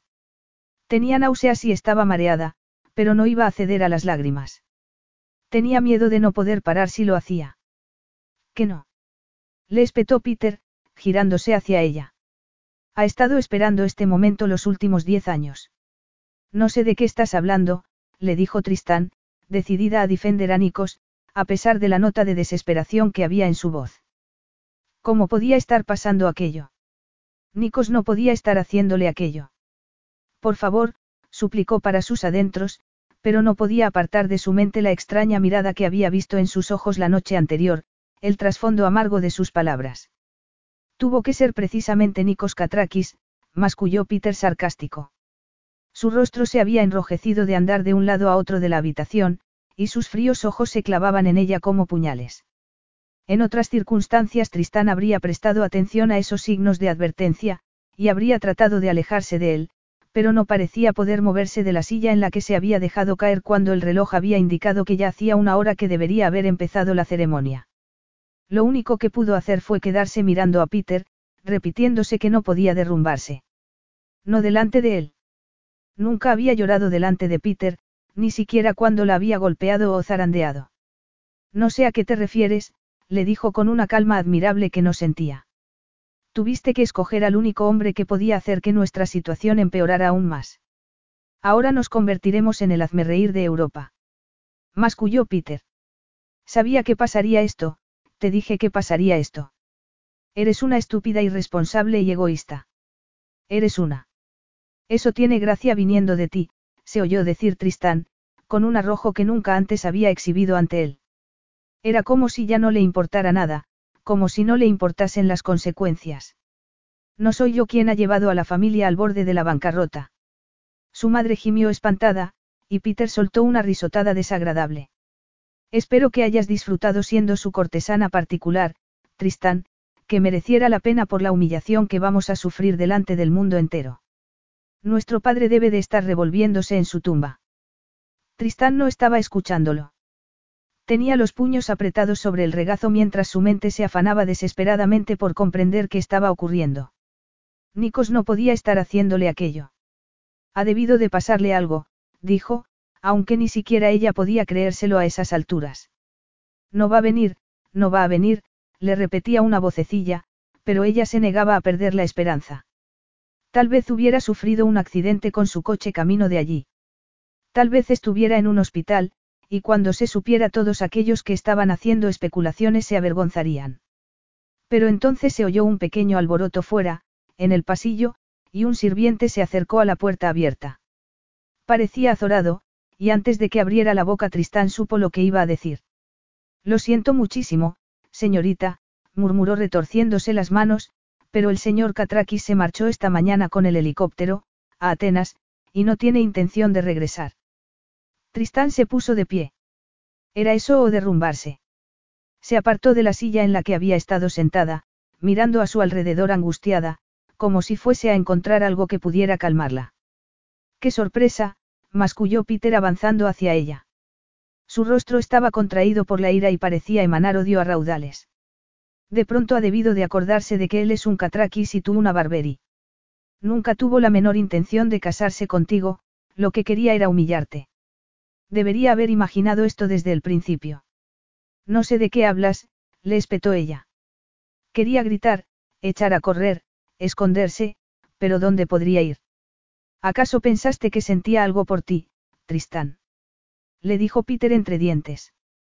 Creías que tus encantos bastarían para enamorarlo. Lo único que le interesaba era tu apellido. Nuestro apellido. Repitió ella, sintiéndose tan estúpida como Peter le decía siempre que era. ¿Por qué iba a interesarle nuestro apellido? ¿Por qué nos detesta, a todos? le espetó Peter. Hace diez años juró que se vengaría de nosotros, y ya ves, hay que felicitarte, se lo has puesto en bandeja de plata. Peter, por favor, murmuró Vivien. Este no es el momento. Pero Tristán, que estaba mirando a su hermano, sintió que un escalofrío la recorría por dentro. ¿Qué le hiciste? Le preguntó apretando los puños. ¿Qué fue lo que le hiciste? Catrakis es basura, masculló Peter. Salió escaldado de un negocio en el que fuimos nosotros los que nos llevamos el gato al agua y no pudo soportarlo. Perdió dinero y nos amenazó, dijo encogiéndose de hombros. Me sorprendió que se recuperara de aquello.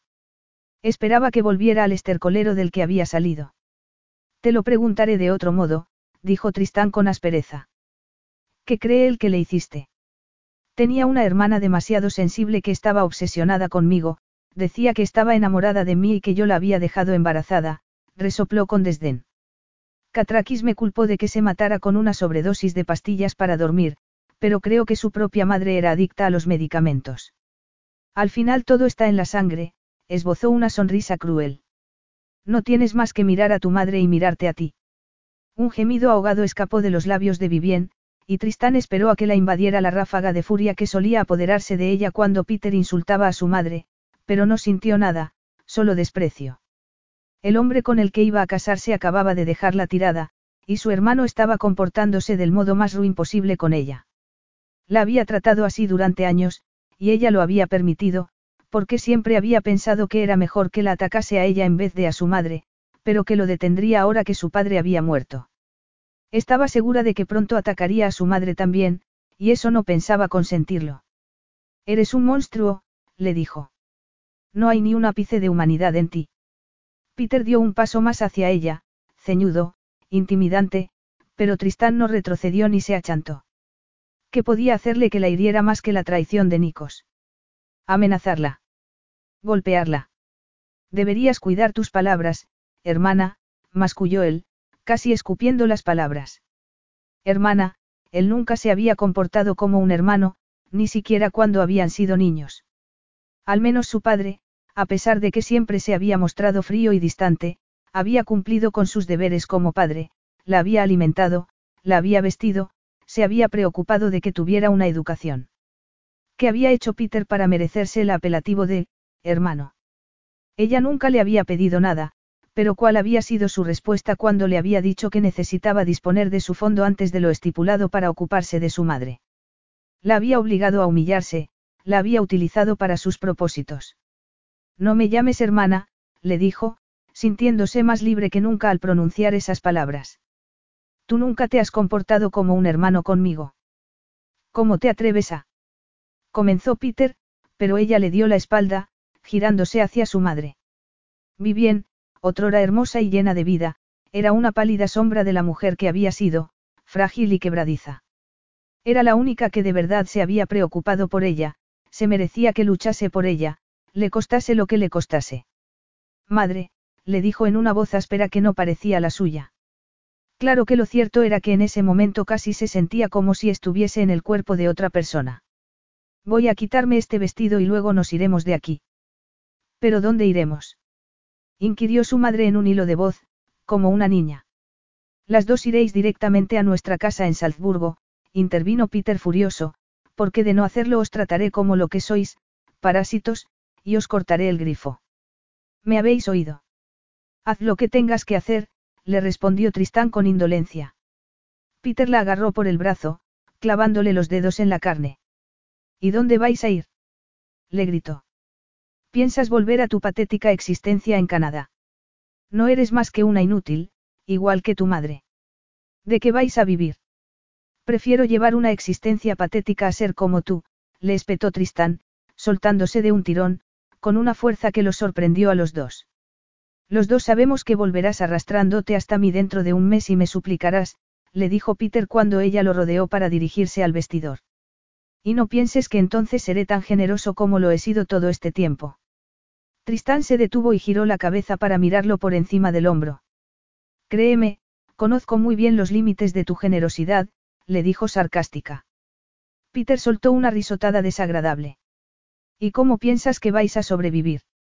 Tristán lo miró, sabiendo que aquella era la última vez, que no volvería a verlo jamás, y en medio de todo el dolor y la zozobra que sentía, un destello de esperanza brilló en su interior. Sobreviviremos, te lo aseguro, le dijo, y no gracias a ti. Capítulo 16. Nikos estaba sentado en su bar favorito en Atenas, bebiendo el whisky más caro que tenían, e intentando convencerse de que aquello era una celebración. De hecho, llevaba dos semanas de celebración, noche tras noche. Tenía tanto que celebrar, debería sentirse victorioso. Todos los periódicos llevaban fotografías de su boda fallida, para humillación de los Barberi. Además, sabía por fuentes más que fiables, que Peter había sido abandonado por sus inversores, y que sus finanzas se hallaban en caída libre. Antes de que acabara el año tendría que declararse en quiebra. Al principio se había dicho que aquella sensación extraña que tenía no era más que el cansancio que seguía a una campaña de acoso y derribo tan intensa. Cuando se conseguía un objetivo, después uno sentía la falta de un objetivo. Era algo natural, incluso lógico. Sin embargo, después haber hecho realidad la venganza que tanto tiempo había estado persiguiendo, no sentía satisfacción alguna, sino más bien indiferencia.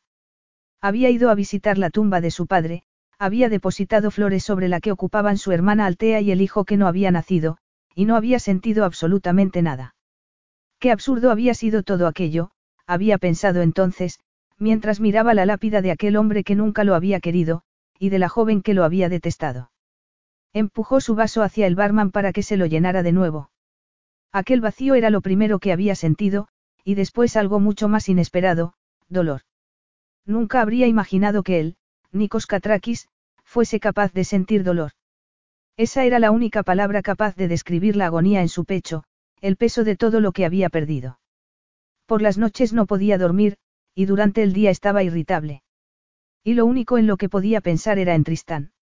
Se encontraba imaginando cómo habría recibido la noticia, y cuánto habría tardado en aceptar la verdad. Se preguntaba cómo se habría sentido, y se torturaba imaginándola llorosa, o aún peor, reaccionando con valentía. Y en un ejercicio enfermizo, se imaginaba finales distintos. ¿Qué habría pasado si no la hubiese dejado y se hubiese ido? ¿Qué habría pasado si se hubiera casado con ella a pesar de todo, si cada noche pudiese dormir a su lado, inhalando el dulce perfume de su piel y de su cabello? ¿Qué habría pasado si la hubiese creído cuando le había dicho que lo amaba? Nikos gruñó, quejándose en todos los idiomas que conocía. Ahora que había consumado su venganza no podía comprender cómo había podido dejar que lo obsesionase durante todos esos años. ¿Qué había conseguido? Nada. ¿Cómo podía haberse obsesionado con una lealtad absurda a dos personas que le habían negado su cariño? Tristán, en cambio, le había dicho que lo amaba, y él la había abandonado ante el altar. Se había convertido en la clase de escoria de la que siempre había intentado distanciarse. Él, que había jurado que nunca sería como Peter Barberi, se había convertido en algo peor. Al menos Peter había roto la relación con su hermana en persona, no había dejado que su ausencia hablase por él. ¿Qué clase de hombre era, y cómo podía haber hecho lo que había hecho? Sea quien sea ella, no merece la pena, amigo, le dijo el barman, sacándolo de sus pensamientos. Nikos alzó la vista, sorprendido de que el hombre, que en esas dos semanas se había limitado a servirle en silencio, entablase conversación con él. ¿Por qué dices eso si no la conoce? inquirió. El hombre se encogió de hombros. Las mujeres son como son. No puedes vivir con ellas, pero tampoco sin ellas, no. Se alejó hacia el otro extremo de la barra para atender a otro cliente, dejando a Nikos aturdido. De pronto lo veía todo claro. Tenía más dinero del que pudiera gastar en toda su vida, y casas en varias ciudades del mundo. Había nacido y crecido en la más absoluta pobreza, y ahora lo tenía todo, pero nada de todo eso tenía ningún valor para él si eso significaba vivir sin Tristán. No quería vivir sin ella, y le daba igual cuál fuera su apellido y a qué familia perteneciera. No estaba dispuesto a perderla. Tristán se sorprendió cuando un elegante coche negro se detuvo junto a la acera de la avenida por la que estaba bajando, camino de la pequeña casa que su madre y ella habían alquilado en Vancouver. Y se sorprendió aún más cuando vio bajar de él a Nikos, con la gracia de movimientos de un depredador, tal y como lo recordaba. Se paró en seco y se quedó mirándolo, intentando ignorar los rápidos latidos de su corazón, los nervios que le atenazaban el estómago mientras se acercaba a ella con rostro serio, grave. Supongo me odias, dijo, deteniéndose frente a ella. Tristán parpadeó y sintió que la invadía una mezcla de ira y de dolor. Nada de preámbulos. Le espetó. Ni siquiera un saludo. Tampoco merezco de ti, Nikos. Ni siquiera la cortesía que tendrías con un extraño. Comenzó a andar de nuevo, decidida a no volver la vista atrás. Necesitaba llegar a casa, encerrarse en su habitación y llorar sobre su almohada repitiéndose cien veces que no podía seguir enamorada de un hombre que la trataba así. Nico se echó a andar detrás de ella y no tardó en darle alcance. Aquello que dijiste en la fiesta, la noche antes de la boda, ¿era verdad? Le preguntó. Los dos dijimos muchas cosas esa noche, masculló ella, mirando el suelo con el ceño fruncido. Tendrás que ser más específico. Le estaba costando mantener la compostura. En esas dos semanas había llorado más de lo que había llorado en toda su vida. Ya no se reconocía. Era lo que Nikos había hecho de ella, una muñeca rota. Estás llorando, dijo él, como horrorizado. Tristán se detuvo y se giró hacia él, deseando ser más fuerte, poder hacerle sentirse tan mal como se sentía ella. Lo hago a menudo, le espetó, aunque hasta ahora no lo había hecho nunca. Enhorabuena, Nikos, puedes estar orgulloso. Y a pesar de todo dijiste que me amabas, murmuró él, a este monstruo que te hizo algo terrible, algo imperdonable. ¿Por qué estás aquí? ¿A qué has venido? Le preguntó Tristán, y de su garganta escapó una risa desgarrada. Si has venido para hacerme más daño, debo decirte que ya no queda nada que puedas dañar. No soy digno de ser amado, le dijo él. Fuiste una tonta al decirme aquello, al confesar esa debilidad. Deberías considerarte afortunada de que no te creyera, de que no te tomara la palabra. Tristán abrió la boca para gritarle, para exigirle que la dejara tranquila, pero algo la detuvo. Sus ojos estaban apagados, tenía los labios apretados. Si fuera otro hombre habría dicho que parecía casi, desesperado. ¿Para eso has venido a Vancouver? Le preguntó con voz trémula. Para explicarme por qué no debería haberme enamorado de ti. Ya te lo he dicho, Tristán, no merezco ese amor, le repitió él, mirándola fijamente. No tienes más que ver cómo me trataron mi padre, mi madre, mi hermana. Todos me abandonaron, todos me odiaron. Si solo hubiese sido uno no parecería tan malo, pero todos. Cuando ocurre algo así hay que buscar el denominador común, Tristán, hay que ser lógico. Lógico repitió ella con incredulidad, sacudiendo la cabeza. ¿De verdad lo ves así? Escrutó su rostro en silencio y vio que así era, que creía lo que estaba diciendo y que no la había creído cuando le había dicho que lo amaba, porque no sabía lo que era el amor. Es como si te hubieras apoderado de mi voluntad, le dijo él, en un tono casi acusador. He pasado años planeando esa venganza, y ahora en lo único en lo que puedo pensar es en ti. Destruyo a todas las personas a las que me acerco, añadió sacudiendo la cabeza. Soy como una condena. Tristán no podía fingir que sus sentimientos habían cambiado. No cuando tenía a Nicos de pie frente a ella, cuando sus dedos ansiaban tocar su rostro y sus brazos ansiaban estrecharlo entre ellos. No puedo culparte por odiarme, murmuró Nikos. Se metió las manos en los bolsillos, y Tristan tuvo la sensación de que estaba incómodo. Él, que jamás daba la menor muestra de inseguridad. Aquel pensamiento la atravesó como una flecha que hirió de muerte al monstruo de la ira que le nublaba la mente, y solo quedó la desazón que la envolvía. Quería odiarte, le dijo con más sinceridad de la que Nikos se merecía, pero no puedo. Pues deberías, masculló él. Si tuvieras el más mínimo sentido de supervivencia, deberías. Tú eres el experto, respondió Tristán. Odio, venganza, engaño, creo que todo es tu fuerte, no el mío. Yo solo quería casarme contigo, tonta de mí. La venganza ya no me importa nada. Explotó él. ¿Cómo puedes decir eso? Le espetó ella, secándose los ojos con el dorso de la mano. Peter me lo contó todo. Lo que te hizo. Lo que le hizo a tu familia, a tu hermana. Mi hermana se quitó la vida. Nada de lo que hizo Peter puede compararse al daño que yo te he hecho a ti, dijo Nikos dolido. Sé que no te merezco, Tristán, pero, sus ojos la miraron atormentados y alargó las manos hacia ella pero no la tocó. Por favor, créeme cuando te digo que no creo que pueda vivir sin ti, le susurró. Tristán sintió que su amor por él la desbordaba. Era algo tan real, tan tangible, como la sangre que corría por sus venas, el aire que llenaba sus pulmones. Tristán, murmuró él, casi como una súplica.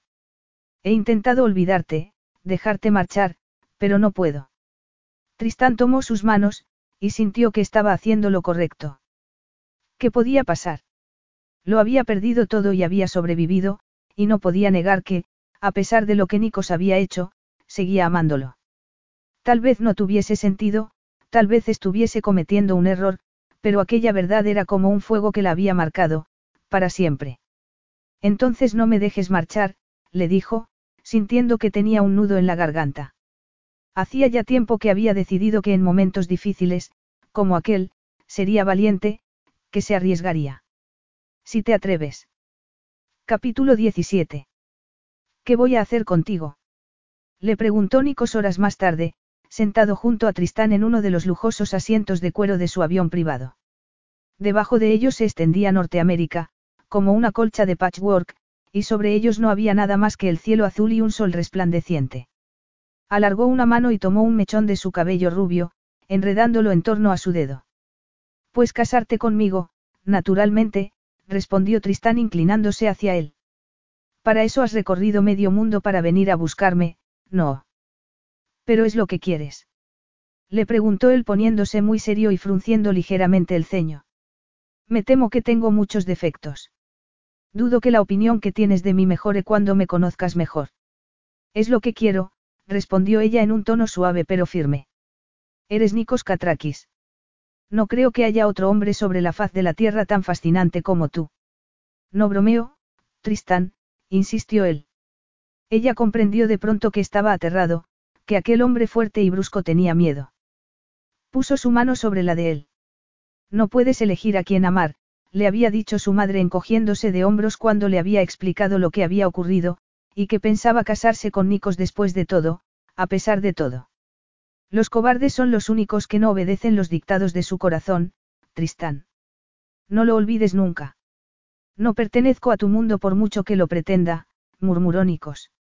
La gente se siente atraída por mi dinero, por mi poder, pero ninguno de ellos olvidará jamás de dónde provengo. Ni deberían, replicó ella. Nikos la miró contrariado. Lo has dicho como si fuera algo de lo que tuvieras que avergonzarte, se explicó Tristán. Yo creo que no deberías avergonzarte de tu pasado, Nikos. Superas unos obstáculos inconmensurable, y lo hiciste sin la ayuda de nadie, ni siquiera de tu padre, sacudió la cabeza. Deberías estar orgulloso. Tú no lo comprendes, comenzó él. Puedo preguntarte quiénes son esas personas que no son capaces de ver más allá de tus orígenes. Lo interrumpió ella. Gente como mi hermano. Personas mimadas y malcriadas que han heredado de otros la fortuna que tienen. ¿Por qué debería importarte lo que piensen? Nikos le apretó la mano y esbozó esa media sonrisa que ella adoraba. Luego no podrás cambiar de opinión, Tristán, le advirtió mirándola de un modo posesivo, implacable. Si te casas conmigo, ya no habrá vuelta atrás. Ella entrelazó su brazo con el de él y le dijo sin vacilar, no quiero mirar atrás, sino adelante. Esto es solo el principio. Luego se inclinó hacia él y lo besó en los labios. Cuando Tristán se despertó, Nikos lo supo de inmediato. Era como si tuvieran una conexión psíquica. Se apartó de la barandilla, bañada por la luz de la luna llena que brillaba sobre el mar, y a través de las puertas abiertas del balcón miró a Tristán, que se había incorporado en la cama y estaba frotándose los ojos. Se habían casado en una ceremonia privada en los jardines de la villa, el mismo lugar donde iban a haberse casado semanas atrás, porque les había parecido que eso ayudaría a hacer que cicatrizaran las heridas. Y ahora era su esposa, suya, para siempre. Nikos aún no podía creérselo. ¿Qué estás haciendo? Le preguntó ella con voz soñolienta. Nikos entró en la habitación y se sentó en la cama junto a ella. Quería tomarla otra vez en sus brazos, perderse en su cuerpo como había hecho tantas otras veces, como había hecho esa misma noche, pero en su mente zumbaban un sinfín de preguntas, y necesitaba respuestas. No lo entiendo, dijo en un tono quedo. Tristán se incorporó del todo, quedándose sentada junto a él. El cabello le cayó sobre los hombros desnudos, enfatizando el delicado arco de su clavícula, su piel dorada. Era perfecta. Y era suya. ¿Por qué lo había elegido, a pesar de todo? ¿Qué hay que entender? Le preguntó divertida. Es medianoche, supongo que sea lo que sea puede esperar hasta mañana por la mañana. ¿Por qué querrías hacer algo así? inquirió él. Una parte de él temía la respuesta, pero necesitaba saberlo. Después de todo lo que te he hecho, ¿por qué no saliste corriendo cuando fui a buscarte? ¿Por qué no te alejaste de mí lo más rápido posible? Tristán alargó una mano para acariciarle el hombro, y dejó que sus dedos se deslizaran por su brazo antes de dejar caer la mano. Ya sabes por qué. Amor. Murmuró él con aspereza, casi enfadado. ¿Es eso lo que quieres decir? El amor no existe, Tristán. Es una manera que tenemos de engañarnos los seres humanos. Una manera de escondernos, de excusarnos. Eso no es verdad. Lo que tenemos aquí, ahora, es real, replicó ella inclinándose hacia él para besarlo en el hombro. No depende de nada, no tienes que demostrar nada, es un hecho. Aquel argumento lo desarmó, y su corazón palpitó con fuerza. Se sentía mareado aunque no había probado ni una gota de alcohol durante horas. No se atrevía a mirarla a los ojos. Tenía miedo de lo que pudiera ver en ellos. O tal vez, tal vez lo que le daba miedo era lo que ella pudiera ver en los suyos. Mañana nos iremos de luna de miel, le dijo. A las Maldivas, a Fiji, donde tú quieras. Ya estamos en una isla, Nikos, le recordó ella. Tenemos que irnos tan lejos para ir a otra. Es lo que hace la gente. O eso me han dicho. ¿Y por qué tenemos que hacer lo que hace la gente? Le preguntó ella. ¿Por qué no hacemos lo que nosotros queramos? Nico sacudió la cabeza y, dejándose llevar por un impulso, se bajó de la cama y la rodeó para ponerse de rodillas frente a ella. Frotó las palmas de las manos contra los muslos de ella y la miró a los ojos. En ellos vio calidez, vio fuego, y todas sus defensas se desbarataron de inmediato. Te quiero, murmuró Tristán. Y alzó la barbilla, como desafiándolo a que le dijera que no la amaba, igual que lo había desafiado a que no la dejara. Era la mujer más valiente que había conocido en toda su vida. Yo no sé lo que es el amor, le dijo Nikos, escogiendo las palabras con cuidado. Hasta ahora no me había querido nadie. Aquellos que deberían haberme querido me abandonaron, me detestaban. Lo sé, respondió ella en un susurro. Sus labios temblaron, y alargó una mano para peinarle el cabello con los dedos. Eres la única persona que lo sabe todo de mí, le dijo Nikos, o cuando menos la única que ha visto lo peor de mí y ha permanecido a mi lado. Tristán se inclinó y lo besó, primero en la frente y luego en la mejilla. Te quiero, le dijo con sencillez. Amo tanto la oscuridad como la luz que hay en ti. ¿Qué otra cosa podría haber hecho sino casarme contigo? Deberías odiarme, murmuró él. Ya es demasiado tarde, le susurró Tristán. He estado enamorada de ti desde el día en que te conocí. Jamás podría odiarte, por mucho que te esfuerces. Tristán, musitó Nikos, pero no sabía qué más decir. Solo sabía que su nombre era como una plegaria de esperanza para él, como una canción. Sintió que algo se resquebrajaba en su interior, liberando su alma, como si hubiese estado enterrada en hielo, en un crudo y largo invierno durante mucho tiempo que por fin había terminado. El deshielo estaba empezando. No sé lo que es el amor ni cómo amar, susurró mirándola a los ojos, pero pasaré el resto de mis días intentando amarte como te mereces, Tristán, lo juro. Aunque tengas que enseñarme, te prometo que aprenderé. Una sonrisa radiante iluminó el rostro de Tristán, y Nico sintió que comenzaba a arder de deseo por ella de nuevo, como siempre. Creo que estoy dispuesta a aceptar ese reto, le dijo.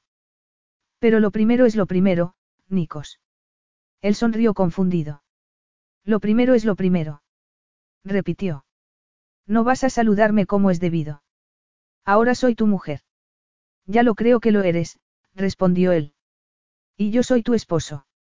Y esta es la primera noche de nuestra vida de casados, de nuestro futuro. Nuestro futuro, repitió él, y una parte de sí lo desafió a creer en ello. Tristán le abrió los brazos, ofreciéndole todo lo que siempre había deseado, y que hacía mucho que había dejado de esperar, hasta que ella había aparecido en su vida, un hogar, una familia, amor. Por ella estaba dispuesto a intentarlo. Sí, por ella. Ven aquí, le susurró Tristán. Tenemos muchas cosas de las que hablar. Fin.